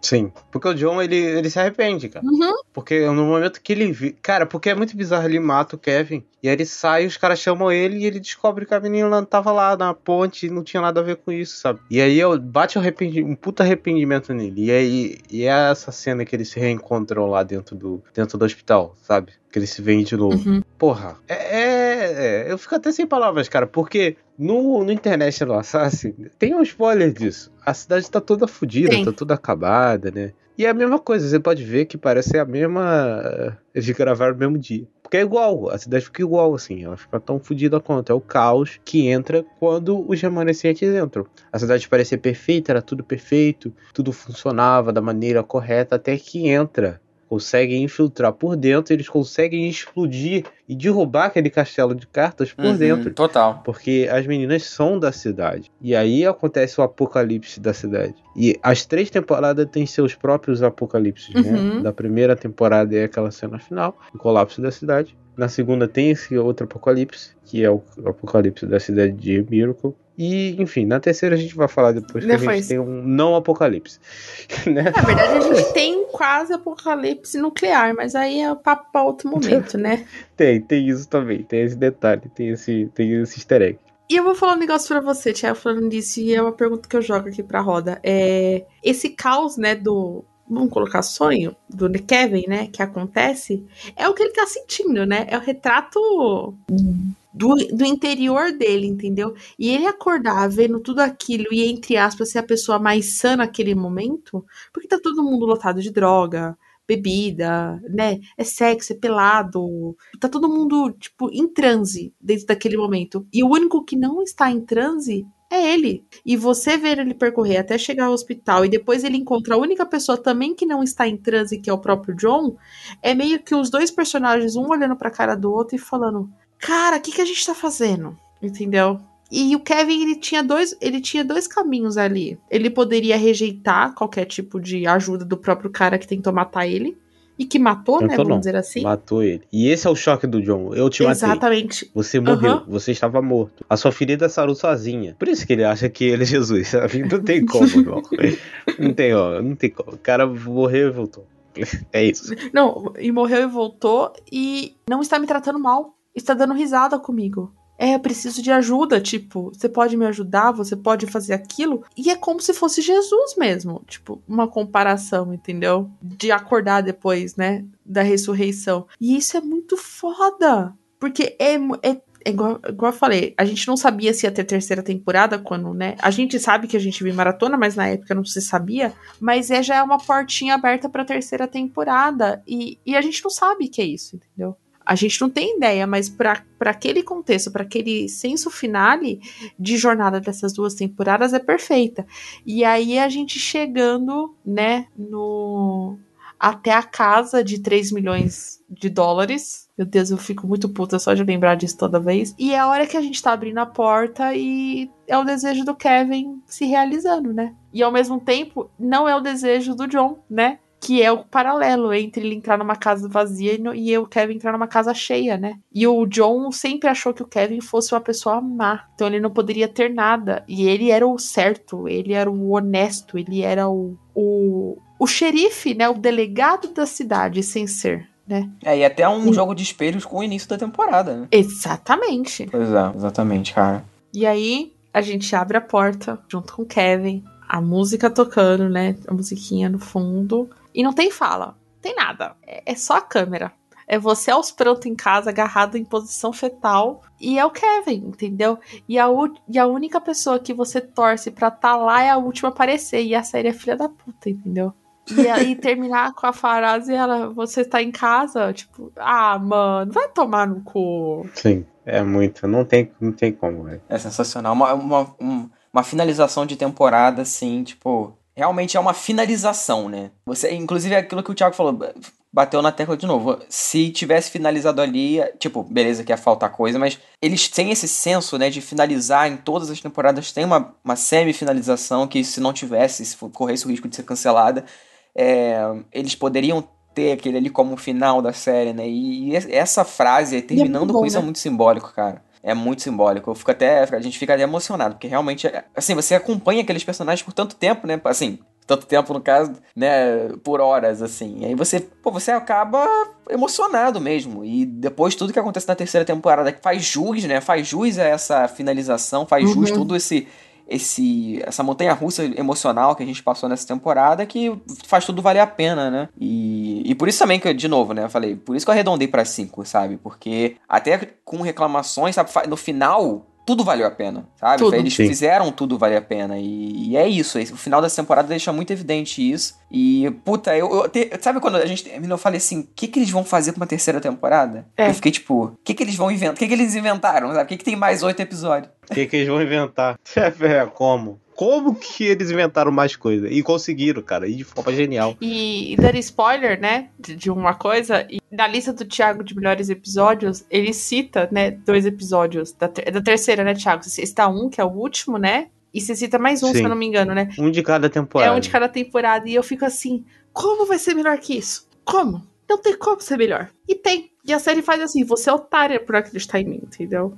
Eu, eu vou levar ainda mais o, o nível de loucura, o nível de complexidade, mas o nível de amor. Porque a gente, a gente tem que lembrar, a série é sobre luto, é sobre amor, é sobre fé, e é sobre acreditar. E, e é isso mesmo. A gente começa falando sobre luto, depois a gente fala sobre amor, né? Que é o amor do Kevin, da, da Nora, da Nora com a Lily, e, enfim, de todos os personagens. Depois a gente faz o, o da fé, de acreditar ou não, se ele ressuscitou ou não. E a terceira temporada finaliza com acreditar. Tipo, mano, ó, eu, te, eu joguei toda essa jornada e agora você acreditou ou não, entendeu? Se acreditou ou não, compra aí. E a gente compra. Ah, eu compro muito. vamos, vamos pra ela então? Vamos. Vamos lá. Vamos embora aí.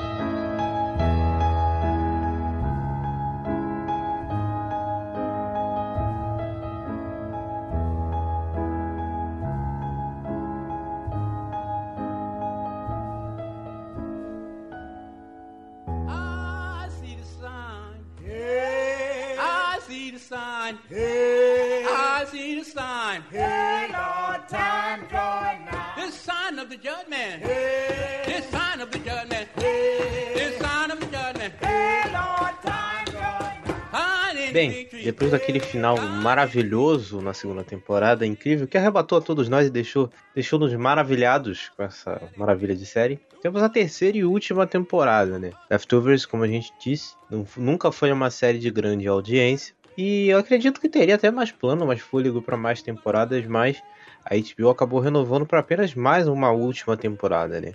Teve eh, rumores de que a série seria cancelada, mas aí rolou um clamor ali entre os fãs da série, né, e parte da imprensa que apreciava muito, e a HBO acabou renovando para uma última temporada que saiu no ano de 2017. É, temporada que eu já adianto, eu acho incrível, assim, um puta, um- uma finalização incrível. É, que faz jus a toda a jornada da série, sabe? O que, vocês acham aí dessa terceira temporada aí? Um panorama geral dela. Talvez o maior acerto da HBO nos últimos 10 anos foi ter dado oportunidade pra poder terminar essa história. Que por causa dessa oportunidade, a relação com o Demon ficou tão boa que ele aceita depois no futuro fazer o ótimo, fazer outros projetos dentro, entendeu? Eu tava vendo uma reportagem.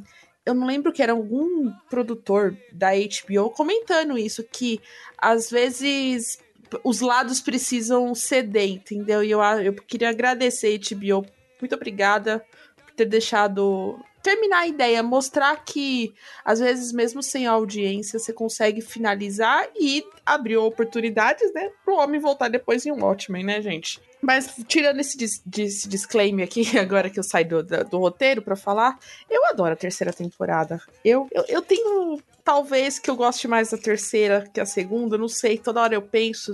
Na gravação, há uma hora atrás, eu falei que eu gostava mais da segunda, mas sei lá, eu fico- quanto mais eu penso na terceira, ela é tão boa, ela é tão fechadinha, em, tipo, nessa, em menos episódios, e sei lá, acho que todos os personagens principais têm os seus momentos. Eu não sinto ninguém deixado de lado nessa terceira temporada, sabe? Eu não, eu não sei se vocês É, eu, concordam eu, assim, ou não. eu sinto que tem gente que é deixada de lado, mas é- tem um propósito, né? Tipo, os, os personagens que não aparecem tanto, os filhos do Kevin, por exemplo, eles não aparecem tanto, mas tem um propósito. É, como ela é uma temporada de mudança, né? Tem uma mudança constante nessa temporada. Eu acho que eles sabem adaptar muito bem, porque, como a Tommy falou, são episódios menores, né? Tipo, não menores, mas são menos episódios, né? E, e eu acho que eles trabalham muito bem em setar a gente anos depois da segunda temporada, estabelecer aquele universo como que ele tá naquele ponto, né? A gente pensa que mudou muita coisa, mas na verdade não mudou, não mudou porra nenhuma, se a gente for parar pra pensar. Tirando um personagem ou outro que realmente mudou, o resto tá piroca igual. É, e, e ainda assim eles conseguem colocar toda essa coisa bíblica mais presente do que nunca. E isso fica tão orgânico de uma forma que eu acho que. Por isso que eu gosto tanto dessa temporada. Eles conseguem colocar tanta coisa em pouco episódio, mas ainda assim trabalhar isso de uma forma muito foda e dar um fechamento, episódio final, é, que pra mim é um, um dos melhores episódios finais de séries, assim, porque é, eu não tava esperando nada daquilo. Não sei vocês, mas pra mim foi uma coisa completamente inesperada. Os, os últimos minutos da série eu falei, não, não é possível que tá acabando. É pegadinha aí. E realmente. E aí acabou, assim, de uma forma sensacional. E, e como já a gente vai comentar, tenho certeza que a gente vai ficar um tempinho falando sobre o final.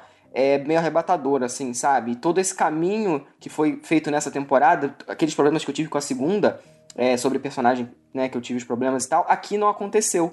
Então é uma temporada que eu adoro, assim, e, tudo, e vendo isso que vocês falaram, né, o Thiago já até falou isso antes, que por conta da audiência e tal, não, não sabia se ia rolar, e realmente rolou uma temporada menor, é, foi muito benéfico pra série como um todo, sabe? Eu gosto demais dessa temporada. Eu acho essa narrativa dessa terceira temporada ela, uma das mais enxutas, assim. Ela Total. realmente liga para o que importa para aquele final e para a jornada principal, né? Tudo bem, temos as jornadas dos coadjuvantes, mas a jornada que mais importa, né? É a do homem mais poderoso do mundo e da garota mais corajosa do mundo, que é o Kevin e a Nora, sabe? Uhum. Então, acho que os complementos, que são os coadjuvantes, eles são maravilhosos também. As, as finalizações deles são incríveis. Mas algum, alguns outros acabaram ficando realmente sem espaço, porque pra jornada deles não importava tanto assim, entendeu? Mas mesmo assim, até esses que foram um pouco esquecidos, eles têm citações, sabe? Eles têm um, um, um uma ligação final, como por exemplo os filhos do Kevin, né, eles falam pela última vez, sempre tem né, essas, uma citação lá no episódio final, que, que enfim, é,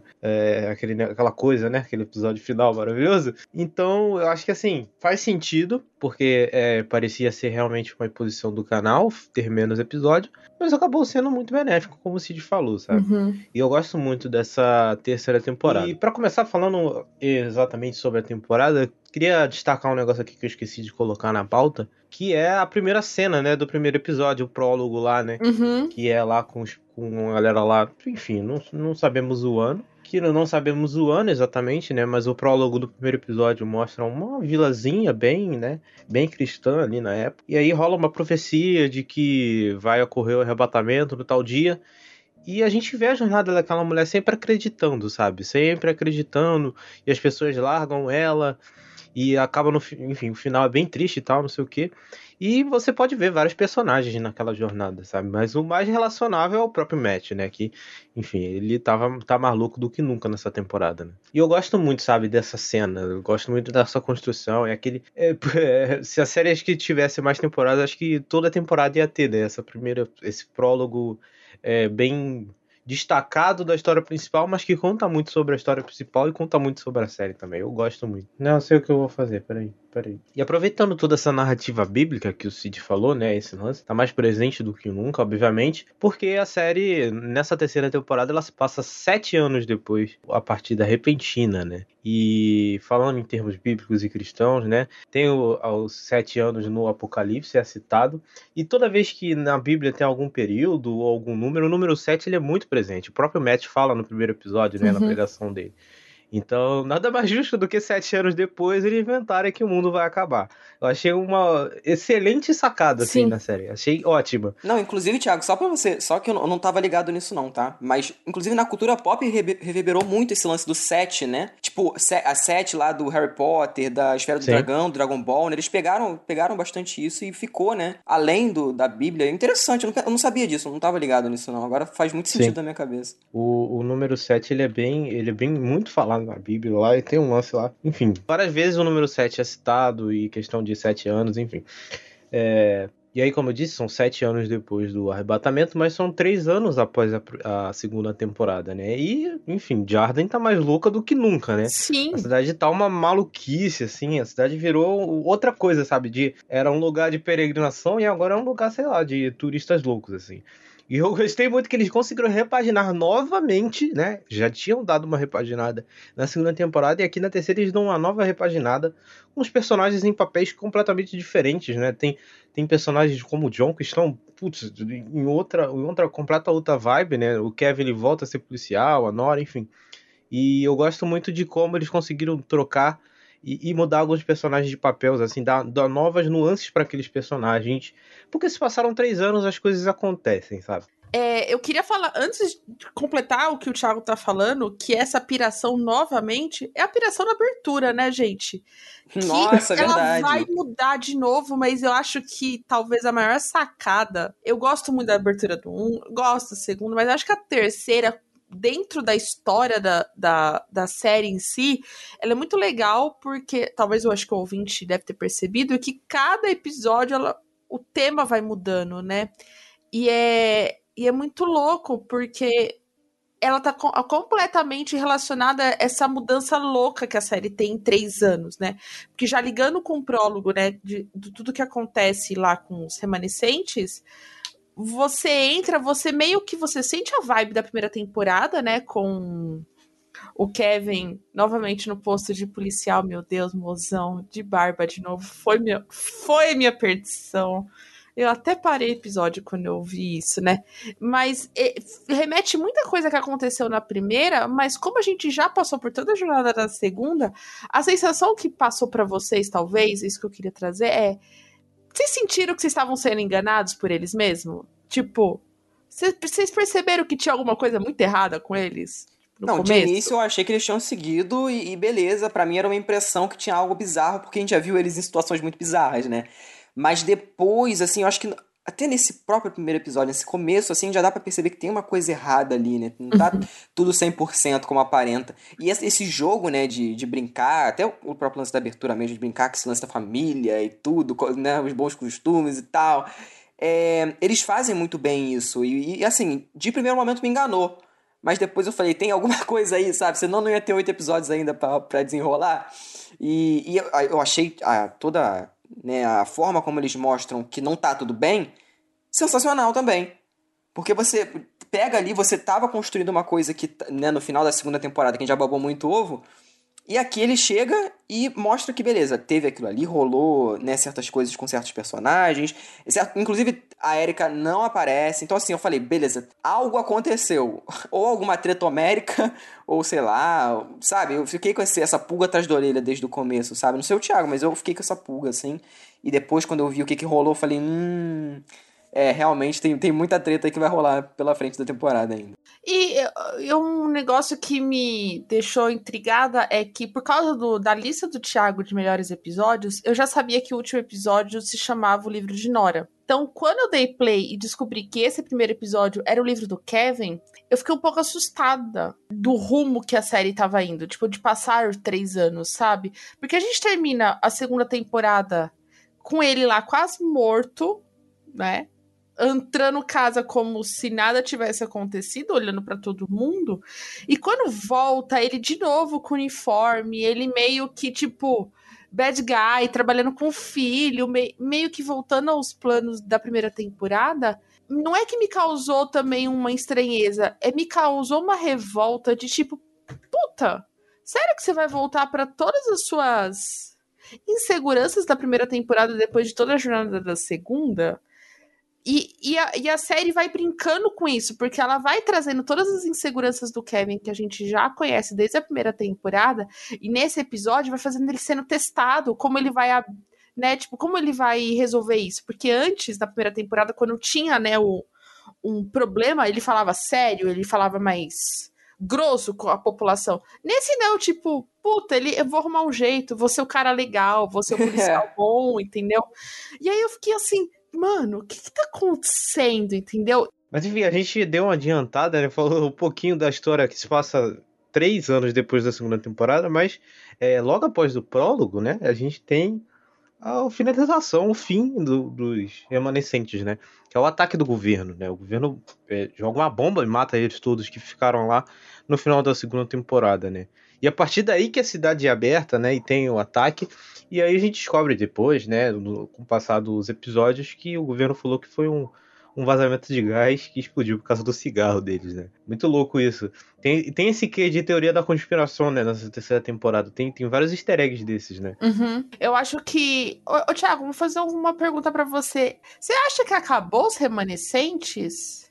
Ah, no- quando eu falo fim, o fim desses. Ah, tá, entendi. É que quando você falou, me. né, tipo. Eu fiquei na dúvida, falei, cara, porque eu sinto que. Principalmente na segunda temporada dos Remanescentes, eles vão pra dois lados, né? Que é o lado doido da Maggie e o outro lado mais primeira temporada, entendeu? Então eu sinto que esses, na hora que tem um ataque, esses dois lados acabam e tornam o outro mais silencioso. Nossa, tricodilho horrível, mas tudo bem. É, mais, mais silencioso. Caralho, agora que eu entendi. que merda. que bosta. Enfim. Mas silencioso, entendeu? Porque a gente. Apesar de não ter mais o foco, existem pessoas de branco durante os episódios, né? Tipo, ao fundo. Tipo, umas É, manifestações, assim, entendeu? os remanescentes meio que, meio que acabam pra história, sabe? Pra É. história eles não importam tanto.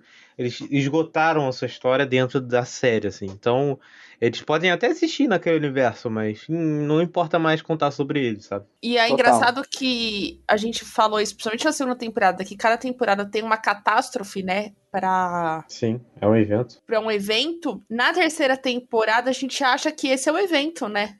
No primeiro momento, né? Sim. Quando na verdade não vai ser e a gente vai discutir isso lá na frente, mas eu gosto muito desse final, assim, é surpreendente, porque você, você quer saber o que aconteceu, né? Tipo, mano. E aí é, acaba tão simples, né? Aqui- e aí você fala, caralho, tipo, olha a situação que deixou chegar, entendeu? Eu, eu lembro muito de surtar, assim, quando eu Ah, vi. imagino. Porque eu vi. Aí começou, tá, tem um prólogo, tá. Aí você já fica. hum, Legal, muito bom esse prólogo. Aí corta pra essa cena, sabe? E aí vem essa cena, a bomba explode. Aparece aquele letreiro igualzinho de Lost na, na Uhum. virada da Nossa, temporada. E três anos depois eu já falei. Eu já fiquei, meu Deus, what is happening? tipo, o que, que tá rolando aí, cara? Meu Deus, já Inclusive, eu achei que assim, seria toda- um sonho. Eu falei, não, será que eles estão enganando a gente, fazendo uma coisa assim meio. Cara, eu. É. Eu- eu- eu pensei. Fiquei, eu fiquei também nessa. Eu falei, cara, como assim? Eles morreram? Morreu? Matou? Mas quem matou, velho? Foi o governo que matou. Caraca, muito louco. Eu achei muito louco. Não, essa é parte. sensacional. E aí, depois também que eles desenvolvem mais sobre isso, né, se realmente morreram ou não, eu fiquei, cara, será que não morreu? Será que, sei lá, cara, será que eles- a série mentiu pra gente, sabe? Eu fiquei, eu fiquei, eu fiquei me, me, me perguntando isso ao longo da temporada. Não sei se vocês fizeram isso, mas eu fiquei muito assim. Eu, Falei, eu não será? senti. Eu não senti que a série tava me enganando. Mas eu lembro que na segunda temporada, quando a gente vai conhecendo Jardim, né? Eles vão mostrando cenas dos apocali do apocalipse, vamos dizer assim, né? Tipo, do arrebatamento. Então Uhum. tem lá o terremoto, tem a luz, tem a. A pessoa vestida de noiva, sabe? Tipo, os pontos turísticos que o, a Meg e o noivo dela ficam no carrinho de golfe acompanhando. Sim. Lembra dessa cena? Então, Não. eu, eu senti que aquilo era, era real. Tipo, é, eles todos morreram mesmo. E, e virou mais uma atração. Uhum. Aí eu fiquei, caralho, mano. Por quê? Entendeu? E, e acho que, a, igual já falou, pra série não precisava mais desenvolver aquilo. Já tinha esgotado. A Meg já tinha conseguido o seu plano e nenhum e o outro personagem que estava mais ligado a isso era o Tom. O Tom já tinha tido sua finalização. Então, eu, eu gosto muito de como a série consegue finalizar seus arcos sem medo. Tipo, eu não preciso ficar agradando as pessoas pra fazer. Não, se eu acho que tem que acabar nesse episódio, eu vou acabar com uma cena de 5 segundos, entendeu? E bola pra frente. Eu gosto muito disso. É a mesma coisa do arco da prefeita lá e do pai do pai do Kevin, que eles têm uma relação, você fala, tá, que relação é essa? Pra história não precisa. Pra primeira temporada tinha um motivo, pra essa não. E eu acho isso um mérito incrível com a série, porque a, principalmente a terceira temporada, em cada episódio eles vão finalizando o arco da forma que precisa ser feito e foda-se se você quer mais. Pra história eu só É. tenho aquilo, entendeu? Real. E os Sim. personagens secundários que lutem, né? Isso não é coisa ruim, Uhum. não, tá? Não tô, não tô falando pra Ah, dar não? shade na série, não. É realmente uma coisa assim que, cara, você, vai ter a finalização que a gente acha necessária pra história, sabe? Eu vejo muito isso também. É, Outra comparação com Lost, eu também acho que Lost faz isso. Né, com personagens que a gente acha secundários ali, eles não tem, né, tipo, a gente comentou isso no final do, do episódio, né, personagem X a gente não vê o que que acontece, personagem Y a gente não vê o que acontece, e tá tudo bem, sabe, tá de boa, e aqui eles fazem isso mais ainda, eu acho que eles são mais ousados ainda, eles, na verdade eles fazem isso com quase todo mundo, né, se a gente for parar pra pensar, então é, pô, é uma parada assim que realmente, cara, dá pra ver que o, bicho tava solto, sabe? Ele tava à vontade pra fazer o que ele queria, porque você vê. E realmente ele falou, cara, eu vou fazer aqui a minha história e se você não gostar, foda-se, e é isso. E fez muito bem, porque eu achei sensacional. Uhum.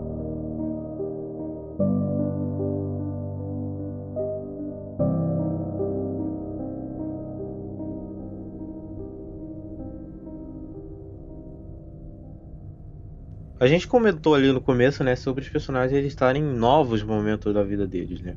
E uma coisa muito legal, a coisa mais legal do começo dessa é, segunda, terceira temporada em relação aos personagens é o, a Laurie e John, sabe? É a forma como eles estão diferentes, né? Uhum. A Laurie, ela finalmente se encontrou, né, na jornada dela de tentar ajudar os outros, né? Tentar ajudar as pessoas. É, do- da forma terapeuta dela, tudo bem, que é uma forma meio errada, ela dá um stalking nas pessoas, mas eu vejo que eles estão realmente tentando ajudar, sabe? E o John, cara, o John é outro personagem, assim.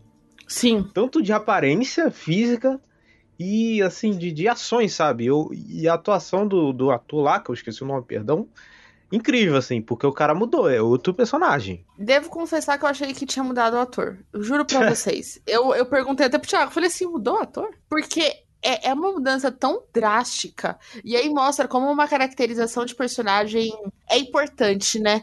Porque pra gente acreditar no personagem ser um filho da puta na segunda temporada, ele precisava ser imponente, né?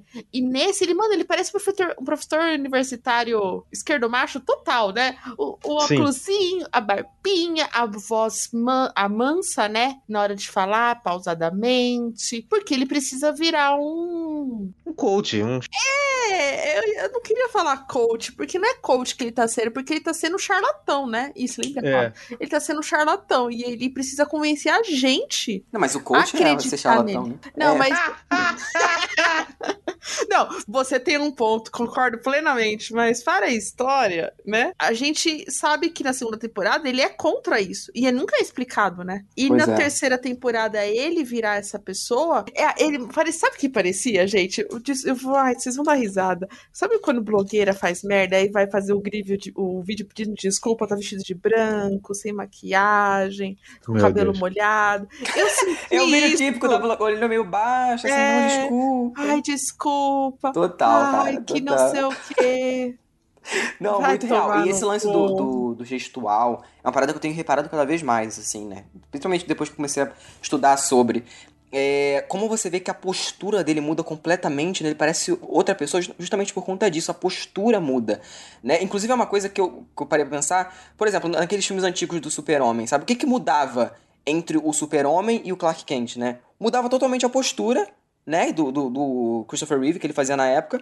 E, tipo, você não vê isso agora num filme recente, sabe? E eu sinto Uhum. falta disso. Quando- por isso, quando a gente vê isso num- numa série, num filme, a gente sente tanto, né? A gente, eu falei isso muito do Jonathan Majors no, no Loki, que a gente sente essa coisa do, do gestual dele, ele muda completamente do Lovecraft Country, que ele era aquela coisa mais sisuda, aquela coisa mais Uhum. séria. E no, no Loki ele tava completamente teatral, né? Então a gente percebe bastante isso. A gente tem visto isso bastante em séries mesmo. Em cinema, eu honestamente não tenho visto muito filme, então assim. Mas em série eu tenho notado isso bastante. O personagem não só ele muda desse tudo que a Tami falou, é, a gente fica curioso pra saber o que, que aconteceu com a relação dele, né? Porque a gente viu que, beleza, ele tá com a Laurie. E o que será que aconteceu, sabe? Eu, eu fiquei muito curioso com isso, porque são, eram personagens que eu tive dificuldade de me conectar, mas nessa terceira temporada eles estavam tão diferentes que eu falei, pô, cara, interessante isso, sabe? Interessante esse personagem que eu não, que eu não tava dando a mínima, depois eu passei a me importar, e agora eles parecem outra pessoa. Sabe, e aí quando, a- quando ela aparece, né, de novo, ela, ela aparece no segundo ou no terceiro episódio, né, se eu não me engano, acho que é no segundo que ela aparece. Ah, Eu acho que. O que? A Laura aparece logo Não, no não, não. primeiro, cara. A não, Regina não. King. A Regina King. Ah, ela tá, aparece no ela aparece no segundo. segundo Ela aparece, episódio. é, no segundo episódio, quando ela aparece, aí também ela tá diferente, sabe? Ao mesmo tempo, ela ainda tá mais. Ela tá mais reconhecível do que, do que ele, na verdade. Mas ela ainda É, tá sim. diferente. Então é realmente uma temporada que a gente sente essa, essa coisa da transição, né? Parece, parece a, a- um spin-off da, da série original, de tão diferente que eles estão. Eu gostei muito disso. Não, é muito irônico, né, o fato do John virar esse cara, né? Porque na segunda temporada a gente tem que lembrar, o John, ele era cara, aquele cara super cético, né? Era o cara da frase There's no miracles in miracle, né? Queimava a casa das pessoas, porque os caras, enfim, eram videntes, enfim. E ele, cara, a partir da morte da, da filha, né, do assassinato da filha, ele vira um cara que acredita, sabe? E ele tem nele, né, que a filha não tinha morrido, ele acredita que a filha estava viva, que enfim, aconteceu alguma coisa a mais, sabe? Além de virar esse cara que é meio charlatão, sabe? Mas ele muda completamente de postura. Então essa mudança, sabe? Ele virar justamente o que ele odiava, o que ele tinha jurado destruir, é incrível, assim. É, é, é muito bom, cara. E eu acho que talvez a mudança mais brusca que tem nessas três temporadas, tanto visualmente quanto de personagem, é a Lauren. Não sei se vocês concordam, porque na primeira temporada a gente conhece ela com a depressão, literalmente, né? No luto, num luto pessoal de tudo que acontece. Na segunda, ela ela tava literalmente na força do ódio, fazendo tudo que ela podia, tipo, para atingir quem tinha machucado ela, para tentar sentir alguma coisa. E me surpreende muito a temporada começar com ela dentro de uma normalidade que me assusta. É, a gente vai ter consequências no episódio focado nela, mas esse primeiro episódio, principalmente, essa primeira aparição do casal, né? John e Laurie, me, me causa uma angústia vendo os dois juntos. Porque você vê que. Não que não funcione, não tem química, mas sei lá, parece que um tá mascarando os problemas nos outros, sabe? Tipo. Nossa, senti isso também. Eu, eu que, ele tá quebrado, ela tá quebrada, vamos se unir, ficam quebrados juntos, mas não tem cola, sabe? Não é tipo Larry e Kevin. Perfeito. Se a gente Nora tiver. Kevin. É Nora e Kevin, desculpa. E, e não é que nem a Nora e Kevin, entendeu? É, porque a Nora e o Kevin, eles estão quebrados, mas junto eles vão se colando, né? De uma forma meio bizarra, mas se colam. Esses dois meio que a série mostra que é o contraponto desse relacionamento principal dos dois. Tipo, de ó, eles podem ficar juntos e tudo mais, mas não tem liga, não tem. Isso é mais pelo comodismo do que qualquer outra coisa. Eu sinto bastante isso dentro do. É do que eles mostram pra gente também, porque também não é muito aprofundado. Até porque nem precisa também, né? Aquilo que a gente falou, não precisa da gente ver mais da relação deles, assim. Mas o que eles mostram é exatamente isso que eu senti também. Eu também. Eu, eu fiquei pensando, será eu que sentia, sei lá, se era alguma coisa da química entre eles, assim. Mas você falando é real.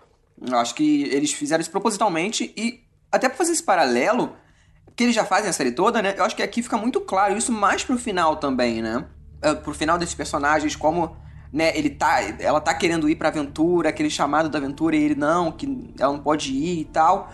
Então eles, eles têm esses conflitos durante a temporada inteira, né? Não é só uma coisa que a gente acha que tá esquisito no começo. Depois fica pior ainda, né? Uhum.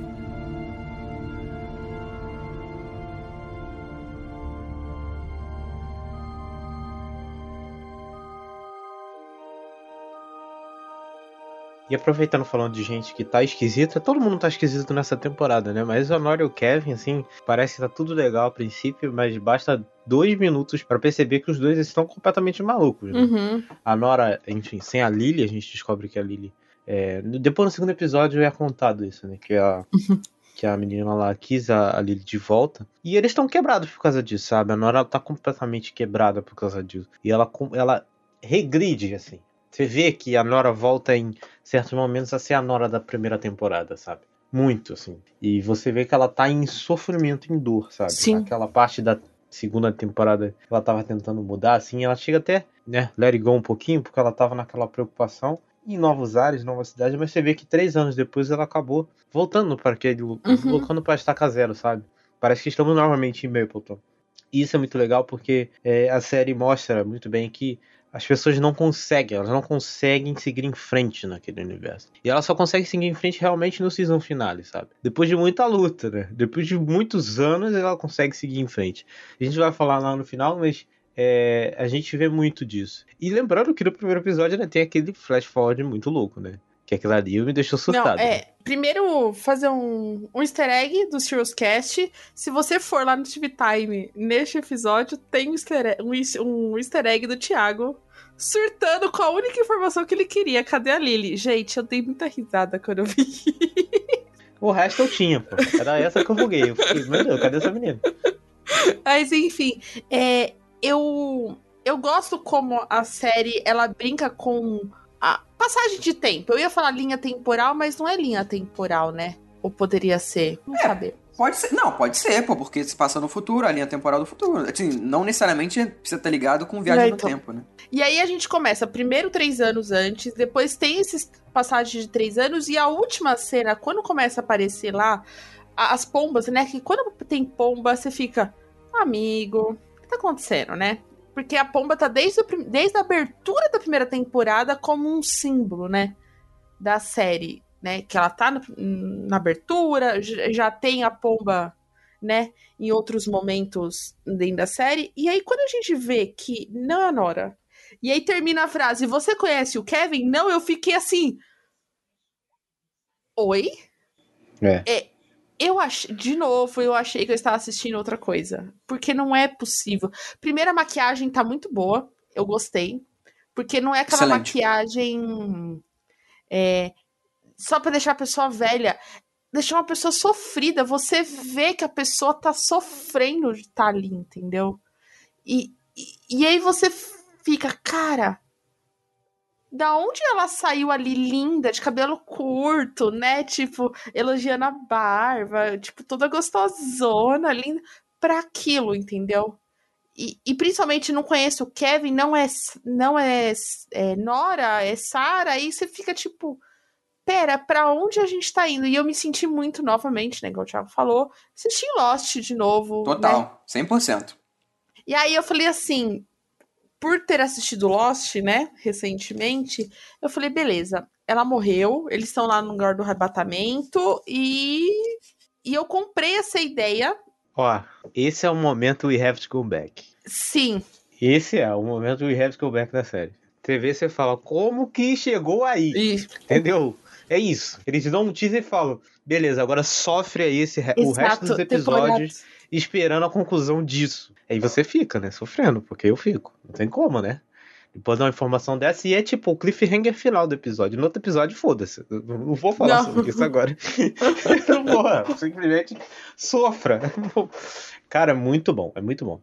Mas falando, né, enfim, a gente tá adiantando já pro final, mas voltando pro, pro pré, né, pra jornada, ainda nos Estados Unidos, né? Porque lembrando que nessa parte a gente, a gente ainda tá no núcleo dos Estados Unidos, que são os primeiros três episódios, né? Depois que eles vão viajar lá pra Austrália. E, enfim, a Nora tem aquele encontro, ela vai atrás da menina, né? A gente vê que ela realmente não tá nada bem, né? Ela não tá bem. E a gente já tem esse indício aí, porque eles ligam pra ela, é, os caras lá do, do acelerador de partículas bizarro que muda de dimensão ligam pra ela, né? Ela primeiramente acha que é uma pegadinha e tal, mas você vê que ela fica o tempo todo fingindo que tá investigando os caras, mas ela se agarrou na primeira oportunidade que ela teve de se reencontrar com os filhos novamente, né? Deu uma esperança pra ela, ela se agarra assim. E ela já tinha decidido, sabe? Naquela ligação é, a gente citou lá na segunda temporada que ela é uma pessoa muito decidida. E, cara, naquela ligação que ela recebe lá do Mark Lynn Baker, né? Que é o cara lá, Uhum. que é o ator lá, é, ela já tinha decidido, velho. sim. Quando E- ela ouviu aquilo, ela falou: Ah, você sabe com quem você tá falando, não sei o quê, mas ela já tinha se convencido de que ela iria, sabe? Isso é muito louco. E eu acho que o mais legal é que. Mais legal entre aspas, né? Eu vou dizer assim.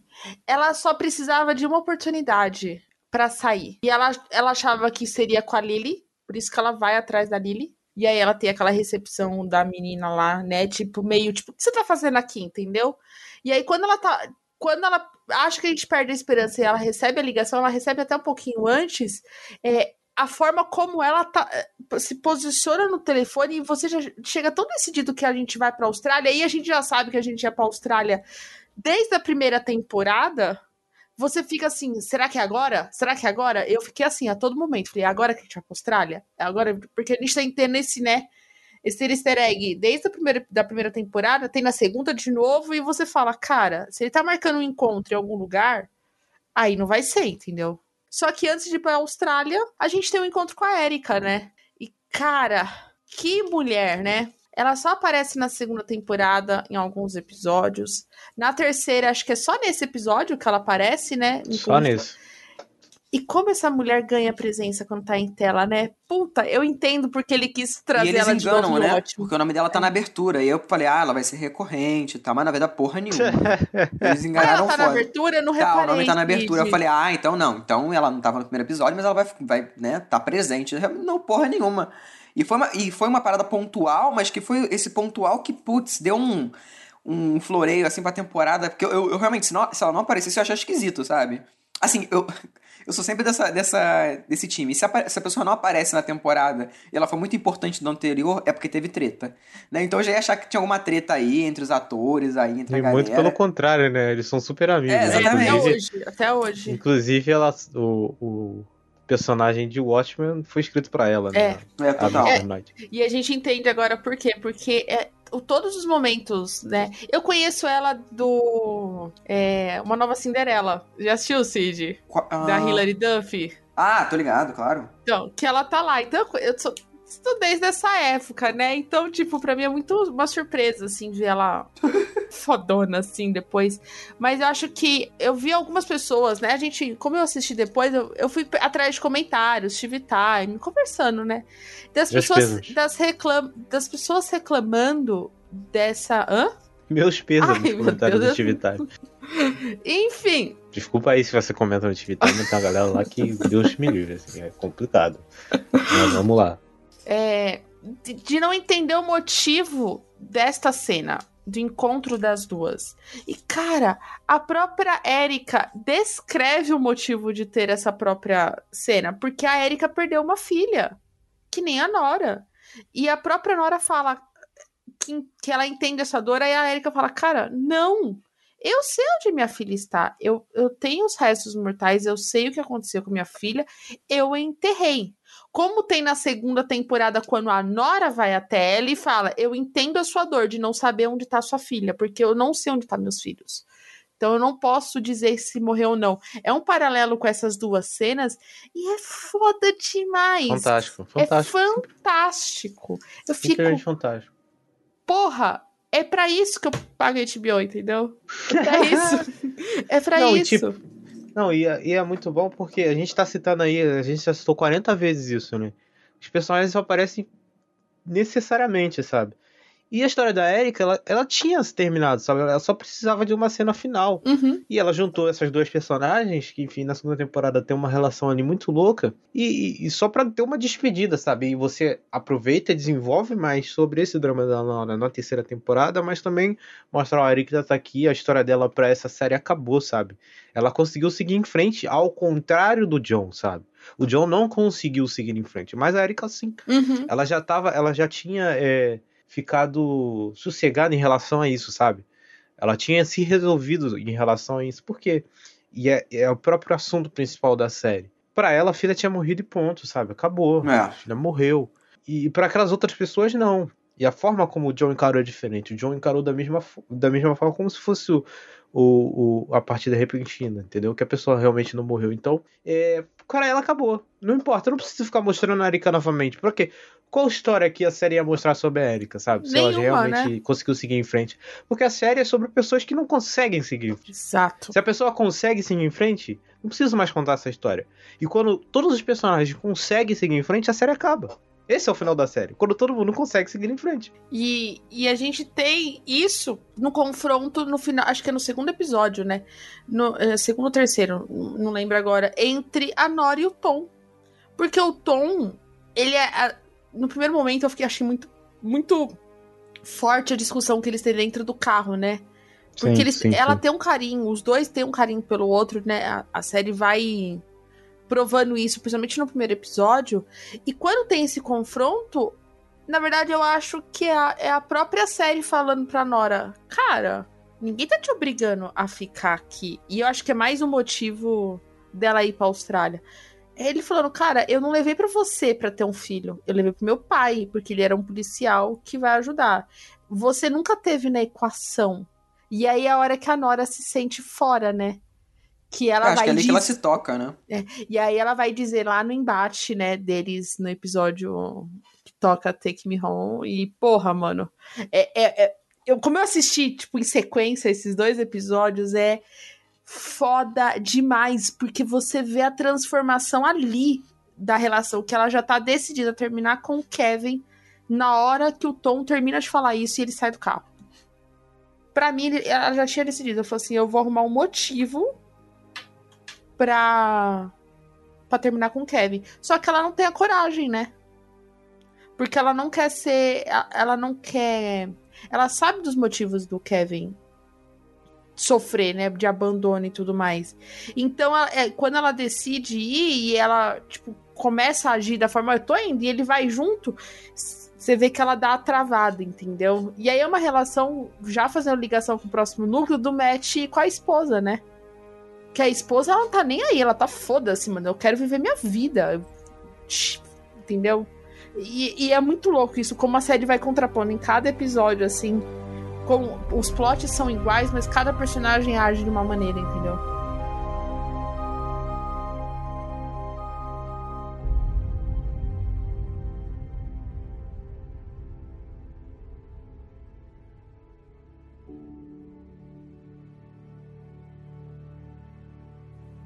Não, é muito, é muito bom. Esse núcleo do Matt. É, o, o Matt ele tá mais crente do que nunca, né? E dessa vez ele resolve reescrever o Novo Testamento, né? e, cara, qualquer pessoa em sua consciência e a voz da consciência é a esposa dele largaria o Matt, né?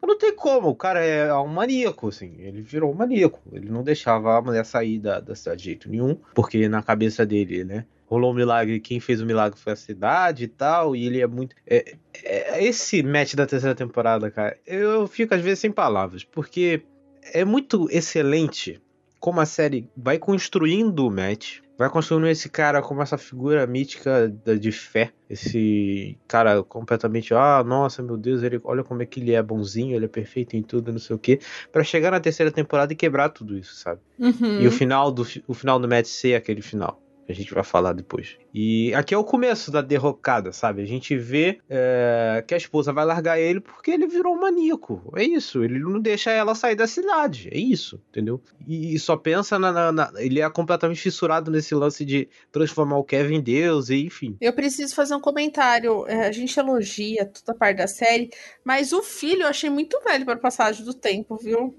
Parece que o menino tenha seis anos, cara. E teve um momento que eu bugou a minha cabeça, né? Mas é só.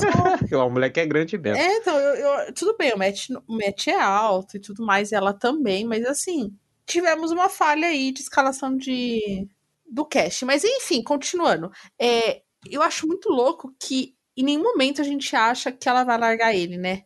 Porque ela tá dentro da igreja, na hora que ele vai falar do filho, ele- ela levanta. E aí você fala, ah, caralho, ele vai ter um final feliz, né? Tipo, dentro da loucura dele. E quando ela anuncia que ele tá indo embora, é, para mim é um choque. Eu, eu devo confessar que isso me pegou de, de surpresa. Tipo, a terceira temporada, todos os episódios me pegam de surpresa em alguns plots, mas esse talvez seja o que mais eu fiquei assim. Eu fiquei triste. Ele é um maníaco, ele é um filho da puta, ele é tudo isso, a gente não tá negando isso. Mas me deixou triste porque a gente tem aquele episódio que ele faz tudo enquanto ela tá em coma, né? É, você vê o sofrimento. Nossa, baita do- episódio esse. Puta que pariu. é. E aí a gente vem pra esse e ele não faz nada, né? Ele aceita. Porque ele poderia fazer qualquer outra coisa. Ah, eu vou com você e tudo mais. Mas aí você vê como ele escolheu a fé em vez da, da mulher que ele ama e do filho, entendeu? O quão, o quão maluco. É a mesma coisa do pai do Kevin, entendeu? Os pais de família dessa série têm uns probleminhas, né? De escolher a fé em vez do filho, entendeu? O pai do Kevin também faz a mesma escolha, né? No futuro.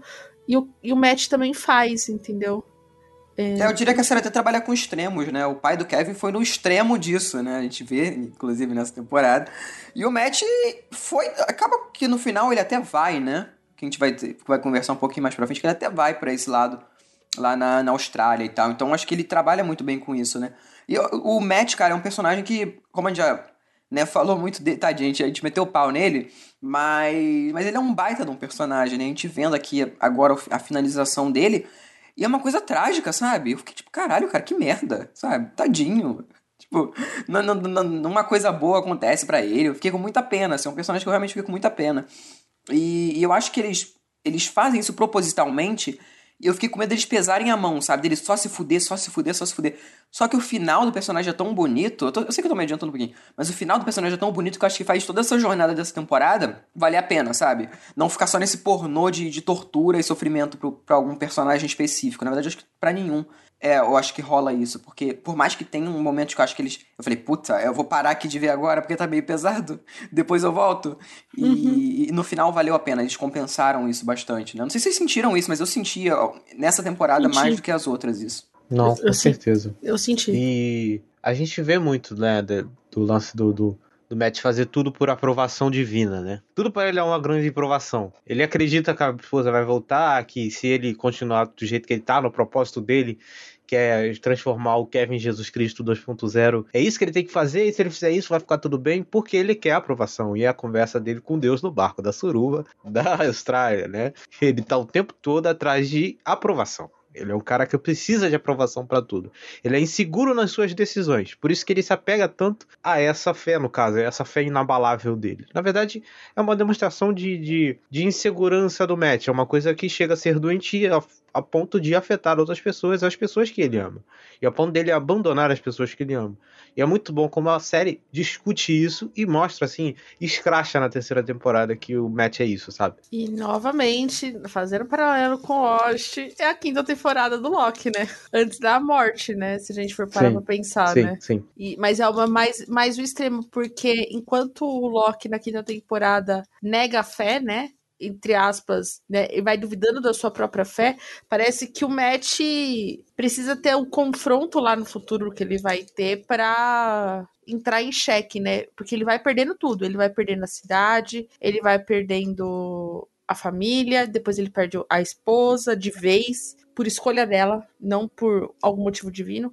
Perde o filho, perde a irmã, perde os amigos e, e aí ele entra nesse loop de transformar o Kevin em Jesus Cristo. Às vezes, durante. Acho que os dois primeiros episódios eu fiquei assim. Peraí, desculpa. É, durante os dois primeiros episódios, eu fiquei, cara, por quê? Entendeu? Porque pra mim, eu vou, eu vou cometer um erro aqui. Eu achava que o Matt tentava, tava tentando transformar o Kevin pai, não o Kevin filho. Que era o plano do Kevin Pine. Exatamente. Pra mim, isso que era, tipo, o plot. Então, me deu uma surpresa quando você percebe que tá escrevendo o livro e aí aparece o Michael, né? O personagem mais ruim da, da série. Ah, o Michael, coitado. é- É, tipo, tá. O Michael é o Michael, sabe? Tadinho. Michael, tadinho. Não, então, tipo, é ruim. Tipo, não é ruim, gente. Não, não estou reclamando. Não, tipo, o Michael ele simplesmente existe, tá ligado? Ele não, não- O Michael é irrelevante, vamos falar a verdade. O Michael é irrelevante. E, e ele faz essa junção com o Michael e se fica. Tá, beleza. Mas aí quando ele se junta ao John, aí minha cabeça explodiu. Eu falei assim: quê? Oi? Eu E acho que o Michael, na verdade, ele serviu como essa ponte, né? Entre esses dois personagens. assim, Sim, por mais que, né? Ele serviu pra isso, assim, porque realmente, se a gente for para pensar, tirando isso, tadinho, cara, o moleque não tem nem tempo de tela direito. E aí essa transformação de é, dessa transformação de transformar Kevin em Jesus Cristo é muito bem trabalhado, né, nos dois primeiros episódios, porque não é dito, né? Mas você vai vendo na forma como os personagens agem, como a série vai se portando, como ele for, tipo, o, o a pessoa que. toda resolutiva, né? Ela, ele vai resolvendo os problemas. Ah, vai ter o evento, vai criar muito. Ó, gente, nós vamos ter que fazer banco de horas. Ah, eu sou o primeiro a fazer aqui, tá bom? Ah, tá tendo algum problema com pessoas? Ó, fiquem de olho pra mim que qualquer coisa me liga. A esposa tá com problema, precisa ir pra a Austrália. Aí eu vou pra Austrália. Ai, o meu filho, eu, tipo, sabe? Vai transformando ele como se fosse num um ser perfeito. E aí a gente tem a jogada que ele não é perfeito, né? Porque o cara tá tentando se matar por algum motivo, sufocado, e isso me deixou muito. Mano, isso deu. Isso para mim foi assim. Muito louco. Eu achava que o ápice da loucura do Kevin era ficar preso na algema. Mas isso pra mim. Eu, eu fiz assim, tá, ok, tô entregue. Deixa eu só voltar um pouquinho, que até citou o lance do, do livro. Eu quero falar do livro. É, faz muito sentido. Tipo, você, você vê a razão dos personagens fazerem aquilo e vê a série, faz muito sentido. O cara voltou dos mortos e o John viu isso. O John matou o Kevin Uhum. e o Kevin ressuscitou. Né? O, o, o moleque, eu esqueci o nome, tava falando o nome dele dois Michael. minutos atrás. O Michael. O Michael enterrou o Kevin, o Kevin voltou. E voltou no meio de um terremoto, né? Um tremeu e tal, não sei o quê. O pessoal sabe que o Kevin. Que o Kevin tentou se matar, ocorreu um terremoto e a fonte secou pra ele não morrer. Então, assim, o cara foi aos mortos e voltou mais de uma vez. Tem todo esse lance da, da série de, de, de ser uma trama meio messiânica mesmo. Enfim, o Matt é muito louco. Juntou ali o útil ao agradável, sabe? É, Era mais do que. Quando você olha e vê e vê o que os caras fizeram, é assim. Era do que óbvio que eles iam fazer isso, Uhum. sabe? E é muito, é muito louco a reação dele, sabe? A reação do, do Kevin, assim. Ele entra em completa negação. Porque, assim, é, no primeiro episódio, no começo do primeiro episódio, às vezes a gente esquece da- do final da segunda temporada, que o cara foi no mundo dos bots e voltou. Ele esqueceu. Uhum. Ele esqueceu. E ele tenta esquecer e ele finge. Ele finge, é o pior. Ele não esqueceu, eu falei errado, ele não esqueceu. Ele finge que aquilo não aconteceu, ele finge que era uma coisa na cabeça dele. Só que não, entendeu? Outras pessoas viram, aquilo realmente aconteceu. E é muito bom quando ele é confrontado com isso, sabe? Quando o Matt começa a, quando ele descobre que o Matt está escrevendo o livro, ele aí até faz a brincadeira lá, né, do Novo Testamento está old fashion já, já tá velho. E eu quero reescrever uma versão nova. Faz muito sentido, sabe? Faz muito Uhum. sentido. Faz total sentido, diria eu. É, e eles voltam àquela psicodelia a partir daí, né, Thiago? A, a gente. Não, também, também viu. O Twin Peaks aí eu acho que volta de- com tudo, sabe? Nessa parte, assim, ele volta com a É. doideira e, e as inspirações são muito claras, assim, mais adiante também. Quando eles vão. Cara, porque. Quando eles estão ainda nos Estados Unidos, eu acho que fica muito. é, tá muito bom e tal, beleza, estão apresentando aquele, aqueles personagens de novo. Mas aí quando vai pra Austrália, aí que a- despiroca tudo e fica maravilhoso, sabe? Eu, eu, eu acho muito foda. Como, como eles transportam né, esses personagens de um lugar pro outro e não fica, tipo. Às vezes eu, eu me senti até vendo num RPG, assim. Acho que, acho que eu, eu não sei com quem que eu conversei. Eu conversei com a Tami, talvez.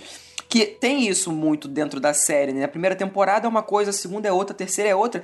E, tipo, logo no começo da terceira eles já mudam de novo, sabe? Então eu senti muito essa, essa. Não sei se tem alguma inspiração ou não, ou se é uma coisa que a gente pegou e tal. Mas me lembra muito uma partida de RPG. Né? E os personagens tudo indo naquela aventura e tendo os arquétipos ali. Eu achei isso muito foda.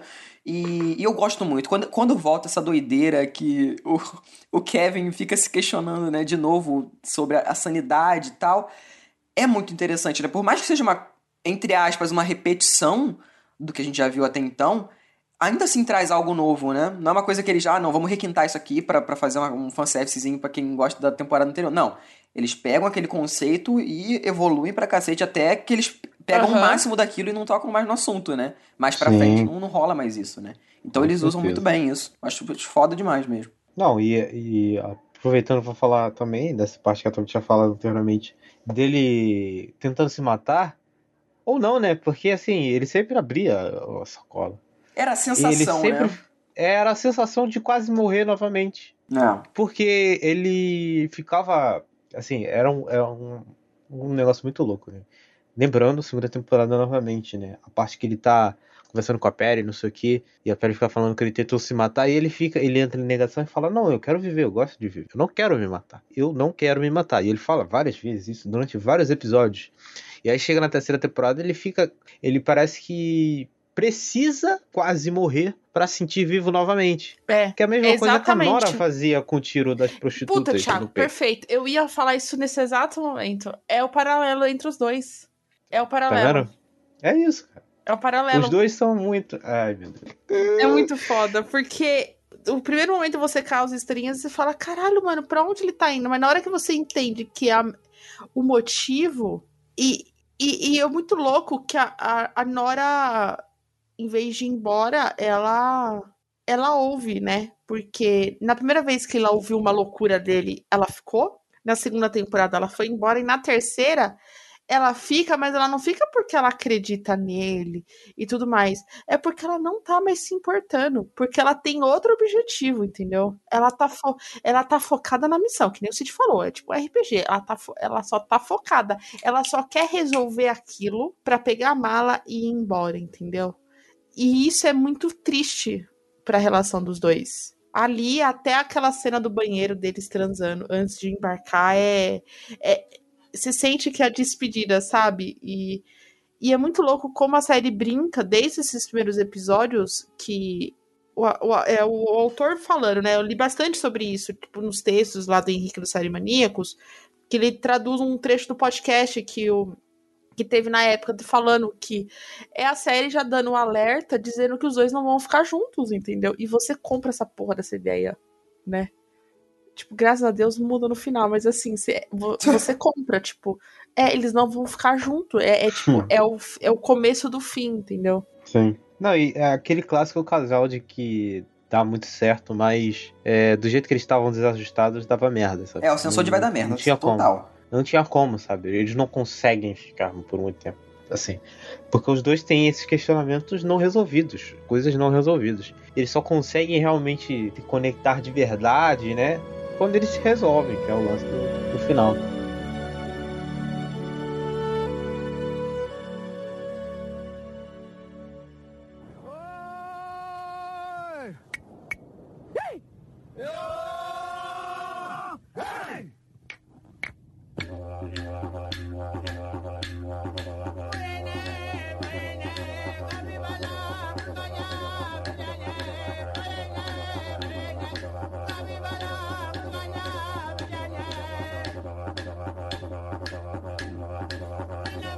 Beleza.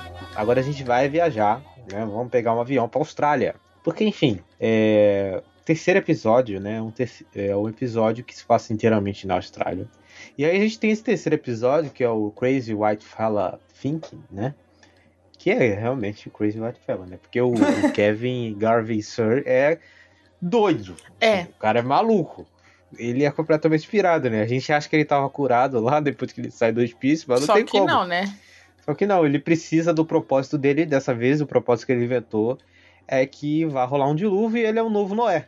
Só que esse Noé versão século XXI não precisa de uma arca, ele precisa de cantos, né? cantos aborígenes, para ser exato. A rota do E- fogo, né? Que ele tem que fazer, né? Nossa, meu amigo. E aquilo ali é muito louco. É muito louco, é muito louco. Ele cantando, ele fazendo os negócios, e eu fiquei, mano, o que que é isso, sabe? E tipo, é a série completamente pirando, sabe? Aquilo ali, se você for pensar, é, se você for naquele objetivo claro do mistério clássico de que tem que ter um objetivo, uma grande revelação por trás, não, não tem, não tem revelação nenhuma, não tem porra nenhuma, é só É. ele pirando. Uhum. É só o Kevin Garvey Sir tentando achar um propósito na vida dele. É. Um propósito sem propósito nenhum, diga-se de passagem. E é muito bom, é muito bom isso. Eu gosto desse episódio. Porque mostra que a gente tá tão acostumado a ver as pessoas perdendo e tudo mais. Mas se a gente for comparar com perda, essa mulher perdeu muito mais que a Nora, né? Não que a gente tenha que comparar, mas eu acho que é a série brincando, né? Trazendo mais uma personagem que perdeu tudo.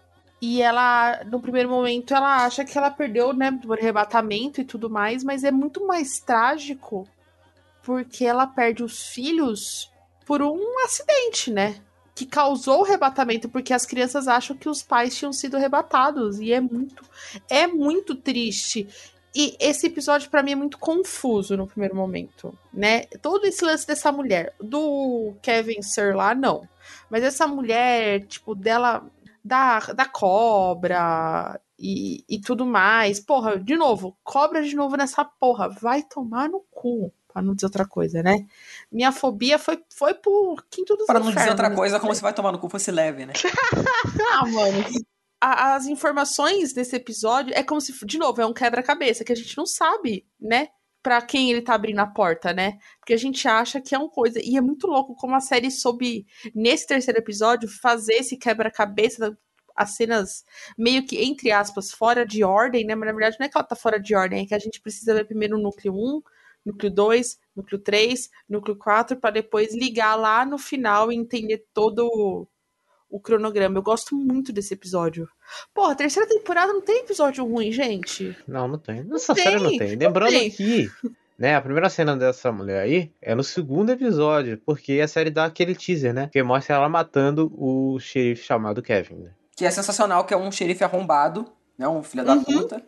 E eu fiquei Sim. muito satisfeito. Eu tava querendo que ele morresse. Eu falei, ah, será que esse vai ser o vilãozinho da temporada? Eu falei, será que eles vão fazer isso?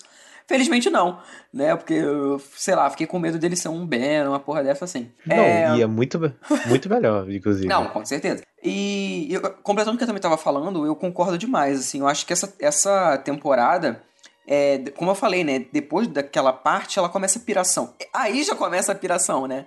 Que eu falei, "Cê- eles estão querendo mostrar o que exatamente? Aí depois eu falei, ah, beleza. E o, o personagem do, do pai do Kevin, assim, é um, é um cara que eu já fiquei muito fascinado desde o começo, sabe? Porque eu não tava entendendo muito bem o que que era o, o que que era realmente o sentimento daquele personagem, sabe? Se ele era realmente maluco ou não. Óbvio que ele é, mas eu gosto muito como eles mostram isso pra gente, pro público mesmo, sabe? Em nenhum momento ele bota ele num lugar de vítima, sabe? Ele mostra o porquê daquele personagem ser assim. E dá uma pena do caralho, né? Você vê aquele cara ali, pô, no, no, no amanhecer, assim, completamente sozinho, fazendo a dança da chuva, sabe? É uma apropriação cultural. Eles até falam isso, o policial fala isso, se eu não me engano, né? E, e eles não passam pano também pro personagem, sabe? Que faz merda pra caralho durante não só esse episódio, mas durante a temporada. É, as outras temporadas também. Então eu gosto muito desse personagem. Aqui ele tá no auge, cara. Tanto que depois ele vai ganhando mais destaque, até que, enfim, quando ele tem o reencontro, né? O reencontro dele com o filho é uma parada que eu me emocionei demais. Porque são personagens que a gente tem momentos de interação, mas muitos momentos de interação são por telefone, ou pela televisão, ou por. Sabe? É difícil ter os dois juntos em tela, né? Principalmente, se eu não me engano, na primeira tem até mais, na segunda não, e na terceira tem mais também. Então tem bastante, no caso. Então eu gosto do que fizeram com o personagem e a introdução da, da, da nova personagem também é bem interessante. Eu gostei de- dela matando o cara por engano, assim, achei bem satisfatório. E mais uma vez a, a doideira né, da série, assim. Que é uma nova seita, né? Das Exa- mulheres. Exatamente, exatamente. É como se fosse uma No nova caso- seita, um novo, um novo conceito, né? Por causa do livro. Por causa Exato. do livro. Que a gente fica assim. Que porra de livro é esse, né? Não, sabe o que, que eu pensei? O Quando mostrou o cara, o nome do cara é Kevin Garvey, o cara é xerife, e as mulheres acharam o livro do cara. Eu pensei que era aquele mesmo universo paralelo da Nora no Eu primeiro também, episódio. eu também, eu também, eu pra mim também. era aquilo. E aí, quando o cara morre e aparece o Kevin Garfield Sr. na porta, falei, não, não é isso. O que está acontecendo, sabe? e acaba o episódio de novo. E aí você fica no escuro mais uma semana, lembrando que eu vi semanalmente. Nossa, É isso mesmo, amigo. Mais uma semana no escuro, assim, sofrendo, né? Incrível, assim. Incrível. É muito bom como a série te engana, assim. Ela, ela fica dando pistas pra te enganar o tempo inteiro e você cai que nem um pato. Nossa, total, total, total. E eles enganam de uma forma que. É uma- é aquela coisa, né? Vou te dar aqui a migalhinha, você acha que tá, tá por dentro, depois não, quebra tudo. Eles, eles Só quebram quebra. diversas vezes, né? Isso é foda, cara. Nossa, se vê isso é semanalmente muito deve bom. ser muito foda. Ai, foi muito louco, cara. Foi muito louco. Mas é muito bom esse terceiro episódio. E é muito bom que ele é trágico, né? Porque ele acha o cara, ele acha lá o, o o líder lá do, dos aborígenes. E aí. O cara não conta. Mata o cara, mano. É, o Eu tô cara. rindo, mas- mas ele mata o cara. Tipo, completamente à toa. Ele cai. E esse cara cai em cima do cara. Mano. O cara simplesmente morre. E é isso. Acabou. E aí, enfim, segue, segue com a temporada, né? Cara, é muito bom isso. É excelente. Esse episódio é muito bom.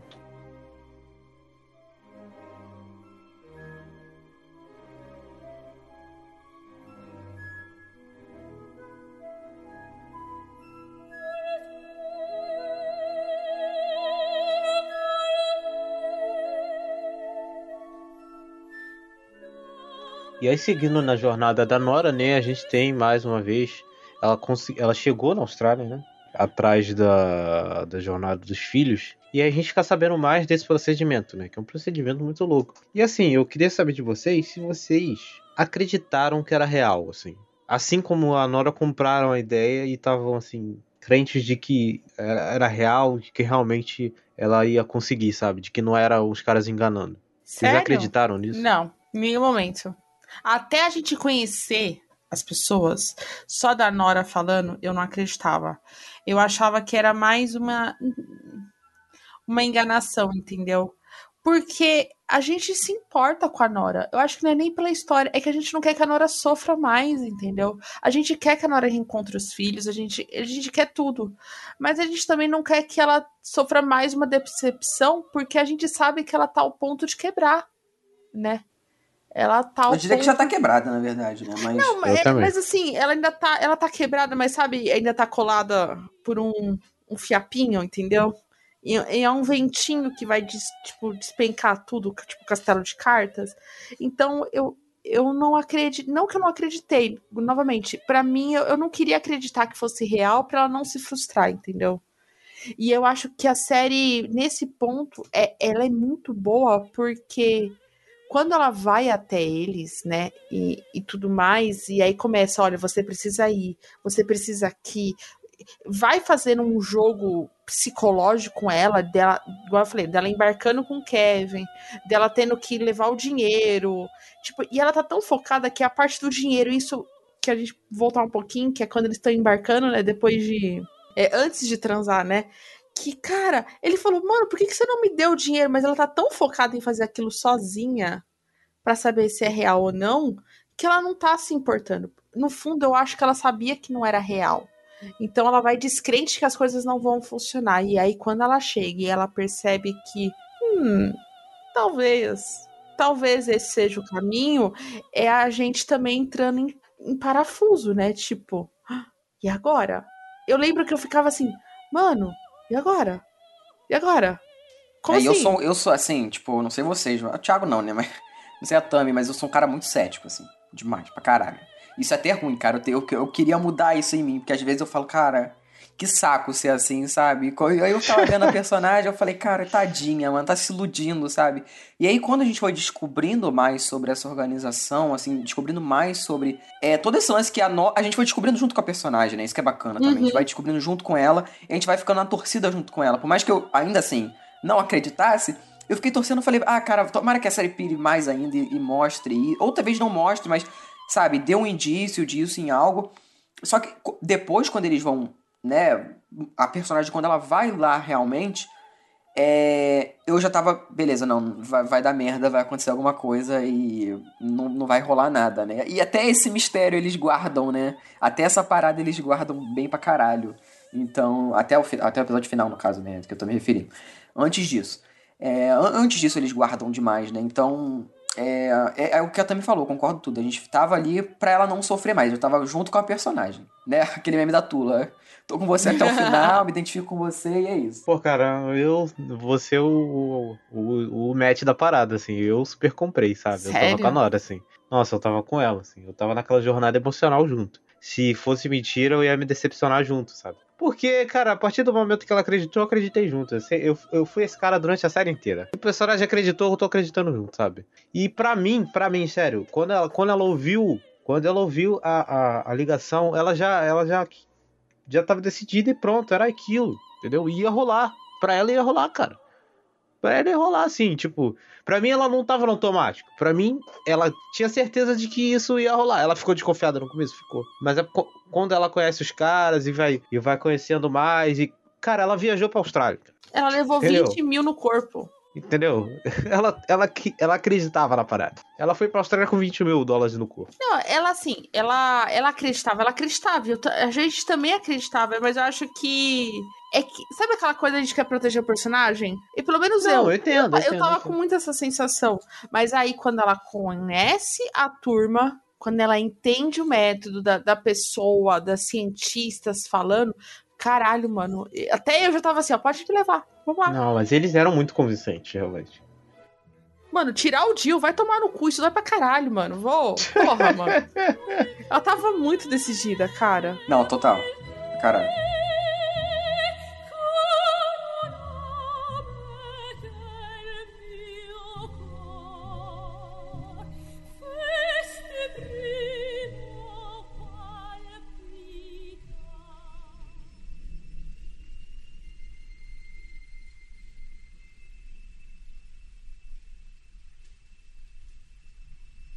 E seguindo na jornada louca, né?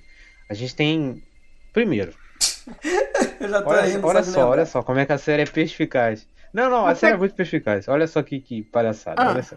É, o Matt tem que trazer o Kevin de volta, porque lembrando no primeiro episódio, ele falou que o Kevin tem que estar lá na cidade, porque vai rolar, né?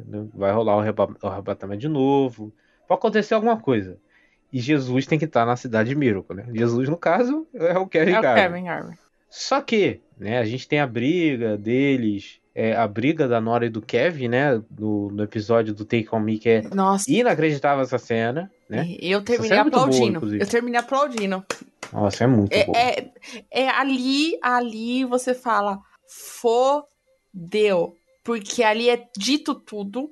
A, a- é, a- sabe que me, eu tive a sensação nesse. É o quarto episódio, né? Que teve. É meio que Sim. a série botando um ponto final no que a gente conhecia. E falando assim, ó, a partir de agora, ou você acredita ou você não acredita.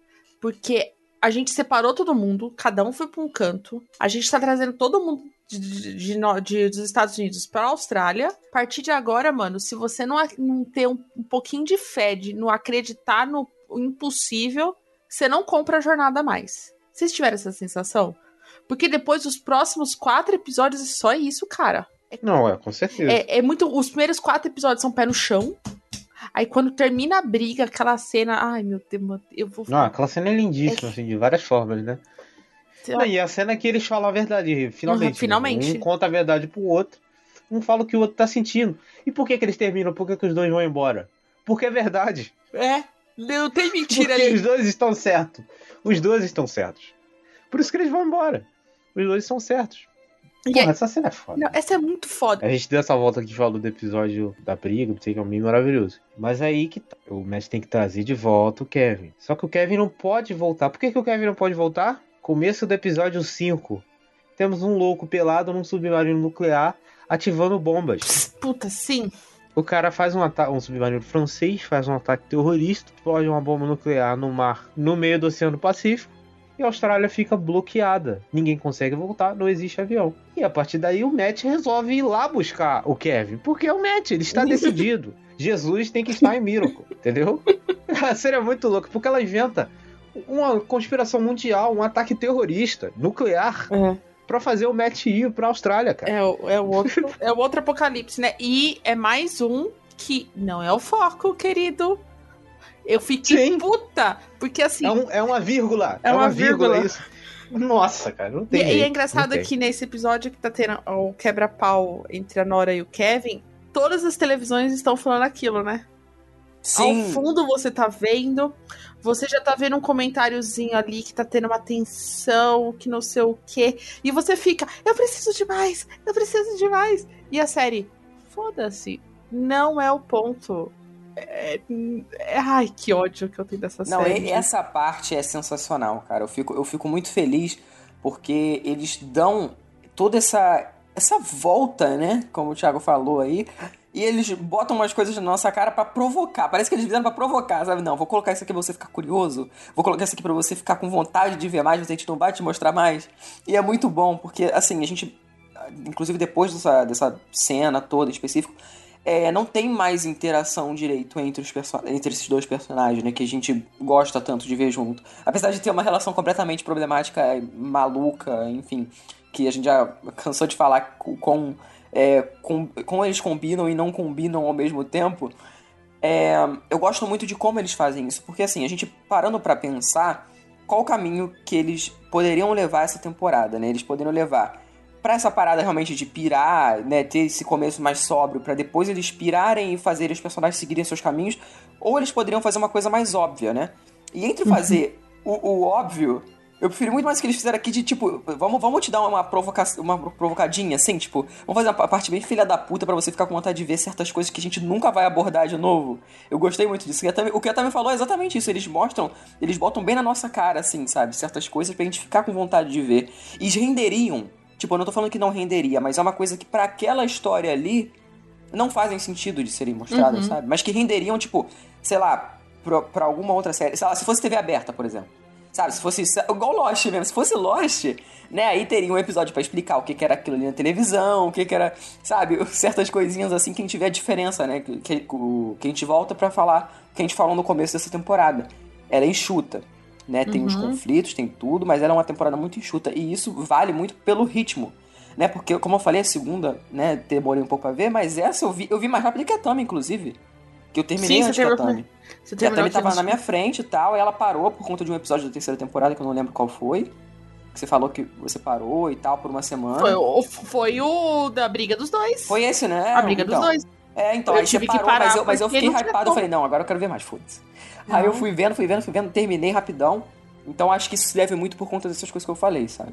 Não, e, e é muito é muito bom porque a série inteira é um exercício de micro versus macro, né? Uhum. É, o plot inicial da série é macro, é um evento catastrófico, cataclísmico mundial, talvez universal, não sabemos. É, e a história é micro. É uma cidadezinha pequena no estado de Nova York, abordando cinco personagens. É isso. E aqui eles usam de novo. E a né, segunda temporada continua. E aqui eles usam de novo. Eles usam um evento macro para falar no micro. Um evento mundial, um ataque terrorista, para fazer um, um personagem vir de um lugar para o outro. Ponto. Acabou. Não preciso falar do macro. Entendeu? É só uma- isso aqui, ó, a história é uma consequência desse macro aqui. A gente só tá dando um motivo pra isso rolar. Pronto, agora o Matt precisa ir pra Austrália. Beleza, vamos pra Austrália. Chegamos na Austrália, deu merda. Ele parou na Tasmânia, né? Que é uma ilha que fica perto da Austrália, mas não é a Austrália propriamente dito. Então ele tem que pegar uma balsa. Só que pro Matt nada é fácil. Tudo pro Matt é uma grande provação. Né? A Uhum. vida dele é uma grande provação. E aí ele vai parar num barco. que é uma suruba. É isso.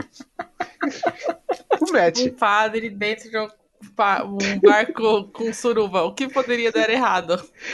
Cara, e é, é, é muito pirado isso, cara. E assim, eu não duvido nada que, que aquela parada é real, eles só pegaram uma coisa e botaram na série, sabe? Eles só pegaram esse grupo e botaram na série. Porque eu não duvido nada que existe esse tipo de coisa, assim, sabe? Não, eu não duvido. certeza não. Você duvida? Não, Essa de seita forma aí nenhuma. desse, desse, desse leão? Eu não duvido. Não, Não, tanto que duvido. tem, tem, tem aquela, o, a série da Netflix, né, do Máfia dos, É. dos Tigres, né, que fala muito sobre essa... essa É, eu não vi. É muito, Eu não não, é excelente. essa É, série. é sensacional, eu vi. Eu não sei se eu comentei no Melhores do ano passado. Eu falei, não falei? Não lembro. Mas é sensacional e ele fala muito sobre, Falou, sobre essas comentou, comentou, Falei? comentou, comentou. Eu Ah. quase assisti por sua culpa, mas aí, prioridades, querido. É, Era não, mas é excelente. E isso rola. Tipo, cara, é uma parada mais comum do que a gente imagina, tá?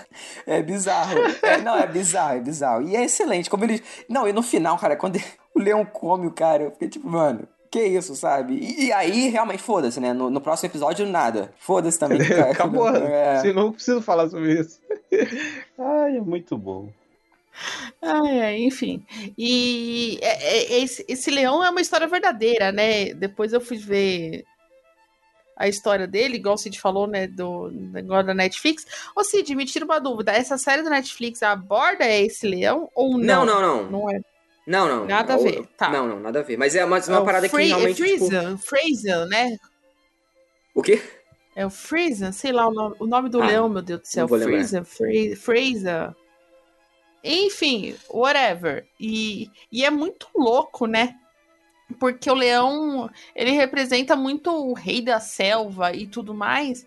E isso é muito o que o Matt não é, né? A- tem todo o lance mitológico, tem todo o lance filosófico, mas também tem o- aquela coisa de hierarquia ali dentro, né? Porque o Matt, ele sempre se sentiu como o rei da onde ele era, entendeu? Tipo, o cara sabichão, o cara que diz as ordens e tudo mais. Dentro daquele barco, mano, ele se ele para ele não entra na cabeça dele que um animal tá fazendo as pessoas decidirem o que fazer, entendeu? Pra ele não tem sentido, porque ele é o senhor da razão, né? Ele precisa dar a palavra final. E é muito louco como esse episódio vai sendo construído. Devo confessar que é o episódio que até os 20 20 minutos finais eu tinha achado mais fraco da série. Não tava comprando, tava achando um Puta, é o, aquele plot do John com a Lauren, sabe? Tipo, do casalzinho feliz que você sabe que não é feliz, do, do Michael e tudo mais. Não tava indo, mas aí, quando tem o um embate com Deus, aí, rapaz. Aí o negócio fica forte. Aí é o que a gente tava falando naquela hora que o Thiago soltou de forma, né, que o pessoal que ouvia e não continuar pode achar esquisito, né? Que ele conversa com Deus, que o Thiago falou, acho que é na primeira temporada, sei lá. Uhum. E, Foi, foi. E, e, cara, quando, quando mostra isso, eu falei, não, não é possível. É pe- pe- pegadinha. Ali, ali eu queria. é, Vamos lá, vamos lá. A gente precisa acreditar se é Deus ou não? Pra mim é. Não, não. Mas pra série. Você precisa acreditar que se é Deus ou não? Pra você entender. Você, como espectador, você quer dizer Como isso? Não, você não precisa comprar, porque você precisa comprar o discurso do isso. Exatamente. É, Não, não, é, isso, é claro. isso que eu ia falar, tipo, e isso que é o mais foda, porque eu também compro. Porque a gente tem indícios, né, que ele é Deus. Não, não, quando começa o papo ali depois, aí você compra. Não, ele é o mesmo cara do, do, do pós-morte do Kevin. É a série brincando com a tua cara, né, cara? Chamando de otário, né? Não, Porque ele É a é o carta. mesmo cara. É a carta É, sendo é o mesmo- enviada pra ele, é o mesmo cara Sim. que vai receber a carta. Então, assim, a série já tá dizendo pra você, é verdade. Se você não vai acreditar ou não, é um problema seu. Só que eu vou Deus te é provar. Burton, é, é isso. eu vou te provar por A mais B que eu sou foda e eu vou fazer um discurso que você, mesmo sendo cético, que nem o Cid falou, de ser uma pessoa cética, mesmo um cético acredita no discurso. E é isso que torna esse episódio fantástico. Porque até aquele momento você não entende pra onde o episódio tá indo. Porque você fala, mano, o Matt não vai se questionar, né? Pô, um monte de provação, perdeu a esposa, mas. E naquele confronto, cara, você sentiu o Matt nu. Né? Ele não fica nu, né? Na, no episódio inteiro, vez. mas é, é na- não dessa vez, mas é neste momento que ele fica nu, porque ele é desprovido de todos os argumentos conversando com Deus. E, e só pra deixar muito claro, pra mim é Deus também, tá, gente? Mas mesmo que você não acredite que é Deus, esse discurso dele prova por A mais B que o Matt precisava desse chacoalhão, né? E quem não mais que Deus pra fazer isso? É, é muito bom que essa série gosta muito de enganar você, né? Os filhos da puta. Eles botam o mesmo ator, beleza. Aí eu- aparece o cara aí, você, eu reconheci, né? Beleza. Não, eu não. Sei quem reconheceu, mas eu reconheci. Porque marcou muito, né? A cena do International Sass. Então pra mim ficou super marcado. Eu reconheci o cara. Eu, não- eu achava assim, só pra falar, eu achava assim, cara, eu conheci esse cara de algum lugar. Eu sabia que ele já tinha aparecido na série, mas eu não tinha ligado. Aí, aí ele toma uma porrada do cara. E aí ele vai parar lá no capitão, né? Pra falar, ó, mataram um cara aqui. E eles já estão super incomodados, não sei o que. Aí ele cita o cara. Ah, David Tá? Ele fica falando que é Deus mesmo. Ele te deu o cartão, beleza. Ele dá o cartão, né? Com as principais perguntas, que é muito engraçado, inclusive. As sacadas das principais perguntas são muito boas. E aí o, o Matt fica super, né? Ofendidaço, né? Uhum. O que, que esse cara é Deus? Por que não sei o que, não sei o que. Sendo que já tava na mente dele, sabe? Já, tá, já tinha montado o apartamento na mente Sim. do Matt. Ele já tava em dúvida, ele já tava. Lembrando que a doença dele tinha voltado já, né? Desde, a, desde o do, do avião a gente tem indícios disso. Acho que desde antes, né? Desde antes, desde antes, desde o Mas no começo. avião ele já tinha. ele Tava cada vez pior, sabe? E ele sabe que ele vai morrer. Ele sabe que tá no final da vida dele. E ele ainda tava se apegando na última oportunidade que ele tinha de, de consumir o propósito dele, que era levar o Kevin de volta, sabe? Pro... Quando ele vê aquilo tudo desmoronando e ele vê que não vai dar tempo, ele finalmente se toca daquilo. E aí é o embate dele. E aí é quando ele finalmente, né? Ele fica nessa caçada dele a noite inteira. Quando ele finalmente consegue capturar o, o David Burton lá e, e vai conversar com ele, é aí que ele quebra. É aí que ele não se aguenta mais. Uhum. Porque o cara provoca ele, né? Ele provoca ele. Tem, é um diálogo. Lembrando que não é só o Matt que fala, né? Tem provocações dos dois lados. E rola uma provocação o suficiente pro Matt finalmente ser sincero pela primeira vez em muito tempo na série. Ali ele é sincero, ali é 100% sincero. Ele não tá daquela forma. é, ele não tá fingindo, não tá mentindo pra si mesmo, como, como muitas vezes rolou na série. Ele mentindo, assim. É ali que ele se toca realmente, né? É, é, é. Por isso que, eu- essa cena não tem como. É a cena que resume o personagem, sabe? É. Nossa, eu ia falar isso. Eu ia falar isso. Nossa, é a finalização perfeita, porque depois daí, o Matt, ele aparece no episódio final, mas ele é ali dando suporte ao a finalização da Nora. Mas pra mim, a finalização do Matt é quando o, o leão foge, pega o cara e ele olha e simplesmente continua andando. Uhum. É ali que acaba a história do Matt, pra série, entendeu? E porra, cara, não, não tem como, assim, é sensacional. Esse episódio aí é, é muito bom. É muito bom.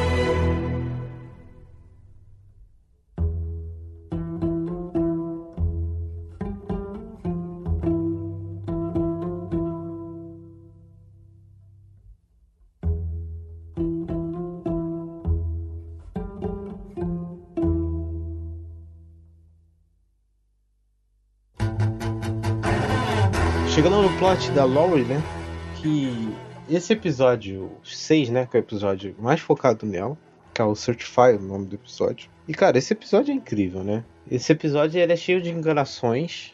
Ele é confuso na sua timeline, né? E é muito bom isso. Porque a série pega ali aquele jogo que estava se formando e ela dá uma bagunçada assim no no jogo. E você fica meio confuso até entender aqui em que ponto tava ah, o psicológico, a vida daquela personagem. E uma puta reflexão sobre a personagem. Um baita de um, de um encerramento. Né? A gente teve o encerramento do Matt no episódio anterior e nesse a gente tem o encerramento da Lobby. E, cara, é incrível. A Tami que gosta muito também, queria que ela falasse no começo aí sobre esse plot aí. É muito. Igual eu tinha falado, que a gente tem várias facetas da Lauren durante a série, né? E talvez é a personagem que mais tem mudanças, tanto físicas quanto ah, mentais, né? Vamos dizer assim, né? Instabilidade. E é muito louco que a terapeuta da série, né?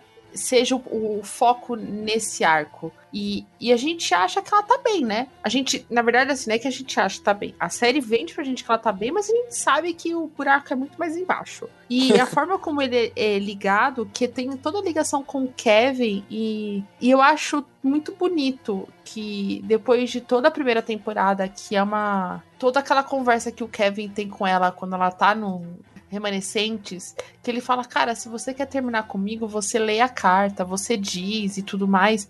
É muito louco de saber que eles mantêm essa relação agora saudável, né? De, de, de parceria, de Uhum. entender que o amor dos dois acabou como homem e mulher, mas eles têm uma ligação não só por questões de filhos, mas de um laço de com de um compreender o outro que nenhuma outra pessoa vai ter, entendeu? E, e a forma como esse arco, né, a Nora vai pra Austrália pra para salvar o Kevin, né? É um paralelo com o que ela tem, que ela não faz na primeira temporada, que primeiro ela vai tentar resgatar, né, nesse episódio, a relação com a filha, né? E não, não funciona tanto com o Tom também não. Então, a- e ela sabe que eles estão bem, então ela fala: "Cara, aqui eu não preciso mais fazer nada. Eu vou fazer a última coisa antes de ir embora". Porque igual a Nora já tá decidida a, a embarcar na pra onde quer que fosse pra reencontrar os filhos, pra mim a Lauren já tava decidida a se matar há muito tempo. Ela só não tinha um motivo, ela só não tinha um propósito. O empurrão, né? E é o quando empurrou. Então, quando ela tem essa conversa com o Kevin, ela fala: beleza, quando eu salvar o Kevin desse mais um surto, né, que ele tem de esquizofrenia, eu vou estar bem. E aí a gente embarca nessa jornada junto, né, desse trio Matt, Lauren e Matt.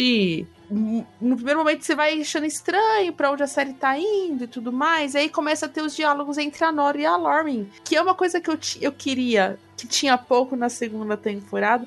E nessa terceira tem bastante. Não sei se vocês Tem bastante, é. vocês ficaram surpreendentes, porque são duas mulheres que perderam filhos de formas diferentes, são duas mulheres que amam o mesmo homem, né? E são duas mulheres quebradas, mas são quebrados diferentes.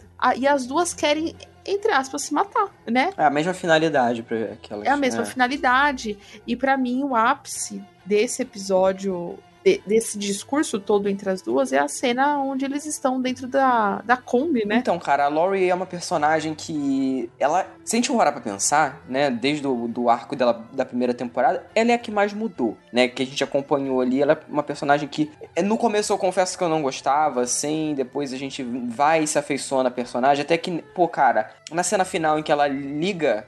Não, sei- não lembro disso se ela liga ou recebe a ligação do- dos filhos. Recebe a ligação. E ela recebe a ligação dos filhos, assim, e, putz, eu, eu quase chorei naquela parte. Eu chorei. Que ela tava aqui, aquela briga de irmãos, assim. Eu já tava aos prantos. Porra, aí eu falei, cara, eu brigo com meu irmão assim direto, sabe? Então a gente aplica aquilo ali na nossa, na nossa vida, assim. E eu falei, puta que pariu, cara. Aí a, a- a gente só via a personagem, né? A cara da personagem e o, o horizonte, assim, né? O mar e tal. E eu falo, puta, cara, é.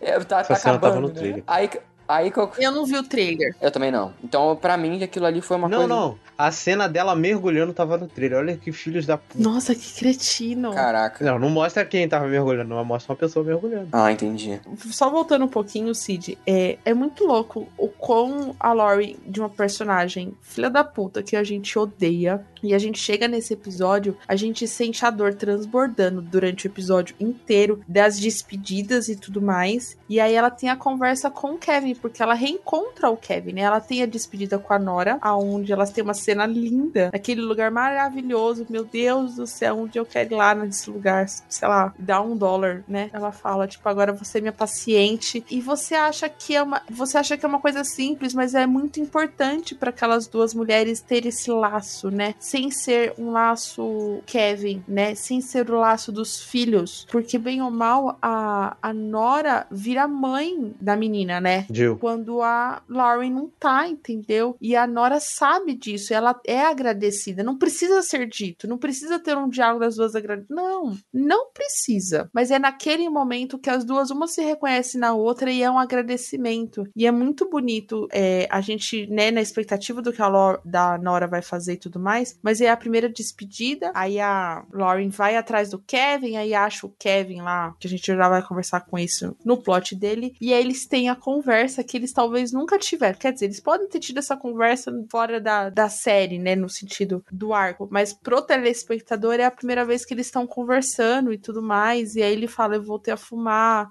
sobre continuidades, sobre tudo. Aí ela finalmente conta pra ele, né? Ele não sabia, gente. Muita coisa. A gente às vezes esquece, né? Que ele não sabia que ele ia ser pai de novo. E o filho dele tinha sido levado, entendeu? E ela contar isso finalmente e a gente entender entender finalmente o como tava aquela relação antes disso e, e aí em seguida ela entregar o isqueiro ali, meus amigos, eu já não, eu não enxergava absolutamente nada na minha frente se não fosse lágrimas. E aí vai pra cena do barco, aí as crianças ligam, igual o Cid falou, mano, é aquela briga de irmão, é aquela coisa que, puta, eu, foi um dia muito difícil assistir esse episódio, porque era eu querendo ligar pra minha mãe, entendeu? E, eu, e era isso que eu queria, sabe? E ver aquele sorriso dela e tudo mais, e mesmo sabendo que ela tava decidida a fazer aquilo, me deu uma angústia de querer entrar na televisão e falar assim, pelo amor de Deus, dá mais uma chance, dá mais uma chance, mas como é que você pede pra uma pessoa que já sofreu tudo que ela sofreu, dá mais uma chance à vida, entendeu? E aí, quando ela mergulha e o episódio acaba, puta, mano. Aí, pra mim, antes do episódio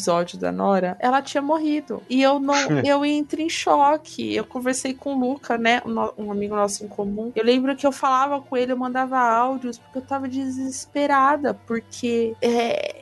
Ai, eu não sei nem o que falar. Tipo, é, é desesperador aquilo, mas você entende os motivos dela. Você entende toda a frustração. Você entende que ela tá tentando há sete anos seguir em frente. E ela não consegue. Então, por que não morrer? Entendeu? Ela chega a essa conclusão, entendeu? E ela, ela morre. Ela termina o que ela precisa. Só que ela dá a chance pro universo falar: "Ah, eu vou morrer ou não, entendeu? E aí o universo, lá no último episódio, pra mim, mostra que ela ainda tem muito chão pra. Ela muito chão pra gastar, né? Ser avó, por exemplo. E é isso aí. Agora vocês falam aí que eu vou enxugar a lágrima. Pra mim, assim, ela chegou na borda. Assim como o Kevin chegou na borda, a Nora chegou na borda, a Laura chegou na borda. Só que a borda dela demorou sete anos pra chegar. E ela chega nessa borda e ela. Assim, a série deixa pro nosso entendimento. E no meu entendimento, na minha interpretação, é, ela mudou de ideia. Por isso que ela viveu. Ela resolveu mudar de ideia e seguiu em frente. E a partir dessa mudança de ideia que ela teve, ela conseguiu ter o move on e, enfim. Uhum. É o final do,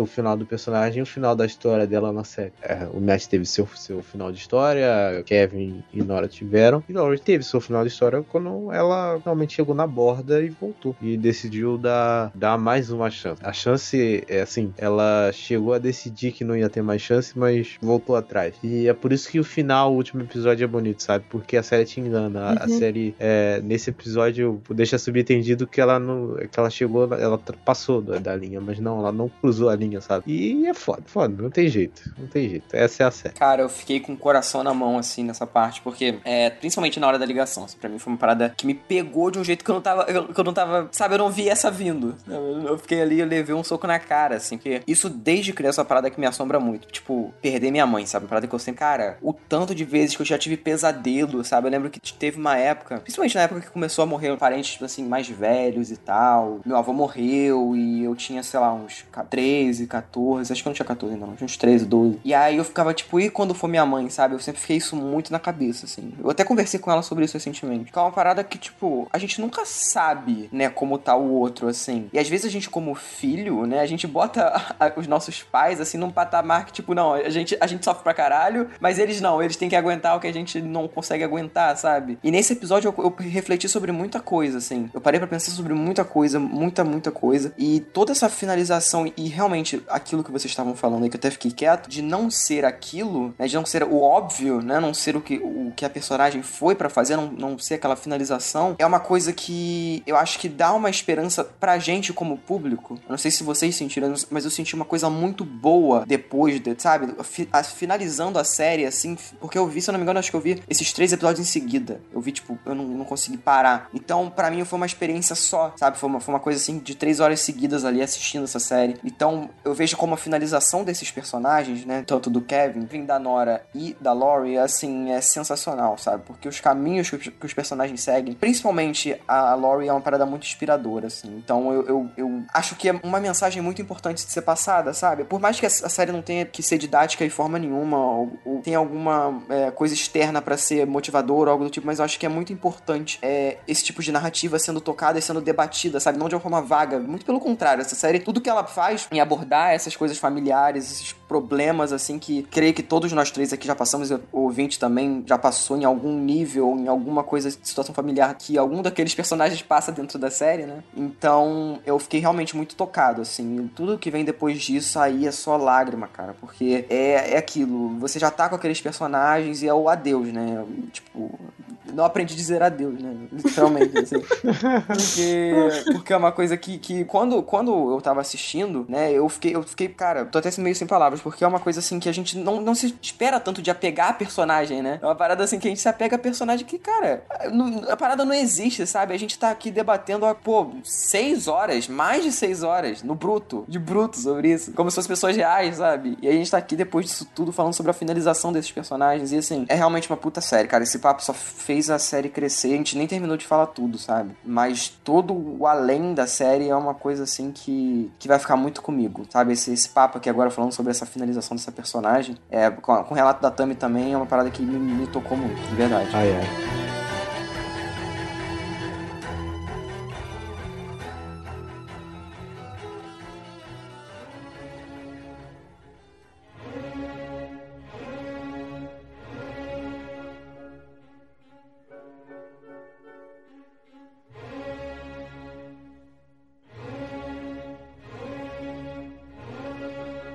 Mas vamos lá, vamos seguir em frente e vamos pirar, né? Depois desse episódio reflexivo, que é o 6, e muito tocante, tem a piraça que é o 7, né? O homem mais poderoso do mundo e seu irmão gêmeo, né? E é uma reedição, né, do nosso querido International Assassin, inclusive traz o mesmo diretor, Craig Zobel, de novo aqui ele vem novamente para fazer esse episódio que se passa mais uma vez no mundo pós-mortem do Kevin, que, assim, a série não deixa claro se esse mundo pós-mortem é compartilhado, se é um só, ou se cada pessoa tem em sua consciência esse mundo pós-mortem, sabe? É, para mim, às vezes, por que que eu falo isso? Eu talvez esteja me adiantando, eu acho que Hum. às vezes a série deixa entender de que aquela parada é só do Kevin, porque ele só consegue seguir em frente quando ele finalmente mata aquilo, explode e não volta mais lá e decide que não vai mais voltar. Mas a gente vai chegar lá. Vamos lá, né? É, tem as missões, né? Ele, o pessoal lá convence o Kevin a mais uma vez se matar aí pro mundo pós-mortem, porque, é, lembrando, o Kevin Garvey Sr. quer a música lá, né? Ele quer que quer a música do, do Apocalipse. O, o John, ele quer que ele mande um recado pra Eve, né? E a, a mulher lá do australiana lá, que eu esqueci o nome, perdão, ela quer saber por que que os filhos estavam descalços, né? Esse era o único questionamento que ela tinha. E aí o Kevin decide que vai realmente, né? Mas não era por isso, sabe? Não era. Não era. Ele não fez aquilo pelas pessoas. Ele fez porque ele queria ir lá. E ele parece que ficou meio viciado em ir lá, sabe? Eu acho que ele precisa ir lá pra ter respostas. Que Sim. nem ele sabe quais são. Exato. Ele precisava ir lá. Ele só precisava. Ele só tinha essa vontade nele. Eu preciso ir lá novamente. Preciso mais uma vez ir. E dessa vez era a vez final, sabe? Ele tinha. Era a última vez. E, ó, e assim, é muito bom como a série usou a, a forma mais perfeita de fazer o Kevin seguir em frente. Que é destruir essa capa do Kevin messiânico. Era isso que acabava com ele. Todos os fantasmas, os questionamentos do Kevin nas duas últimas temporadas, na segunda e na terceira, é ele entrando em crise existencial por causa disso. Ele conversando com a pele fantasma, ele é por causa maluco por causa do livro, ele vendo gente morta, e ele queria acabar com isso, com esse sofrimento. Era esse sofrimento que estava afligindo ele, sabe? Era essa insanidade que o cercava o tempo todo. Era isso que deixava o Kevin inquieto. Acabando com isso, ele explodindo lá aquele, aquele lugar, pra mim, ele ao explodir aquele lugar é muito simbólico. É ele explodindo todo to- toda essa capa messiânica do Kevin. E, obviamente, a gente tem o lance do, do, do, do irmão gêmeo, que é muito bom, né, cara? Uhum. É muito bom o lance do irmão gêmeo. Que a gente falou na segunda, né? Porque parece muito que o Kevin sonâmbulo era o outro irmão gêmeo dele, né? É. Era outra Total. personalidade. E eu acho que é a hora que a série coloca os dois frente a frente, finalmente, né? Engraçado que, novamente, né? Como eu assisti só agora, às vezes você termina o episódio e você quer conversar com as pessoas, fui lá na porra do TV Time, né, gente? Desculpa, perdão, o Thiago vai me bater até o final do episódio falando isso. Mas teve muita gente que não entendeu essa dualidade. Por que usar o Kevin? Cara, a série é muito didática nesse ponto, gente. Pelo amor de Deus. É igual eu falei lá no episódio do Assassino Internacional, a gente já tem um spoiler da roupa, né? Do, da, da, da questão dele de ser fodão, mas a forma como ele é abordado, de a gente acordar novamente com ele nu, lindo, gostoso, maravilhoso, numa praia. Ai, esse homem maravilhoso. É, mas aí que a gente começa a ter personagens que já morreram, né?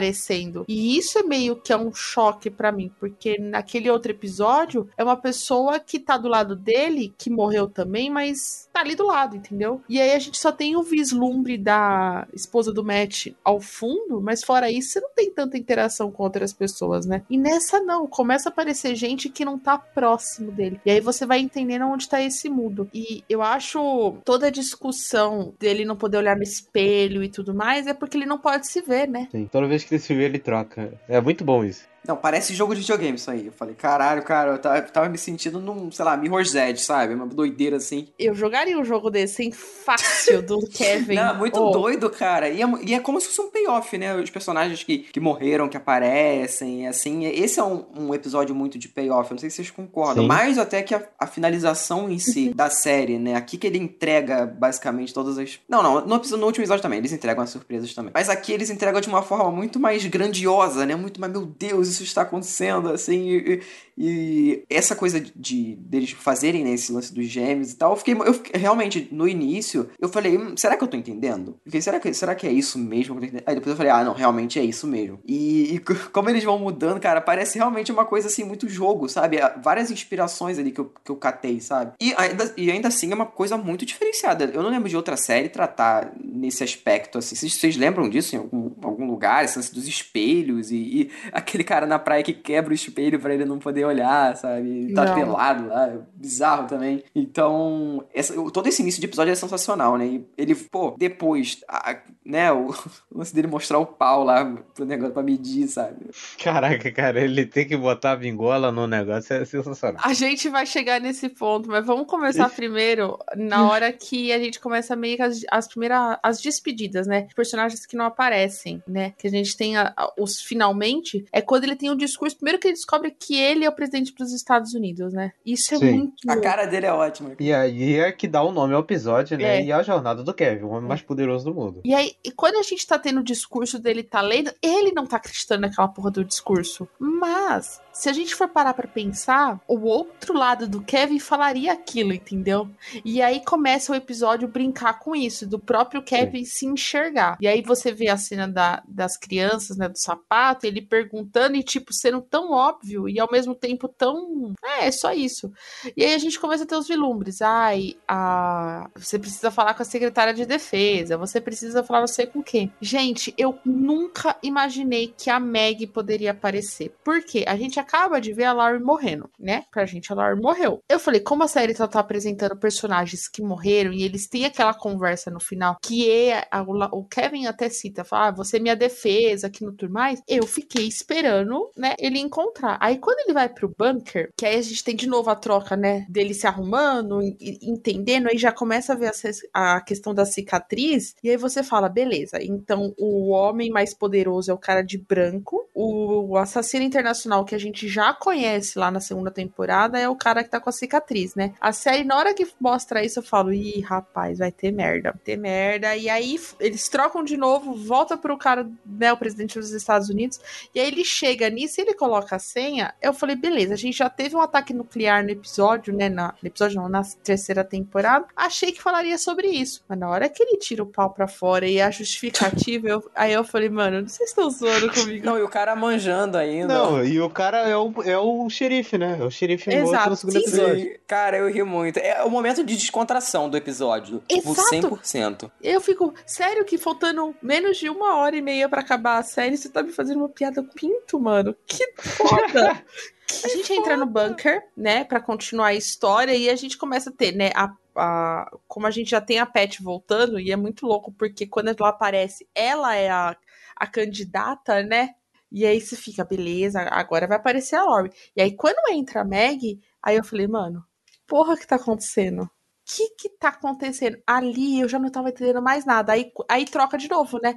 Ele mesmo não entende. Ele pega o óculos, quebra e a gente volta pro assassino internacional. E eles voltam de novo com a piada do pinto. E eu fico, cara, aí quando eles entram dentro da sala, os dois, um tá olhando na cara do outro. Eu, primeiro momento, eu achei que a, essa realidade ia quebrar. Não sei vocês, porque como eles não podiam se olhar no espelho, porque eles não podiam se ver, é isso que pra mim a série tá dizendo. Quando eles estão frente a frente, eu eu, eu fiquei assim, tá, pra onde tá indo? E aí começa aquele confronto, começa toda é, aquela tensão crescendo e a música vai crescendo.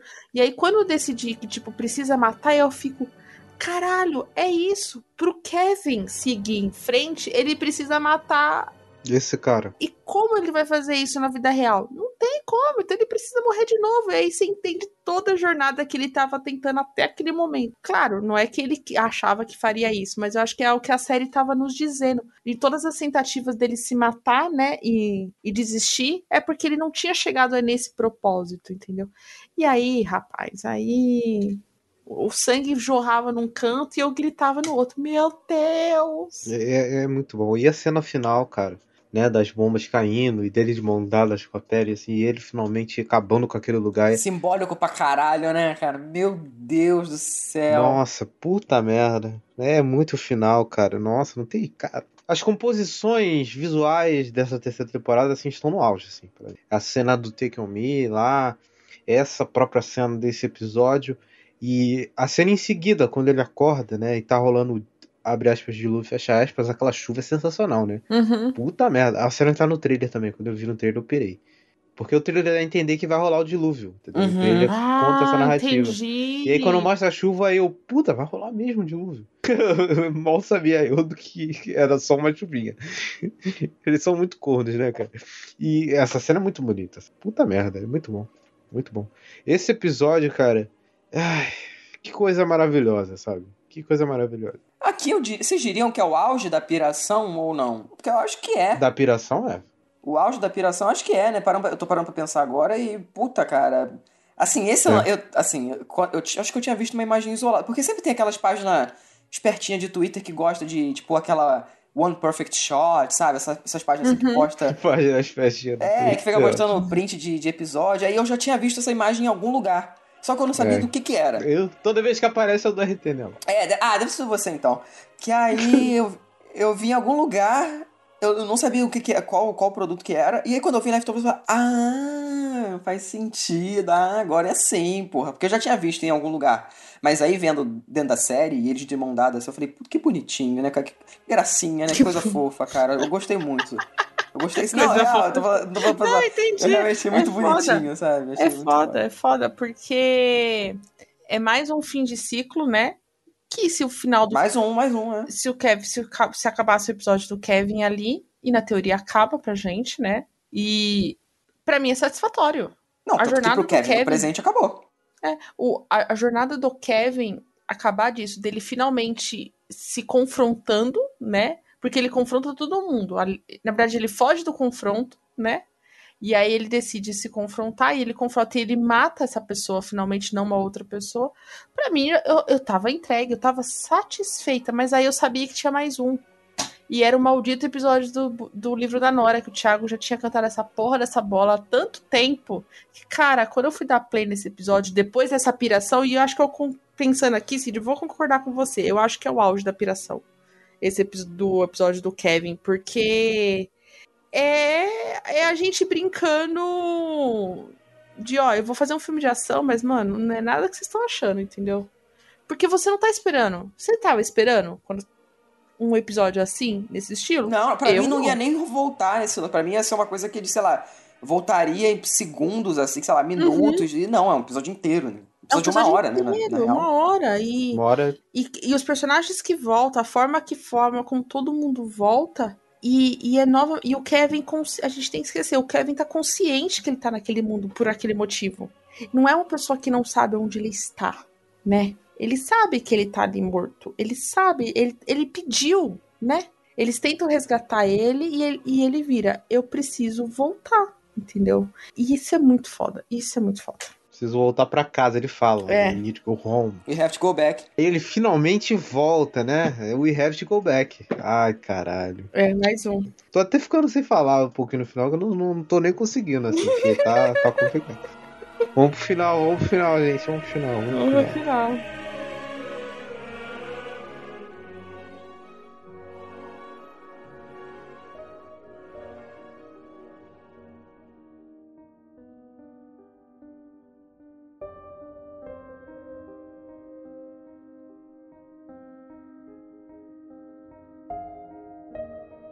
Ai, ai, gente. The Book of Nora, né? Esse episódio aí que é o último. Cara, vou.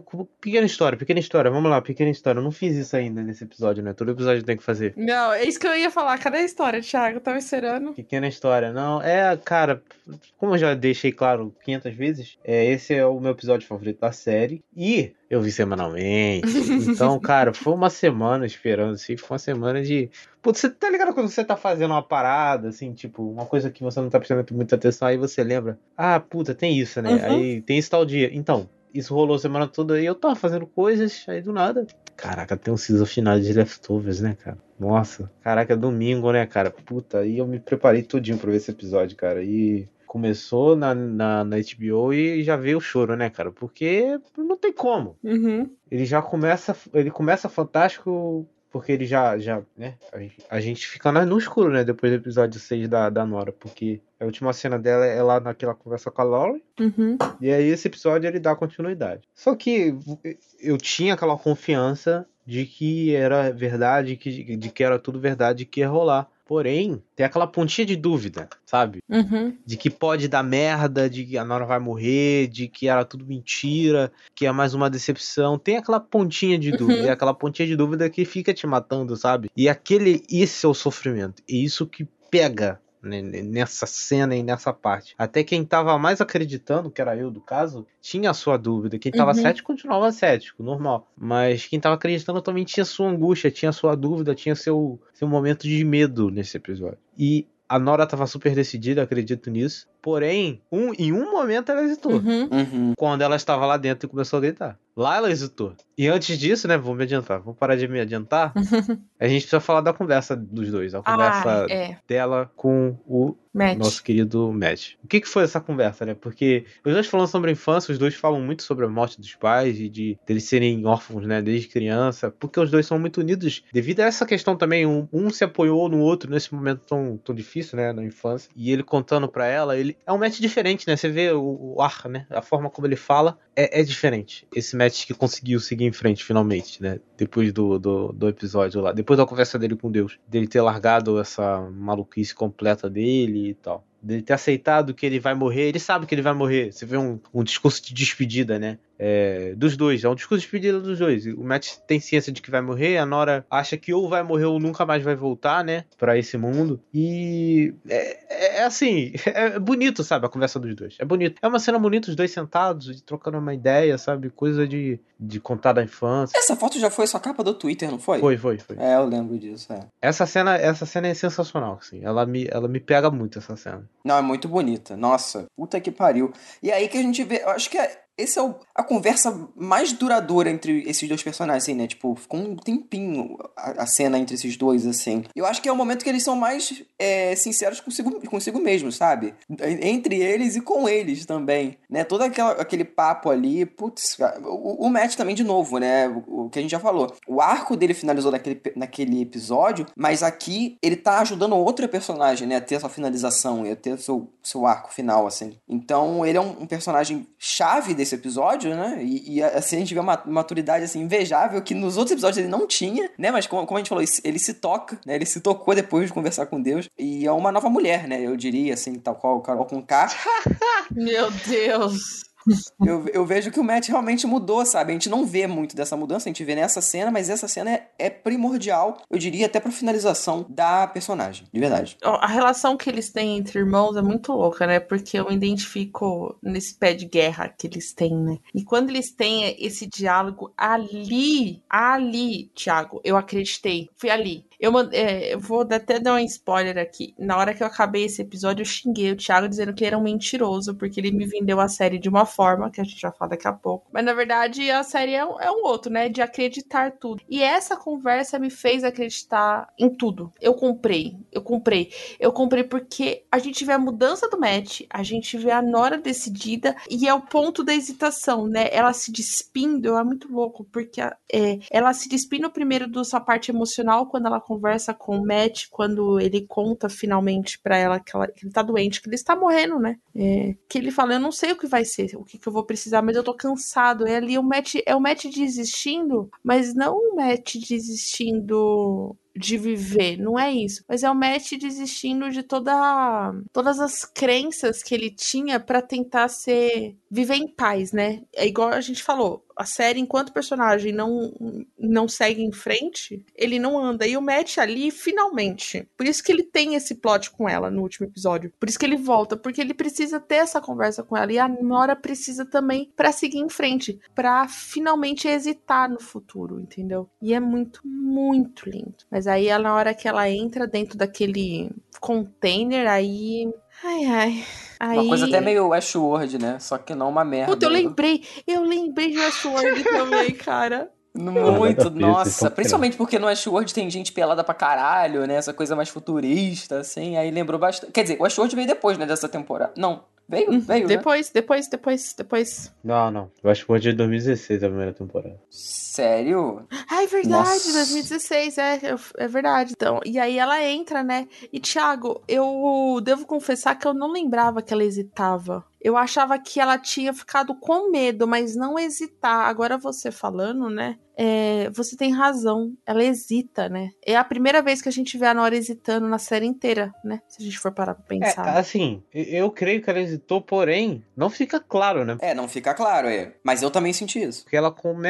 quando- ela começa a gritar, a série corta a cena. Eles são muito filha da puta, cara. Eles são muito filhos da malditos. Quando ela olha pra cima, é um, o olhar. A gente já falou muito disso, né? O olhar da personagem. Que a gente já conhece tanto, né? Que a gente viu tanto tempo, a gente percebeu as nuances da personagem. Quando ela. Cara, eu senti exatamente a mesma coisa que o Thiago. Eu falei, será que é uma coisa da minha cabeça? Será que não é? E aí, quando o Thiago falou, eu falei, não, beleza, é uma coisa que ficou mais clara, assim. Porque, de novo, eles não deixam claro, mas, mas você pegando ali, você voltando. Eu tava até com vontade de voltar, só não voltei porque realmente eu fiquei com preguiça. Mas, mas senão eu ia voltar pra ver, sabe? Se realmente era isso mesmo que eu entendi. E, e, e é, tipo, você falando agora é o que eu pensei realmente também. É, rapaz. E aí passa o tempo, né? A cena corta, a gente vai pra aquele. A gente volta, né, pra aquele primeiro episódio, pro final do primeiro episódio, flash forward. E ali alguns anos depois, quantos anos? 20? 30 anos? 20 anos, né? Por aí. Por aí. Cara, eu- Acho que uns 20 anos é, depois. Eu acho que é uns 20, 25 anos ali depois. É, Na verdade, nem tanto, porque assim, a gente fica sabendo que a Julie tá grávida, ganhou um bebê, né? E na teoria, pelo tamanho da criança, pela idade da Julie, era pra passar no máximo uns 15 anos, mas eles estão muito velhos pra ser só 15 anos, entendeu? É, sim. Então, mas pode ser entre 15 e 20 anos, mais ou menos. Por aí. Por aí. Mas eles já, já, são, já tinham uns 30 e pouco, 40 também, né? Então, botar uns 10 anos tem um cabelo branco já.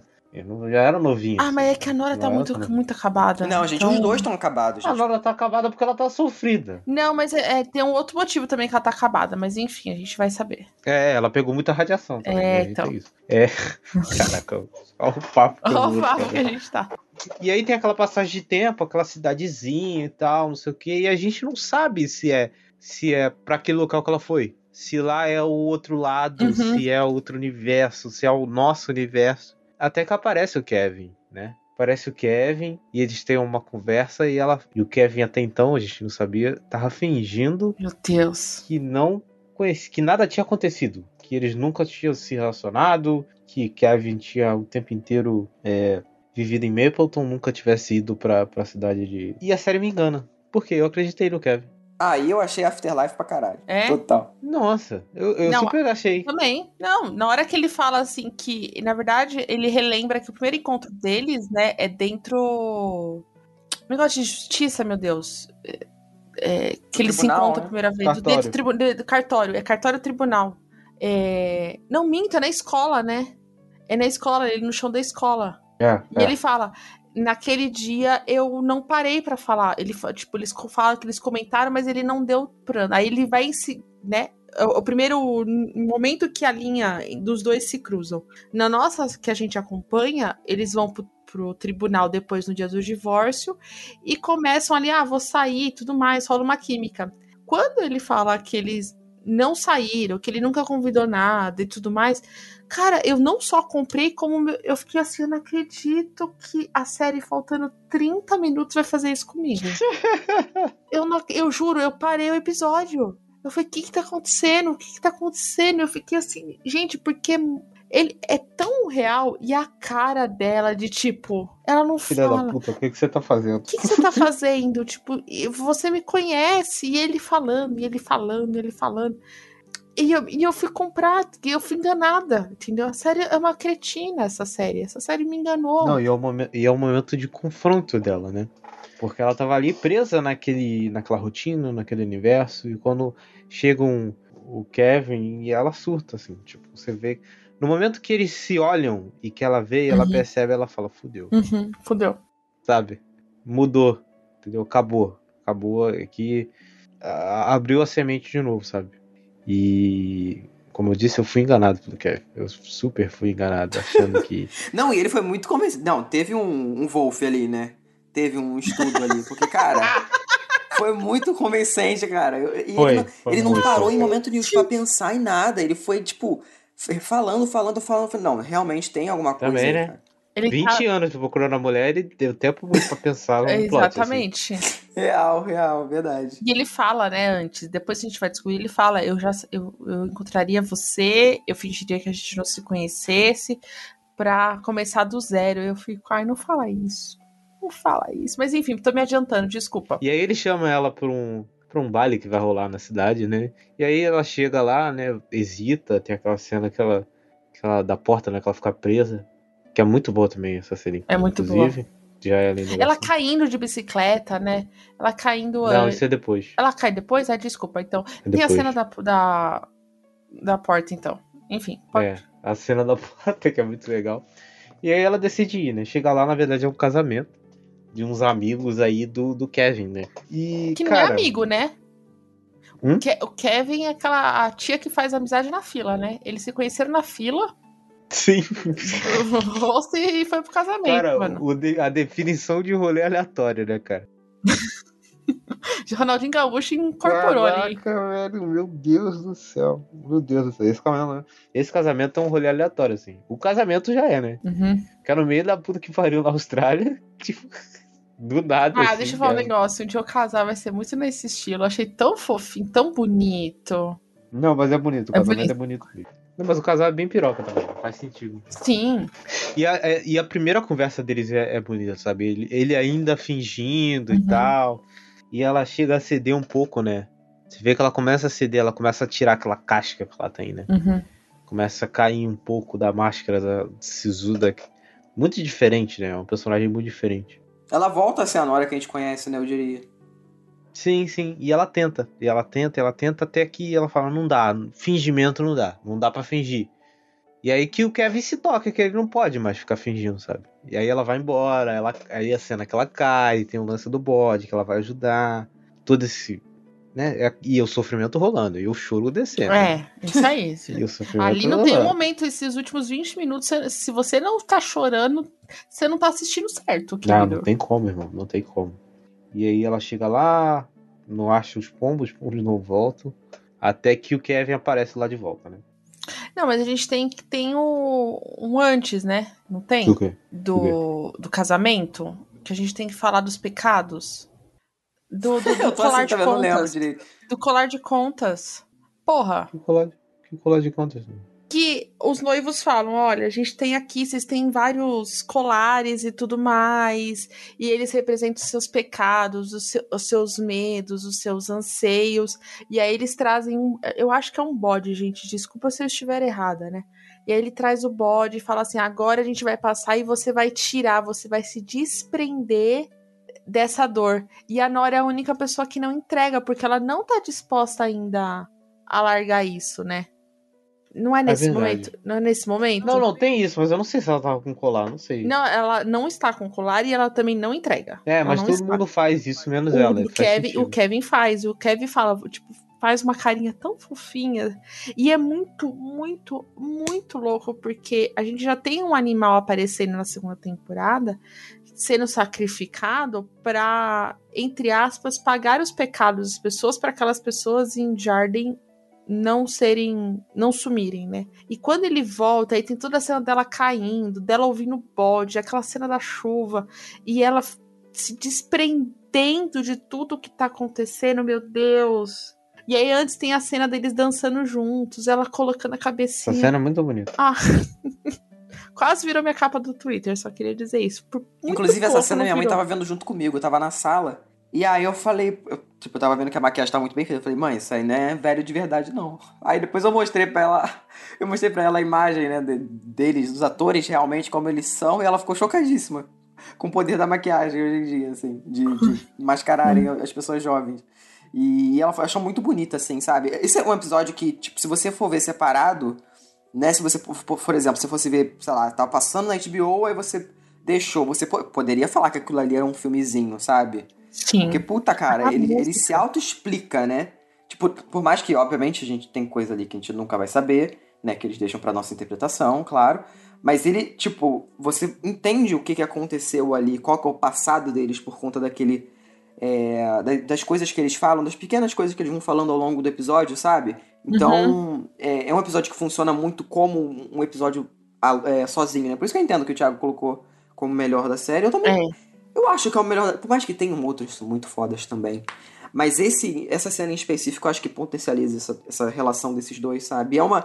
Ali é uma parte que eu falei, puta, cara, que coisa bonitinha, sabe? É é aquilo, é aquele momento que tava faltando na, na temporada, Uhum. de você ter um momento bonitinho entre esses dois de novo. E esse final entrega tudo isso. Sabe que eu vou já pular, Cid. Pra mim é o melhor episódio por causa da cena do bode dela lutando naquela lama, ela subindo e ela tirando o colar. é- E é como, tipo, é uma referência a toda a dor dela que ela tá passando, né?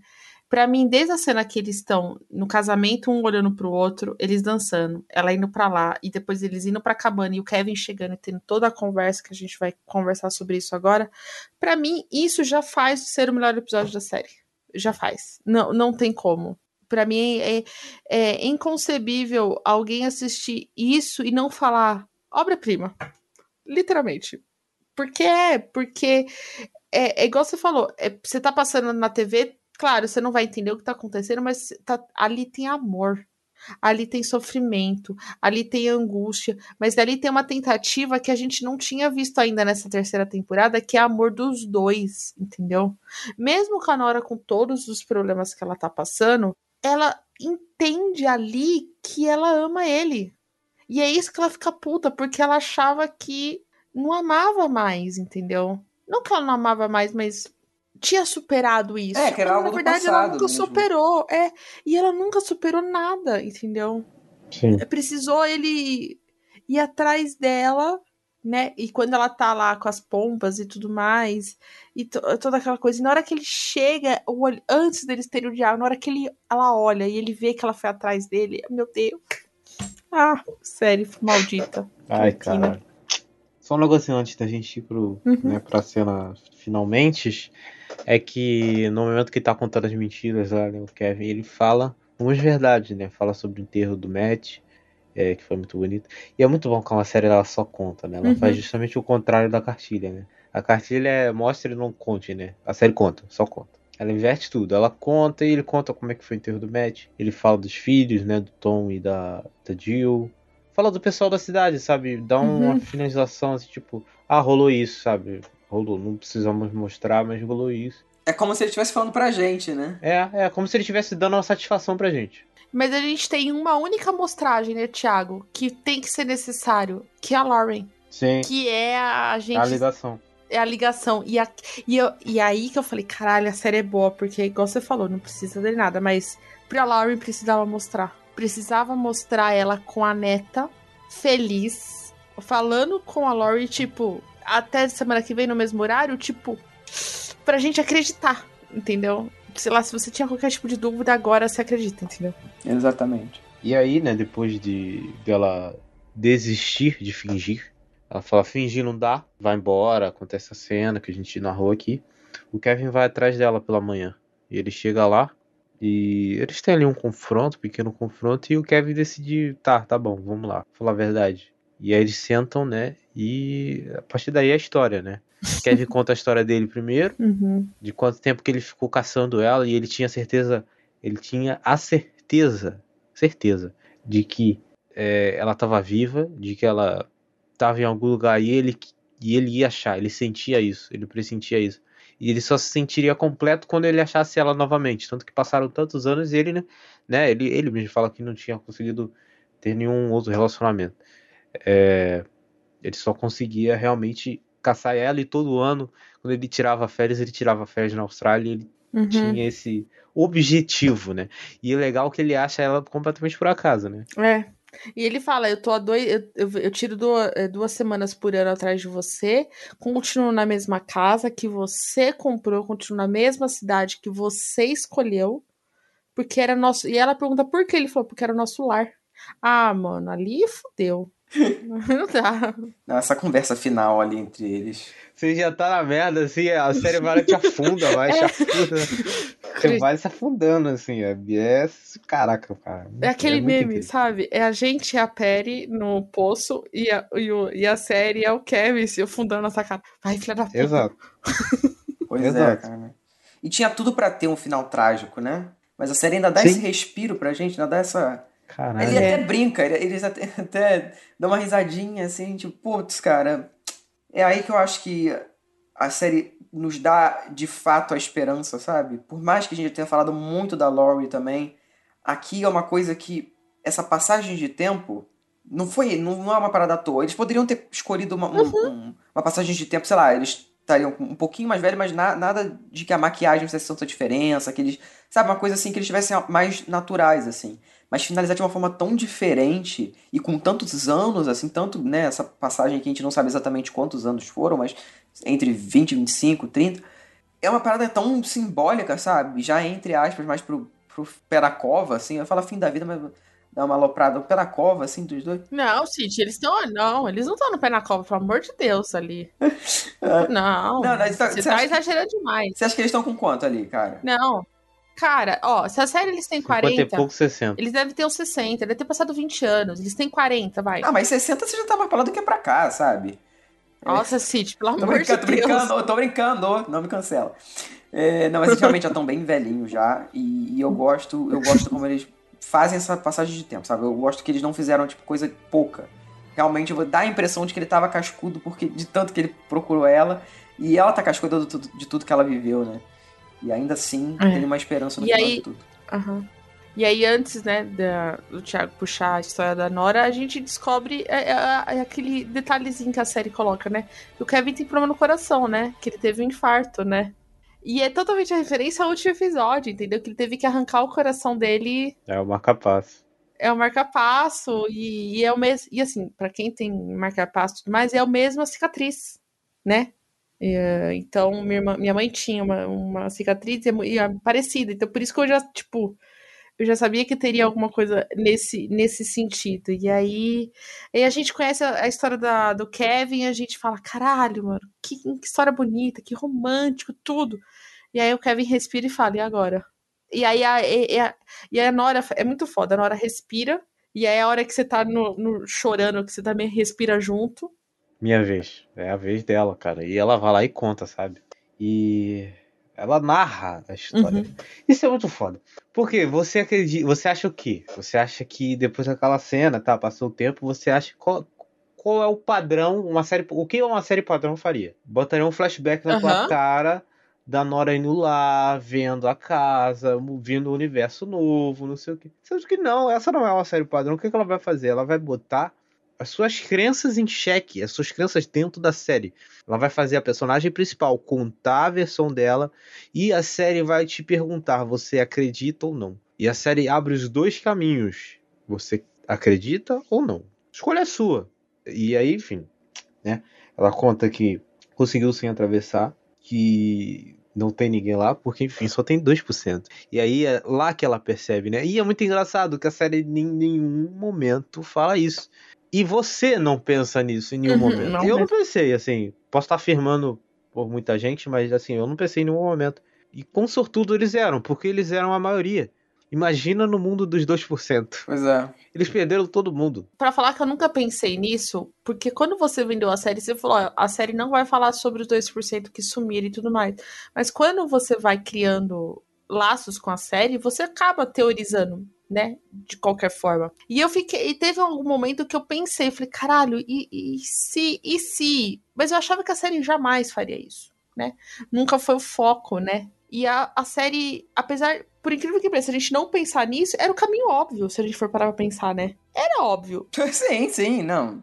Era óbvio a gente É porque pensar realmente é nisso. uma coisa que acontece tanta coisa nessas três temporadas, a gente passa por uma puta de uma jornada que a gente nem tem tempo de pensar nessas, nesses pormenores, né? E não precisa. E não precisa, Cid. E não precisa Não, é. pensar, porque assim, é, o foco nunca foi aquele. É naquele momento da Nora contando a história que o foco é.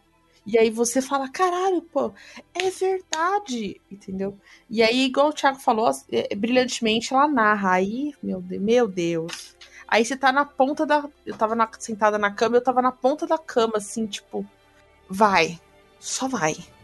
E ela ia narra que chegou lá, conseguiu é, encontrar a casa depois de muito tempo, né? Porque não tem avião. Ela foi de navio. Não tem piloto naquele lugar, só tem 2% da população, lembrando. E é bom ela falando como é diferente esse mundo, né? E é bom que é um puta exercício de imaginação, porque na minha mente a cena ficou clara, assim. A Uhum. gente vê as.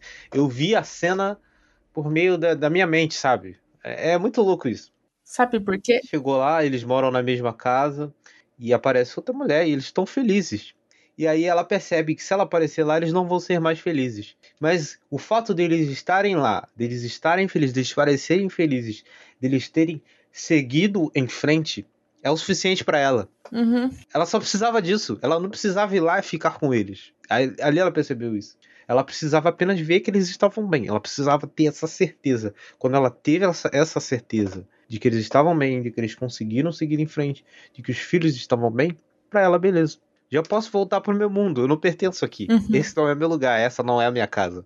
E aí ela continua narrando que, enfim, achou o cara, demorou muito tempo pra achar o cara e conseguir fazer a máquina de volta, que também levou bastante tempo. Então aí isso justifica a passagem É, de tempo. Às vezes ela nem tava tanto tempo, nem tava nem tanto tempo naquele lugar, sabe? Às vezes ela tava, sei lá, dois, três anos só. Porque ela passou o resto dos anos ainda naquele outro universo, tentando voltar.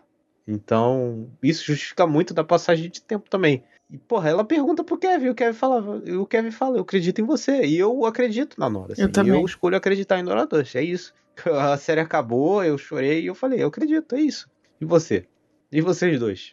É, o Thiago, o Thiago, na hora que eu acabei o episódio, eu xinguei ele, né? Agora eu posso contar, eu xinguei ele, eu falei assim, seu mentiroso de uma figa. E ele ficou muito. E a resposta foi, por quê? Tipo, ele ficou, tipo.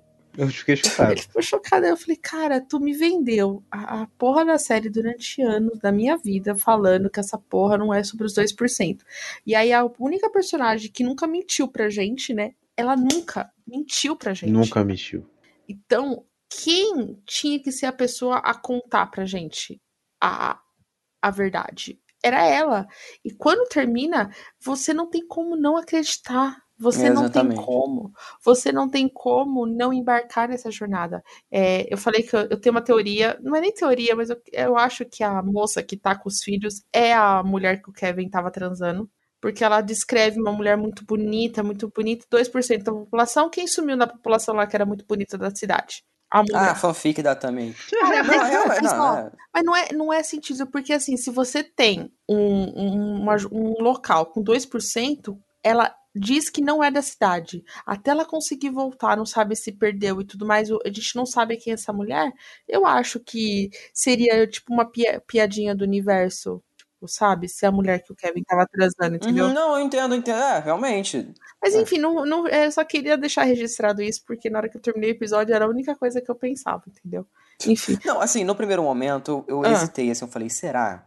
N- não Sério, sobre isso que a tá falando, tá? Não Não, sobre não isso. entendi. Sério que você hesitou? Não, Eu hesitei, mas aí, mas aí eu lembrei disso que vocês falaram. Eu lembrei de toda a jornada da personagem, sabe? Lembrei de tudo isso que eu vivi por quê? Um mês, por aí. E junto com aqueles personagens, sabe? Então eu falei, não, realmente, não tem como eu não acreditar. Se eu não acreditar, acho que a minha jornada foi meio que em vão, sabe? Acho que eu passei isso tudo aqui pra aprender nada com o fim da série, sabe? Eu, não, eu, falei, não, não é possível. Então eu realmente foi um final que eu fiquei pen- pensando por muito tempo, né? Ainda penso, né? É é uma parada que eu ainda penso sobre. E, e hoje, né? Hoje não, desde depois que eu pensei um pouquinho mais, no próprio dia mesmo, eu falei, não, eu acredito. Eu acredito. E inclusive eu queria até conversar com alguém que não acreditava nela, sabe? Pra ver, assim. Porque realmente, cara. Tem gente que realmente não acredita, tá? Tem gente que acha Sério? que a invenção dela. É, eu já vi pessoas que acreditam nisso. Particularmente, eu acho que quem não acredita tá morto por dentro. Desculpa você que não acredita na Nora. Mas, pô, cara, pra mim não tem como, assim. A série dá vários indícios, é que ela sempre enfatiza, ah, eu não minto. Eu não minto, não minto, não minto. Eu não minto. E não tinha por que ela mentir sobre uma coisa dessa. Vamos falar a verdade. Cara, ela, pô, se for ela, ela é foda, né? Ela tinha que ser roteirista, né? Porque ela inventou toda uma história assim que, porra, meu, não tem como, cara. Ai, essa série, cara. Só um negócio, eu entrei aqui, Thiago, na nossa conversa, né? E, e você e é uma coisa que eu falo, cara, é, além de tudo isso, a gente acredita no amor dos dois, né? A capa da terceira temporada são os dois juntos. É, ali é um indício. Gente, acredita. Tem uma esperança. Ainda há esperança. Tem esperança. Ainda há esperança. E quando tá os dois ali, tipo, dançando, e, e eu tô olhando aqui a imagem, né, dele lá no casamento, ela tá olhando, tipo, toda retraída, e ele tá com a mão esticada, tipo, dança comigo. Tipo, entra de novo nessa jornada comigo, entendeu? É, é, a, é, a, é a série falando assim, acredita em mim, acredita, entendeu? E você. E aí termina com as, com as pombas, né? As pombas novamente voltando para casa. É como se, sei lá, no, nossa paz estivesse voltando para casa, entendeu? Depois daquela briga hermética. E é muito legal que eles citam a briga, né? Nesse conversa. Tipo assim, a nossa última conversa foi uma briga, eu nunca quis isso. Nem a gente, como telespectador. A gente não queria esses dois brigando, porque a gente torce para os dois que eles são tão são tão problemáticos e o Kevin precisa acreditar, porque ele sempre perde as pessoas e a Nora eh, sempre foi deixada, né? Tipo, tirada dela, né? E é muito bonito que o, o Kevin, entre aspas, tinha sido tirado dela, ele volta por ela, entendeu? Quer mais prova de amor do que isso? Quer mais prova do amor do Kevin olhar para ela e falar: Cara, você foi embora, você teve que ver sua jornada, mas eu tô aqui de novo te pedindo mais uma chance, entendeu? Ele não desistiu, entendeu? Ah, mano, é muito foda. É. É, é. é a volta da esperança, tenham esperança, acreditem. The Leftovers.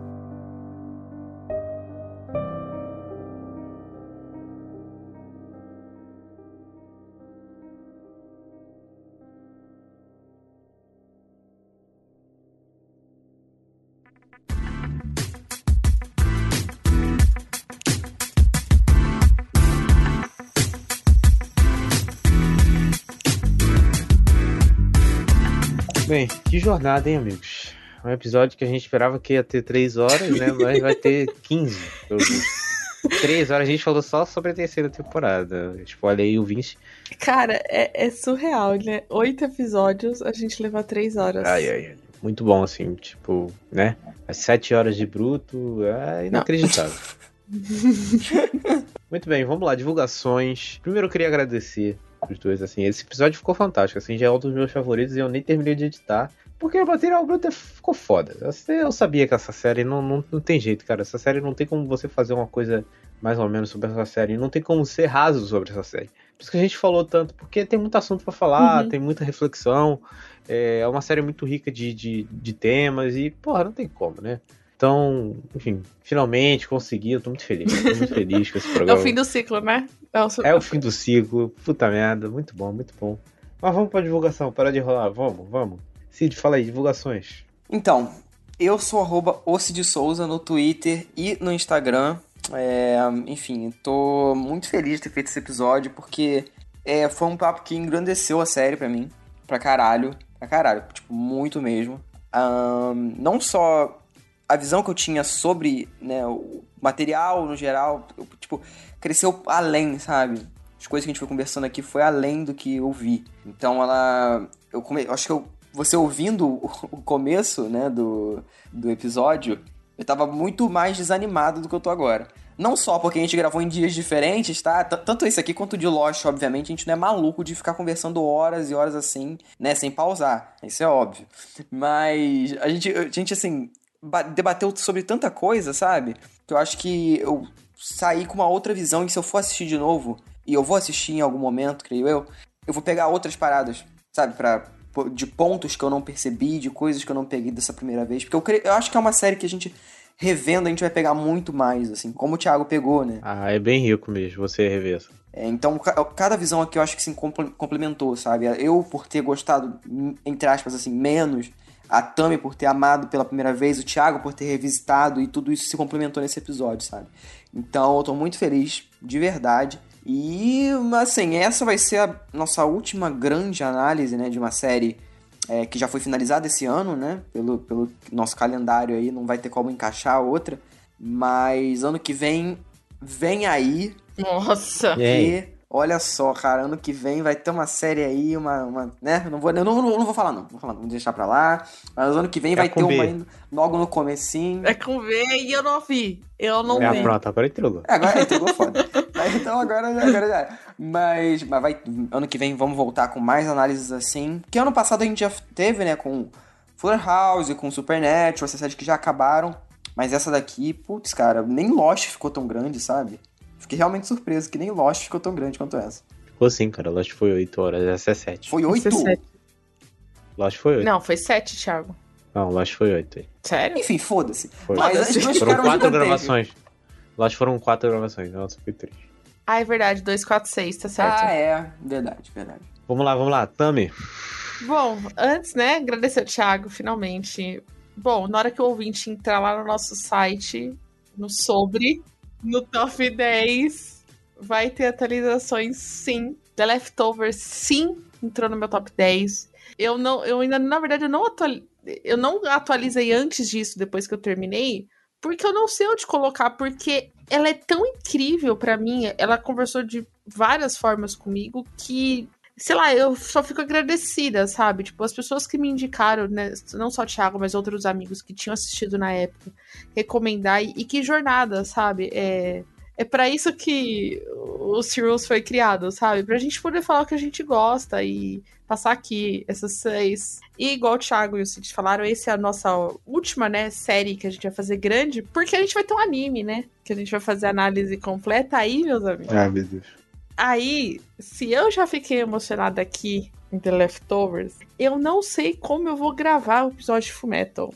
Porque esse amor que o Thiago tem por The Leftovers, eu. É, para quem já assistiu Fullmetal, né, já dando um mini spoiler, já tem, tem alguns plots não parecidos, não é nesse sentido, mas alguns arcos que você filosóficos, né? Igual The Leftovers, que me ganhou muito. Acho que é por isso que eu gostei tanto de The Leftovers, né? E eu fico muito feliz de a gente poder ter esse espaço que a gente tem do Serials para poder falar do que a gente gosta com os nossos amigos e, e quem quiser ouvir vai entrar nessa jornada fantástica, né? A gente recebeu várias é, elogios nos nossos últimos episódios, episódio de Pose, episódio de This Is Us, episódio de Love Victor, de High School Music, então assim, é muito bom a gente poder ter esse espaço para fazer o que a gente gosta, sabe? Sem ficar se preocupando com clique e tudo mais, entendeu? Não, e ainda assim, o nosso episódio de Lost é o mais ouvido da temporada. Que é surreal, que é surreal, gente. É muito doido isso. Muito doido. Cinco horas de programa. Cinco. Ah, esse negócio de, de ficar fazendo conteúdo é trabalhoso pra cacete, mas é gratificante, cara. É gratificante Uhum. muito na hora que você termina, você, porra, ficou bom, sabe? E ficou bom porque a gente quis fazer, e ficou bom porque, eu, Uhum. que eu falei do assunto que eu queria falar, entendeu? É, e é uma coisa que a gente sempre fala, né? A gente não vai fazer aqui de um programa de uma série que a gente, sei lá, não quer fazer só pra ganhar Sim. o clique do, do ouvinte, né? Por exemplo, o o próprio Cobra Kai é um, um que o Diego até falou uma vez.